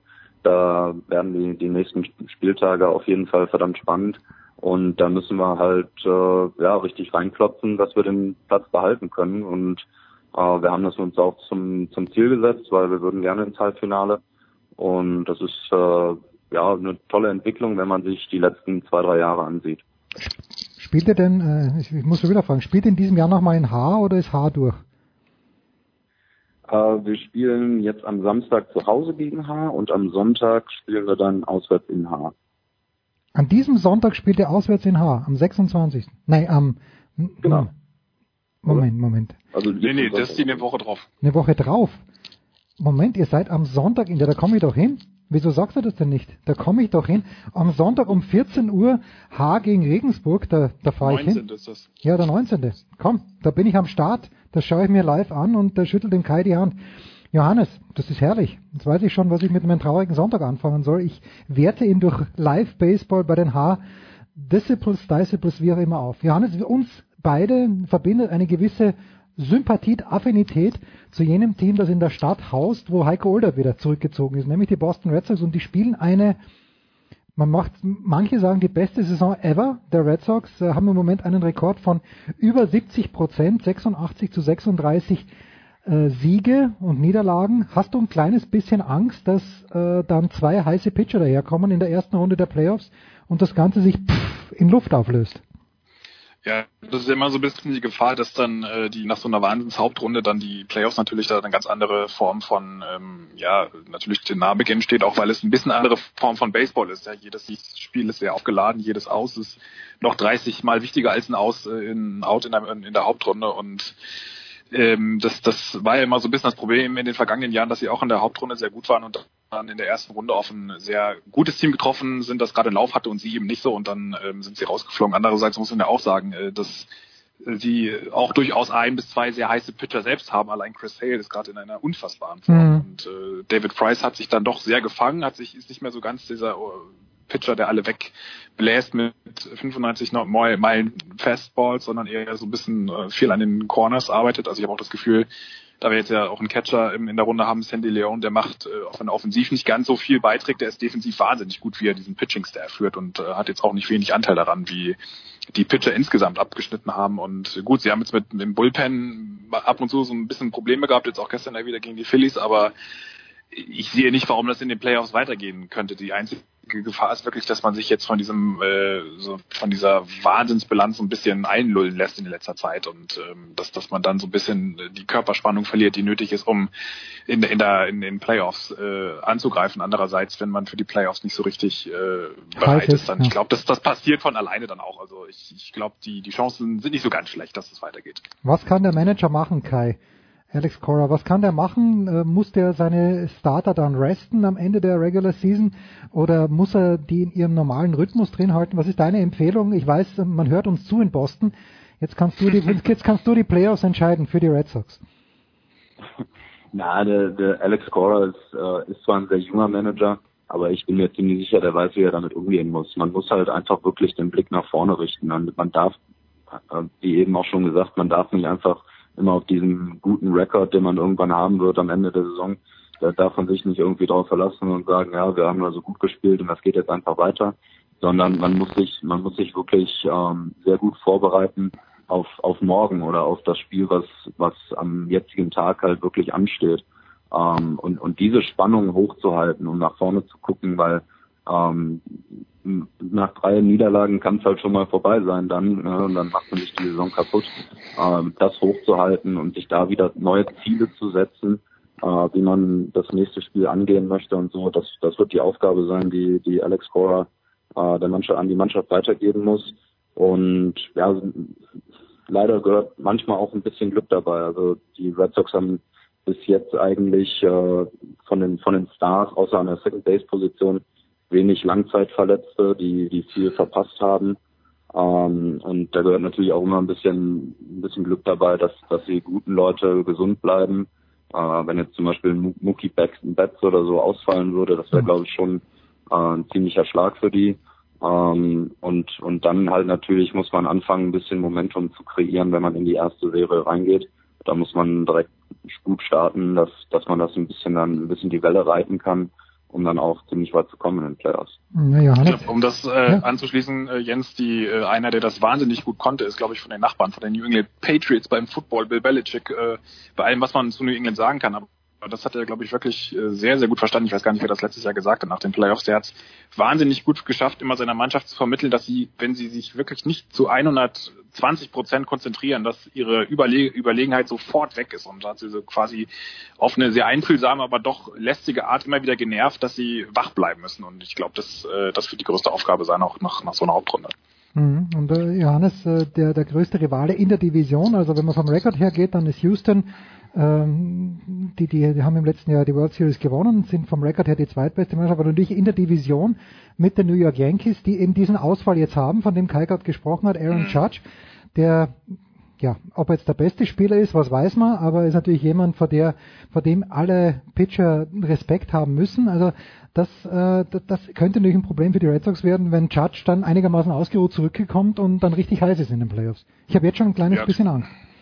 Gut, sie müssen natürlich dann erstmal durch die äh, durch die durchs Wildcard Game kommen, ne, wenn es so bleibt, aber klar, also das ist, äh, das, das kann dann natürlich auch, man hat das jetzt auch um so einen Vorgeschmack gekriegt in, in den, den ein oder anderen äh, Division Series zwischen, zwischen Boston und New York, dass da natürlich schon ganz schön ein Pfeffer jetzt wieder drin ist. Und das, äh, dieses Duell gab es ja auch eine Weile nicht mehr im Oktober. Also das glaube ich, da, da, wenn, wenn es dann mal soweit ist, dann, dann ist es auch egal, wie oft jetzt die eine Mannschaft gesweept wurde oder die andere. Da, da kommt es dann wirklich, nur wie Kai schon gesagt hat, auf das Momentum an. Und ähm, das, das, das wird dann, das ist relativ ergebnisoffen und so musst du da auch reingehen. Was mich aber mal interessiert, was ich wirklich interessant finde, ist, dass jetzt Alex Correa kommt ja von der Mannschaft, die immer noch, äh, die ja der World Series Gewinner ist und die jetzt auch in diesem Jahr sehr, sehr, sehr stark weiterhin ist. Ähm, ob das auch so ein bisschen, das scheint ja schon auch irgendwie so eine neue Manager-Generation zu sein. Oder mir ist zum Beispiel aufgefallen, oder fällt ja nicht nur mir auf, dass äh, der Approach von den Schlagmännern sehr, sehr ähm, aggressiv ist, sowohl in Houston als auch in Boston. Also das, dass sie auf den ersten Pitch viel mehr draufgehen, den Home Run suchen oder halt, wenn es dann nicht klappt, dann halt das Strikeout passiert. Aber also das ist schon nochmal so ein bisschen andere Philosophie, oder Kai? Oder wie siehst du das? Ja, man, man sah, glaube ich, jetzt in den letzten ein, zwei Jahren wirklich so, ein, so eine kleine Veränderung, was, was das alles angeht. Ich will, es werden ja auch viel mehr Shifts gespielt, weil äh, die Defensive sich an, an die Schlagleute dann ein bisschen mehr anpasst. Mhm. Ähm, ist, ist in meinen Augen so als ja, ich habe ja noch gespielt, da, da gab es diese ganzen Cyber-Metrics noch nicht wirklich, da Saber-Metrics, ähm, die, die kamen da gerade erst so ein bisschen äh, an, ans Tageslicht. Ähm, bei uns wurde halt früher gesagt, ja, wenn die dich shiften, dann hau halt den Ball dahin, wo sie nicht stehen. also, das, war, das war immer so meine Einstellung. Also ich, ich war nicht, ich war nicht der große Powerhitter, sondern ich habe versucht, irgendwo eine Lücke zu finden ähm, heutzutage, ich meine, die, die Dichte in der Major League ist, ist so hoch an, an guten Schlagleuten, ähm, die sagen sich halt einfach ähm, alles oder nichts. Ja? ja. Ähm, wenn es funktioniert, wenn es funktioniert, dann äh, bringt es mehr Erfolg und das belegen halt die Statistiken auch. Wenn der Ball höher und weiter fliegt, ist, ist relativ logisch. Ähm, dann dann scoret man mehr Runs, man ist erfolgreicher. Auf der anderen Seite, wenn man den Ball auf den Boden schlägt, äh, und da steht jemand, es werden so wenig Errors mittlerweile gemacht, also die Defensive ist so gut, ähm, dass es dann wirklich unvorteilhaft auch ist, einen, einen harten Groundball irgendwo hinzuhauen mhm. oder so. Und ja, da, da sind halt einfach, ähm, ja, da ist so ein, so ein kleiner Wechsel halt schon, ein kleines Umdenken drin und es wird sich halt herausstellen, ähm, ob das, ob das eine Modeerscheinung ist, ja, ob, ob vielleicht irgendwann wieder jemand anfängt und sagt, ja, okay, sollen sie halt schützen, dann haue ich den Ball woanders hin und komme so aufs Base die wird es auch immer geben, die, die Leute, die das weitermachen. Ähm, oder ob es halt jetzt diesen, diesen, ob dieser Trend einfach fortgeführt wird und es halt mehr Leute wie Joey Gallo gibt, der ähm, oben bei den Home Runs mit dabei ist, ähm, unter 200 haut und die hm. meisten Strikeouts in der Saison hm. hat. Hm. Jetzt äh, hat Johannes Chris Sale angesprochen, der hat einen ERA von äh, 1,97. Es gibt nur einen Werfer in der ganzen Major League Baseball, der einen besseren Run Average hat. Das ist Jacob de Grom. Ich weiß, Kai, wir haben über ihn äh, bei unserem gemeinsamen DAZN-Kommentar gesprochen, das letzte Mal so äh, hier in der Show warst, aber dennoch nochmal 1,81 ERA, 7,7 seine Bilanz ist natürlich bitter, weil er in einem scheiß Team spielt, aber er spielt bei den Mets und er war natürlich auch einer von denjenigen, äh, wo irgendwie die Diskussion oder die Spekulation immer groß war, geht er denn zu den Yankees? Matt Harvey war einer, es war Noah Syndergaard, den du ja auch kennst, einer. Jacob de Grom war auch einer. Gibt es, ist das ein No-Go von, von den Mets zu den, zu den äh, Yankees zu gehen? Erste Frage. Zweite Frage. Denkst du, dass der de Grom sich total auf seine Einsätze konzentrieren kann und den erbärmlichen Rekord der Mets vergisst und nur für sich wirft? Um, ähm, ich glaube, zu den Yankees zu gehen ist nicht so schlimm, wenn man bei den bei den Mets spielt oder andersrum auch. Äh, Phillies wäre, glaube ich, schlimmer. Also okay. das, das wäre eher so Richtung, okay. das wäre eher so Richtung Logo. Ähm, ich, ich, ich will hoffen, dass die, dass die Mets sich nicht irgendwie in den Hintern beißen, weil ähm, das Paket, was sie für DeGrom bekommen hätten, äh, der hat noch sehr lange Vertrag das, und, und er ist im Moment, äh, er spielt im Moment eine Cy Young Award Winner-Saison, also er hat sehr gute Chancen. Ähm, entweder er oder Max, Max Scherzer werden wahrscheinlich einen Cy Young Award holen. Hätten sie, hätten die Mets den jetzt irgendwie getradet und dann hätten sie bestimmt vier, fünf Supertalente, die, die Major League ready gewesen wären, mhm. hätten sie zurückbekommen. Ein Riesenpaket. Ähm, das, das ist natürlich eine Sache, da, da muss man dann schon sagen, okay, wenn man nächstes Jahr, das, das sagen ja die, die, ähm, die Bosse der Mets im Moment, weil wenn man nächstes Jahr angreifen möchte, dann muss da wirklich in der, in der Offseason jetzt ein, ein Ruck auch nochmal da durch die Mannschaft gehen und dann müssen andere neue Leute her, ähm, die es dann wirklich auch ähm, schaffen, in die, in die Playoffs zu kommen und, und um die World Series zu spielen. Es ist halt im Moment irgendwie schwer vorstellbar bei dem, bei dem schlechten Rekord. Ähm, und jetzt musst du die zweite Frage nochmal wiederholen. Ja, ich meine, frustriert das, nee, nee, frustriert das denn de Grom oder geht er jeden, jeden Start, den hat, raus und sagt, komm, ich habe ein ERA unter zwei, das bleibt jetzt so, ich bin absoluter Competitor? Ähm, ich habe gestern noch einen, einen, tollen Bericht darüber, genau über dieses Thema äh, gehört. Ähm, Jacob de Grom sagt halt einfach, ähm, ich gehe da raus und gebe mein Bestes. Ähm, das ist Nummer eins. Und das, das zweite ist, hier sitzen 24 andere Leute in dem Clubhaus hm. und die wollen nicht äh, schlecht spielen. Ja, jeder, jeder Schlagmann, der in der Lineup ist, der möchte nicht ausgehen, der möchte nicht aussteigen, ähm, der, der möchte schlagen, der möchte Spiele gewinnen. Er kann den Jungs, wenn es halt im Moment einfach nicht läuft, wenn sie eine schlechte Saison spielen oder so, ähm, dann würde er niemals jemandem in der Mannschaft vorwerfen, dass er keinen Bock hätte oder dass sie einfach nur schlecht sind oder so die geben alle, alle 24 um ihn rum, die geben ihr Bestes. Deswegen gibt er auch immer sein Bestes und ja, solange er seinen Job macht, ähm, ja, ist, ist halt irgendwo doch, dann ist das halt der, der kleine Lichtblick, den die Mets dieses Jahr haben. Und ähm, ich glaube, der, der Jacob weiß auch, was, was er an den Mets hat, ähm, weil, weil die ihm die Chance gegeben haben, wirklich das zu werden, was er, was er jetzt ist. Und, und der wird da auch weiter alles geben, was, was er, was in seiner Macht steht. Schön. Ich überlege nämlich, ich fliege am kommenden Mittwoch, am 22. nach New York und äh, ich habe den, den Schedule der Mets mir noch gar nicht angeschaut, aber ich plane wirklich mal wieder äh, in City Field zu gehen, einfach, einfach weil es nett ist und äh, vielleicht erwische ich sogar einen Start von Jacob de Grom.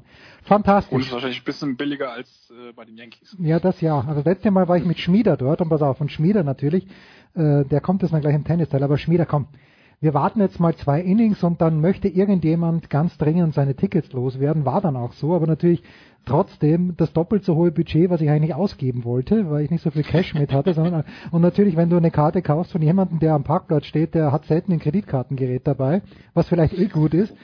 Also wir werden das sehen. Was Kai am Wochenende treibt, das wissen wir bereits und ich werde dort sein. Also ich nehme das wirklich vor für Sonntag. Ich werde dann in Haar sein. Ähm, Johannes, was gibt's bei dir beruflich? Ja, ganz normale Sonntagsdienst, äh, der ja nicht mehr so mehr, leider nicht mehr so viel aus Baseball-Bundesliga besteht, sondern vor allen Dingen aus äh, dann dem anderen Sport. Also werde so ein bisschen äh, Innendienst machen und äh, so ganz langsam auf das Saisonfinale der Leichtathleten hinarbeiten. Gibt ja noch äh, das eine oder andere Meeting mit dem einen oder anderen neuen, alten Europameister und dann äh, Anfang September ist auch schon das ISTAF, äh, die Abschlusssause von Robert Harting da bereiten wir auch noch ein bisschen was vor und ja, dann ist hoffentlich auch dann irgendwann mal so ein bisschen Urlaub im September dann, aber dann bis dahin wird nochmal die Leichtathletik verabschiedet. Herrlich. Ich sprach mit Saskia auch drüber, hörst dir ruhig an und beim ISTAF hat sie ja sofort deinen Namen erwähnt und gesagt, da ist er dort. Ja genau, das, damit sie schön frei machen kann. Ja. Nein. Kai, äh, wenn ich es richtig interpretiert habe, zwei Siege gegen H an diesem Wochenende, oder? Das würde durchaus helfen. Es würde nicht nur mir helfen, sondern der ganzen Mannschaft. Äh, da arbeiten wir drauf hin. Da äh, sind wir die ganze Woche schon am Trainieren und wir haben heute und morgen nochmal eine, eine Einheit, damit wir gut vorbereitet sind. Äh, wir können äh, wir können uns an gute Spiele gegen H erinnern. Wir haben die letzten beiden Spiele haben wir beide gewonnen, souverän auch gewonnen. Und von daher äh, gehen wir positiv in die Spiele rein und, und geben unser Bestes und dann ja, schauen wir einfach. Ich freue mich. Ich bin richtig heiß auf diesen Sonntag, wenn ich es denn finde. Ich hoffe ja. Fantastisch. Danke Johannes Knut. Danke Kai Gronauer. Kurze Pause und dann geht's mit Schmieder und Almroth und Tennis in die Endphase.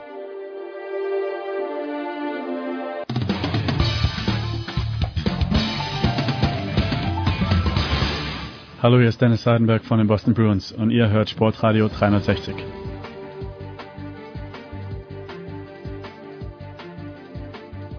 Ja, und weiter geht's. In der Big Show 369 weiter geht's. Wir kommen zum glorreichen Ende mit dem Tennisteil wie immer nach längerer Absenz mal wieder am Start der große Jörg Almeroth. Servus Jörg. Hi Jens. Und äh, Jürgen Schmieder von der Süddeutschen Zeitung. Nächste Woche sehen wir uns bei den US Open. Jürgen, ich freue mich als wie ein Schnitzel. Grüß dich. Ja, dann bin ich die Pommes dazu. Ja, natürlich. Wer wir denn, Salat natürlich. Wer, wer, wer wir denn Jörg denn auch sehen? Jörg, kommst du auch? Ja, ja, herrlich, herrlich. Gut, kommt, dann legen wir auf und reden. Nein, wir reden nicht nächste Woche. Es gibt doch einiges zu besprechen.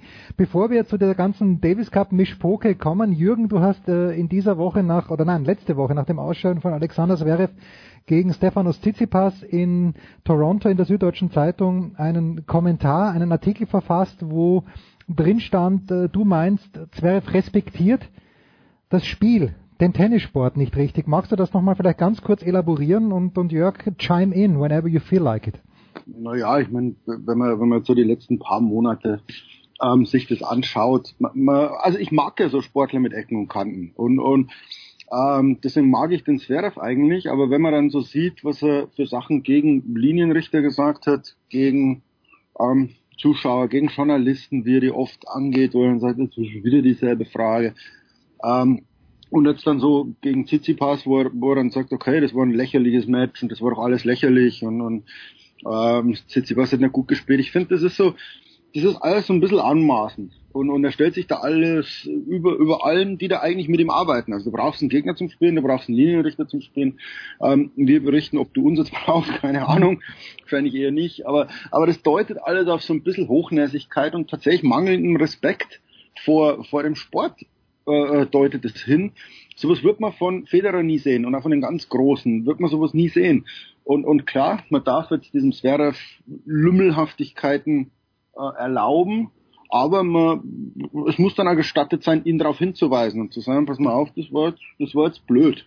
Ja? Und, und so hat man so den Eindruck und man hat ja den Eindruck, dass, dass ähm, sich das schon auf sein sportliches Verhalten auch aus, ausübt. Also man merkt so diese Momente, wo er dann sauer wird, wo er sauer auf sich selber wird.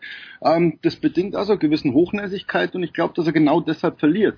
Und ich glaube, dass er sich als Typen völlig falsch einschätzt ähm, dass er glaubt, er braucht es, er braucht so Wutausbrüche und ich bin halt so ein emotionaler Typ, ähm, wo man dann sieht, ich glaube eher, dass es dir schadet. Und, und ich glaube, dass dieses Verhalten ihm eben ähm, so, so sympathisch man das finden kann oder so doof man das finden kann, es schadet ihm sportlich. Das ist meine Meinung.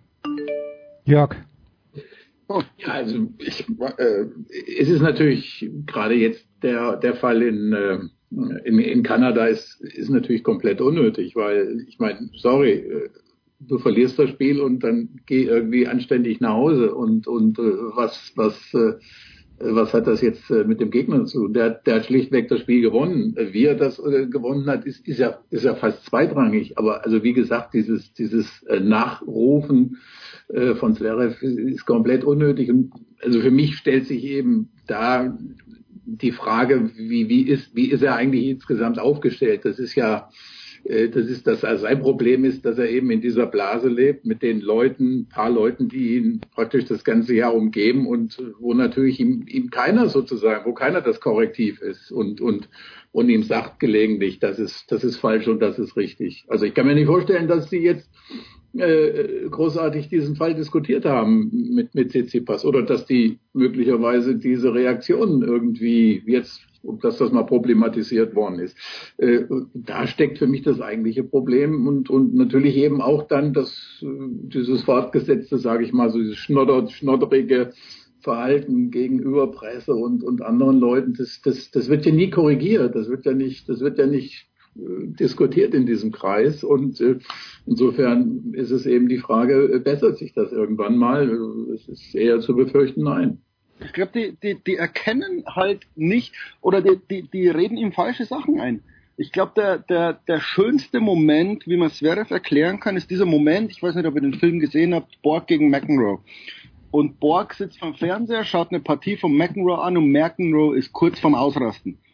Und dann sagt seine Frau, der Borgs Frau sagt zu Borg, ah, schau, jetzt rastet er aus, verliert die Kontrolle über sich und das Match. Und der Borg sitzt da und sagt, ne, der braucht genau das. Und, und in dem Moment wird dem Zuschauer so klar, es gibt Sportler, die müssen hin und wieder ausrasten, um sich selber so ein bisschen zu beruhigen, um sich in Groove zu bringen. Becker war so einer. Ja, der muss ja motzen, um gut zu spielen. Und dann gibt's aber Leute, die verlieren dann wirklich die Kontrolle. Und, und Borg, das sieht man in dem Film auch, verlor ja oft als Teenager die Kontrolle über sich. Ähm, als Erwachsener hat er sich so unter Kontrolle gehabt, weil er wusste, wenn ich mich aufreg, wird's gefährlich. Und ich glaube, dass dem Zverev gerade eingeredet wird, er sei ein McEnroe. Also voll ein emotionaler Typ, aber dabei müsste der viel mehr borgen.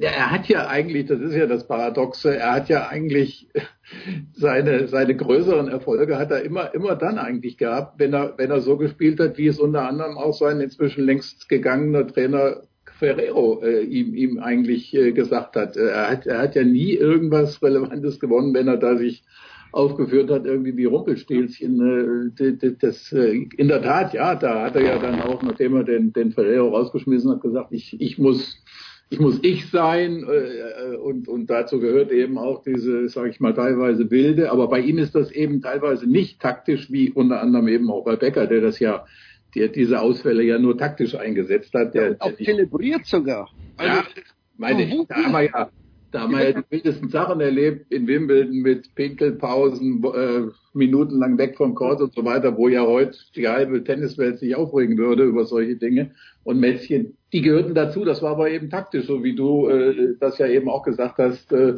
äh, bei, bei, bei dieser Borg-McEnroe-Geschichte. Das, äh, wie gesagt, das ist äh, bei Zverev allerdings eben so, dass äh, ihm inzwischen jetzt äh, ja eingeredet wird, er, er, er müsse so sein. Ähm, aber das ist, also wie gesagt, ist, das, das, das hat ja eigentlich auch diese die Diskussion ist jetzt schon entfernt von dem, was da passiert ist. Ich, ich finde, das ist einfach, das, das, das ist einfach, ein, das sage ich mal so, ein, wenn man das altmodische Wort Anstand eben jetzt benutzen möchte, das, das, das gehört sich einfach nicht. Äh, sorry, du führst 6-3, 5-2, verlierst zum Spiel und, und, und, und rufst deinem, Spiel, äh, deinem, deinem Gegner nach, ja, äh, erbärmlich, also ich meine, das ist erbärmlich in der Tat, aber eben von dir selbst. Von ihm, also ich glaube, das, das hört sich jetzt ganz blöd an, aber denk mal drüber nach, der Zverev bekommt Probleme, wenn er Probleme bekommt. Ja. Ähm, also wenn, wenn so ein Turnier und so ein Spiel glatt durchläuft, wie du sagst, also wenn der so Ferrero spielt, dann bleibt der ruhig, dann ist alles in Ordnung. Aber ab dem Zeitpunkt, wo irgendwas nicht so läuft, wie es will, also wo, wo, wo dann macht er einen Fehler. Also ja. plötzlich, plötzlich stört er sich an rumlaufenden Zuschauern, plötzlich regt ihn ein Insekt plötzlich, wo ging es mal ums Licht? Äh, äh, Mensch, wo war das denn? Äh, beim, beim Nachtmatch, wo, wo er sich dann minutenlang aufregt, warum jetzt nicht das Licht eingeschaltet wird auf dem Stadion. Also wo du dann sagst, Mensch, also ab dem Zeitpunkt machen dich Kleinigkeiten so fertig und dann wird aus so einem Problem plötzlich was Größeres und dann merkst du bei ihm, okay, jetzt bricht's. Und, und, irgendwann, er rettet sich natürlich sehr oft, weil er einfach besser Tennis spielen kann als, als die meisten anderen. Aber wenn er einen hat, der dann ein bisschen mithalten kann, macht er sich aus einem kleinen Problem selber große Probleme. Ja. Das ist also, das ist also es ist eine erstaunliche Studie. Diese, die, ich habe mir jetzt mal so auf Vorbereitung auf die Open 20, 30 Spiele in voller Länge und ohne Werbung und den ganzen Quatsch angeschaut, wo man einmal nach dem Ballwechseln diesen Zverev beobachten kann. Das ist höchst erstaunlich. Ja. Den, zwischen dem Ballwechseln einfach mal so ein ganzes Match zu beobachten. Was da passiert bei dem? Andererseits ist es natürlich so, ich meine, das ist jetzt keine, ist jetzt keine Verteidigung. Ich meine, er ist 21. Wir sehen oder wir können andere Spieler uns angucken, äh, wo die mit 21 standen und da äh, gucken wir auf, auf einen Roger Federer, der natürlich mit 21 äh, sozusagen das, das, das, das, das, der Anti, der Antityp seiner selbst war, also des, des heutigen Roger Federer und und noch äh, ziemlich wild äh, durch die Gegend irgendwie gelaufen ist äh, mit Schlägerwerfen und, und Selbstbeschimpfung und was nicht alles äh, und der, der einen Weg gefunden hat. Äh, nur, wie gesagt, dieser Weg äh, ist, ist, ist, weiß ich nicht, bei, wo man jetzt bei Federer ansetzen sollte, ob das eine Intelligenzfrage ist oder ob das eben dann auch natürlich Einflüsse von außen gewesen sind, von Leuten, die ihm auch gesagt haben, so, so kann es nicht weitergehen. Aber wie gesagt, bei, bei Zverev, das ist in, in, in vielerlei Beziehungen, nicht nur, nicht nur in der äh, Thematik jetzt mit den, mit den, mit diesen Ausbrüchen, ist es eben ein Problem, dass er nur ganz, ganz, ganz wenigen Leuten umgeben ist. Ich meine, und, und da muss man ja sagen, jetzt, wenn man, wenn man jetzt nochmal die Familie, also Vater, Mutter, äh, da auch noch ausklammert, die dann, dann ist es dann ist es der Manager, dann ist es der der, der Physio und äh, der der äh, Fitnesstrainer. Äh, das das ist ja das ist ja zu wenig. Also da wird ja da wären ja all diese Themen, die irgendwie zur Professionalität dazugehören, Medienarbeit und und und wie verhalte ich mich jetzt auch gegenüber, weiß ich nicht, den Kollegen und und was nicht alles. Äh, es wird einfach nicht thematisiert. Ähm, das ist, ich meine, auch Wimbledon muss man muss man ja festhalten, auch die Abschlusspressekonferenz ist, ist dieses, es ist passiert so viel Unnötiges, so viel, so viel Dinge, wo du denkst, ach Gott, ich stell, wie stelle ich mir heute schon wieder ein Bein? Also das ist, das ist einfach furchtbar und, und, und unnötig und ja.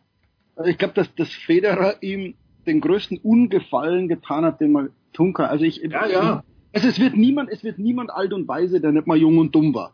Deswegen darf man ihm das zugestehen. Ich, ich wie gesagt, ich finde ja so Leute einfach toll. Nur irgendwann musst du dich entwickeln und irgendwann wird mal, wird aus dem Federer so ein Dings. Und der Federer sagte aber zum Zverev, mach ja. dir mal Sorgen, wenn du immer so weitermachst. Ja, ja. Schon was. Also selbst der Federer sagte mir, bleib doch mal auf deinem Weg, du musst dich in deinem Leben nie ändern, irgendwann gewinnst du ein Grand Slam Turnier. Und das ist der schlimmste Ratschlag, den er bekommen kann und er bekommt aber vom Besten der Welt und natürlich glaubt es. Das war das, das war sozusagen das Franz Beckenbauer Zitat im Tennis. 1990. Ja. Wir werden auf, auf, Jahre hinaus unschlagbar sein.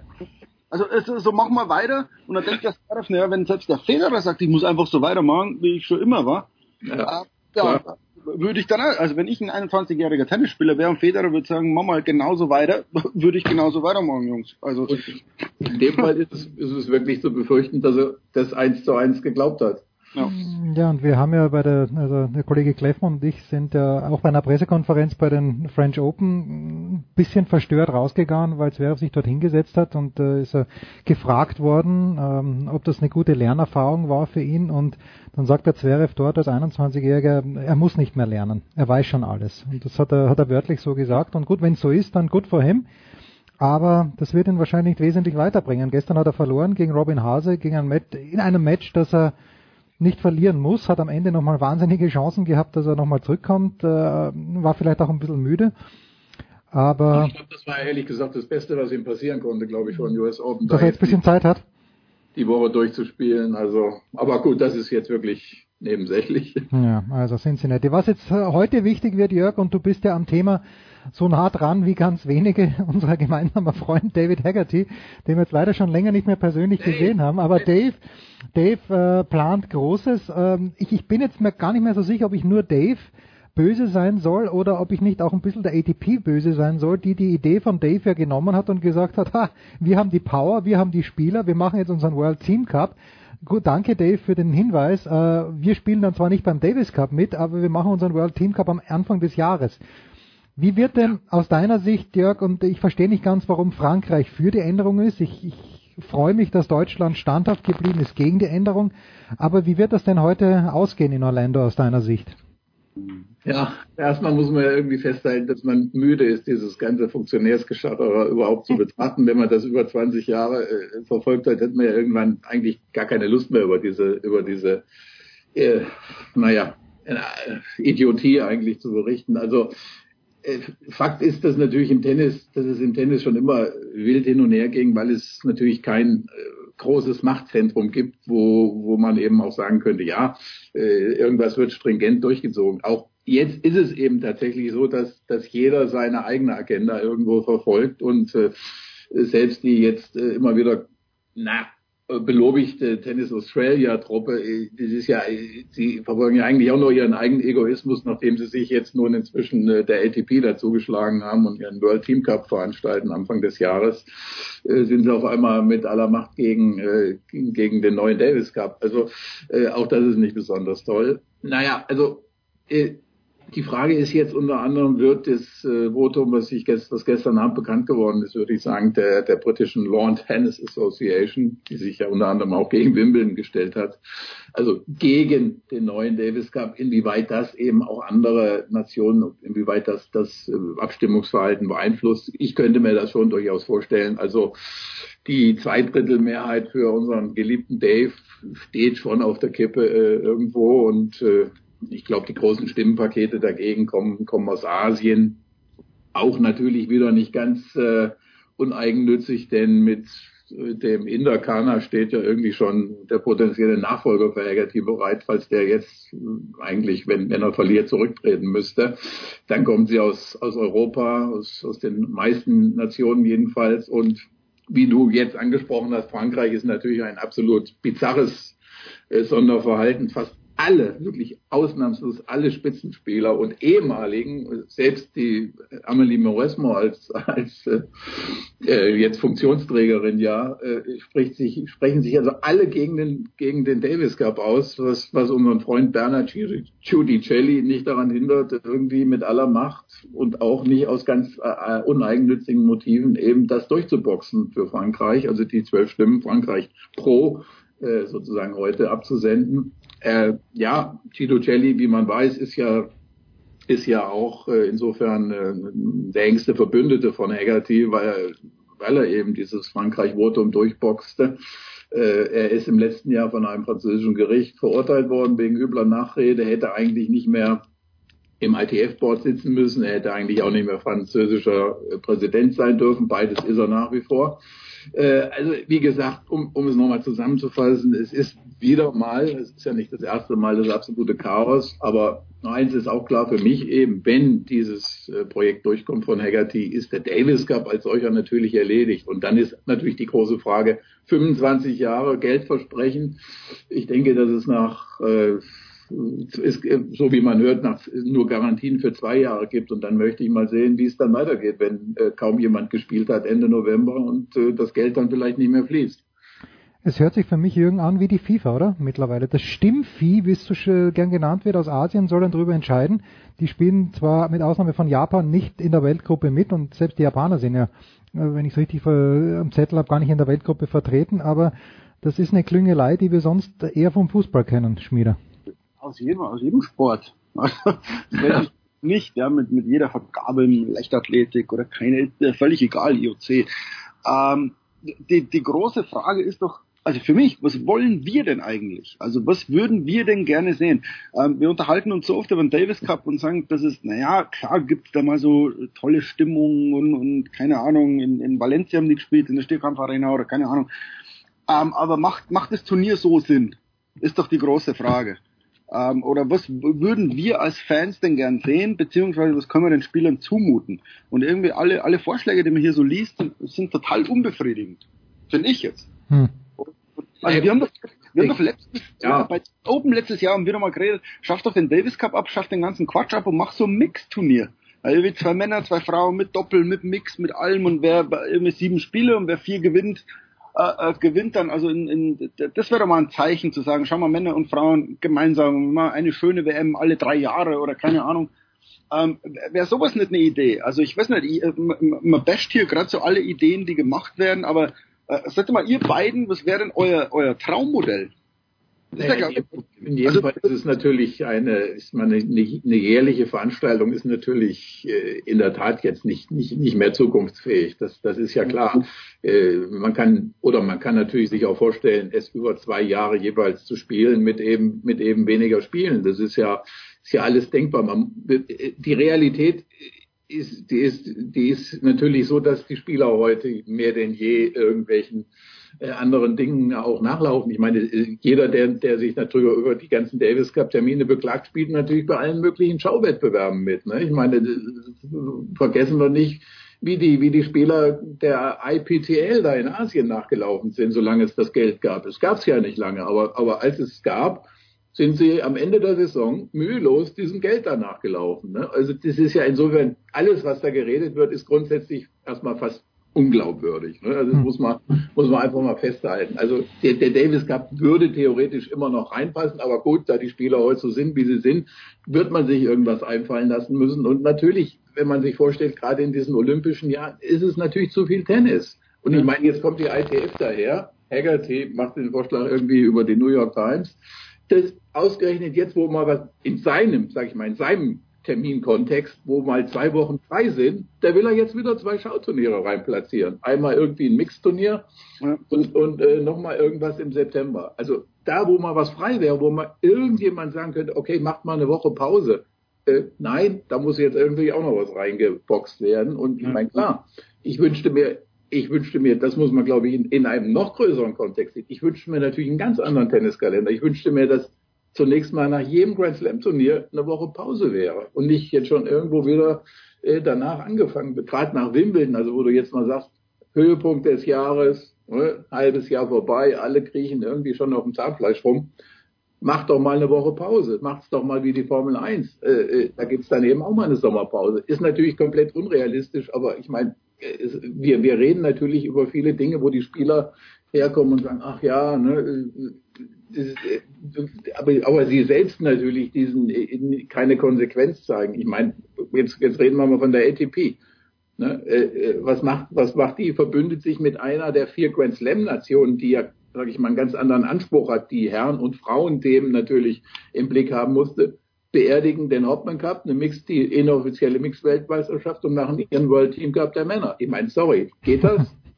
Ja, aber warum denn nicht ein Event in einem ungeraden Jahr, wo du kein Olympia hast, wo du, also machst doch dann in, im Jahr nach Olympia, mach ein schönes Team-Event, wo du sagst, es spielen Männer und Frauen mit, dann nehmen wir uns einmal Zeit, da spielen wir eine Gruppenphase aus oder was weiß ich. Und das Ding dauert zwei, drei Wochen und wie ihr gesagt, danach ist eine Woche Pause, davor sind drei Wochen Pause. So wie man im Fußball eine WM und eine EM irgendwie hinkriegt, macht doch ein großes, schönes Turnier und ihr werdet Zuschauer haben, vergebt es an jeden Kontinent einmal, was weiß ich. Alles doch besser als so hier wieder ein Turnier und hier ein Cup und hier noch ein Cup und, und keine Ahnung. Macht doch ein großes Turnier. Also wenn Haggerty jetzt durchkommt, ne, ich meine, wenn bei Haggerty durchkommt und die ATP mit ihrem, äh, mit ihrem Zeug da durchkommt, dann, dann hätten wir jetzt die Situation, wir hätten, wir hätten diesen World Team Cup am Anfang des Jahres. Äh, keiner mehr. Kommt die Australian Open, irgendwann äh, macht Haggerty dann im, im April sein, sein Mix-Zeug, ne, also, äh, Ach, alles da- Also nicht ein großes Turnier. Das muss Ja, ja, klar, ich, ich, muss da einer wie Federer oder, oder von den Frauen Serena Williams, die zwei mal zusammentun und sagen, okay, wir überlegen, ATP, ähm, WTA, wir treffen uns jetzt hier irgendwo in der Mitte, mal schönes Turnier, Männer, Frauen, alle drei Jahre, alle vier Jahre, ist mir egal. Ähm, boom, und dann haben wir eine riesen Veranstaltung. Der Allison stellt den Tennisgarten zur Verfügung in Indian Wells beim ersten Mal, zahlt nur Milliarde und, und alles ist gut. ich meine, das Verrückte ist ja wirklich, dass jemand wie Haggerty wirklich herkommen kann. Ich meine, und dann hat er noch die Frechheit, mal ganz ehrlich, jetzt äh, kommt er also in, in der erste Tagesordnungspunkt, den er da auf seiner Agenda hatte oder wo er, wo er bei seinem Vortrag angefangen hat, war Gender Equality. Äh, und, und hat dann also äh, stundenlang, na nicht stundenlang, aber hat er dann über, über dieses Thema äh, geredet. Ich meine, und dann kommt er wirklich her, bietet dieser Vollversammlung einen Vorschlag an, den Davis Cup zu reformieren und hat zum Fed Cup praktisch keine Idee, gar nichts. Ich meine, sorry, da müsste doch die gesamte Frauentenniswelt eigentlich aufstehen und sagen, Herr Haggerty, bitte ab in die Wüste. Äh, Das, das kann doch, das kann doch eigentlich nicht wahr sein. Das mal, also, und warum, also, das ist halt meine, oder wäre jetzt meine nächste Frage. Irgendwo müssen doch dann Spieler einmal rebellieren. Und sagen, Ja, natürlich. Ich meine, also, ernsthaft rebellieren und wirklich sagen, pass mal auf, den Team Cup, den kannst du sonst wo hinschieben. Fed Cup müssen wir anders machen. Den Davis Cup, den jetzt so wie du vorher, also, äh, dass da die Spieler, die haben doch die Macht zu sagen, Jungs, ich spiele hier nicht mit. Die brauchen doch die Kohle und was weiß ich nicht. Ja, Nee. also das als beim, bei, bei der Fußball-WM, wo du sagst, wenn du da nicht mitspielst, verlierst du Werbeverträge oder irgendwas. Damit hätten die Spieler doch Macht zu sagen, pass mal auf, Mr. Haggerty, wir haben hier abgestimmt, ATP und WTA Players, wir machen da nicht mit und wir schlagen das und das vor. Also ich verstehe nicht, warum da nicht lautere und deutlichere Kritik oder Unisono-Kritik, also dass man sich so mal ein bisschen zusammenschließt. Das, das verstehe ich nicht. Kinder, ich muss euch einbremsen. Die Zeit drängt. Rüber. Doch, ich muss euch einbremsen, aber es schließt sich ja der Kreis wieder. Warum funktioniert das nicht? Äh, Die Namen, die du angesprochen hast, Federer ist vierfacher Vater, Serena ist gerade Mutter geworden, beide sind Ende 30. Äh, Djokovic ist Papa, kümmert sich um andere Dinge, Murray, und das sind die, die A, was in der Birne haben und B, auch Einfluss haben, aber die scheren sich nicht mehr. Nein, aber, aber wenn du denen ein Turnier nochmal bietest, wo du sagst, schau mal, Federer, glaube ich, denkt jetzt schon drüber nach, dass er, wie er sich irgendwie fit kriegt für Olympia 2020. Ähm, das hätte er doch gern noch. Das hätte er noch. wenn du gerade solchen Leuten anbietest, schau mal, du kannst für dein Heimatland spielen, wir machen eine riesen Show, wir scheißen euch zu mit Geld, weil, weil dann Sponsoren kommen, dann sagt doch Serena, weißt du was, zum Abschluss meiner Karriere gewinne ich für die USA die Weltmeisterschaft. Dann sagt der Federer, weißt du was, da spiele ich für die Schweiz. Jetzt spielen wir aber ja, wirklich, das, das, das naheliegendste wäre doch wirklich jetzt klar, natürlich, man würde, man würde Frauen und Männer aus einem, aus einem Land in ein Team bringen und, und, und, und es würde für alle auch Weltranglistenpunkte geben. Ich meine, das wäre so offensichtlich heute, wo wir, wo Tennis sich immer auf die Fahnen geschrieben hatte, wir sind gerade bei dem Thema Männer, Frauen, Gleichbehandlung, Preisgeld hin und her, sind wir weit vorne. Sorry, ich meine, da kommt der Haggerty her und macht da sein, äh, sein äh, der Erstbeste, nicht der Erstbeste, er war ja nur der Zweitbeste. Vorher wurde er mit der ATP verhandelt. So, dann, dann, dann ging er, dann ging er zu Herrn Haggerty.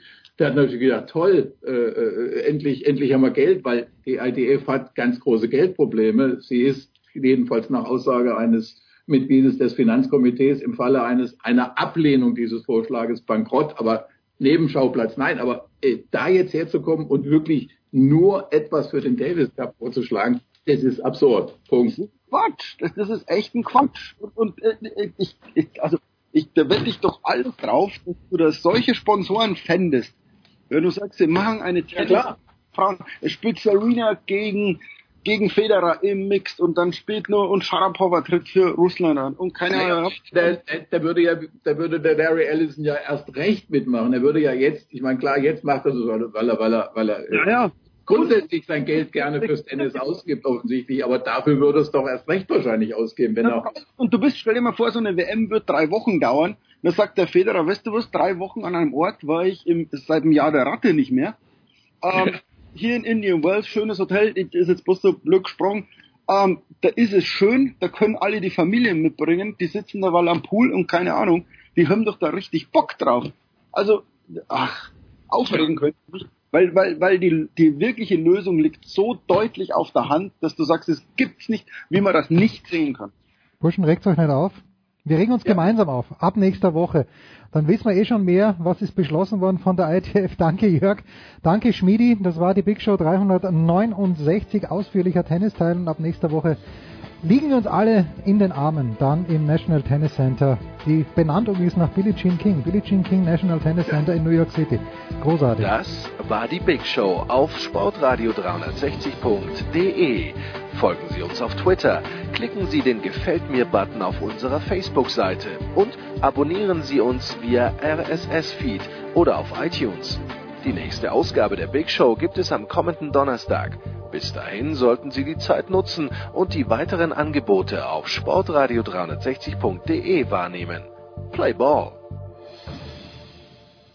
Da ist gar nichts toll!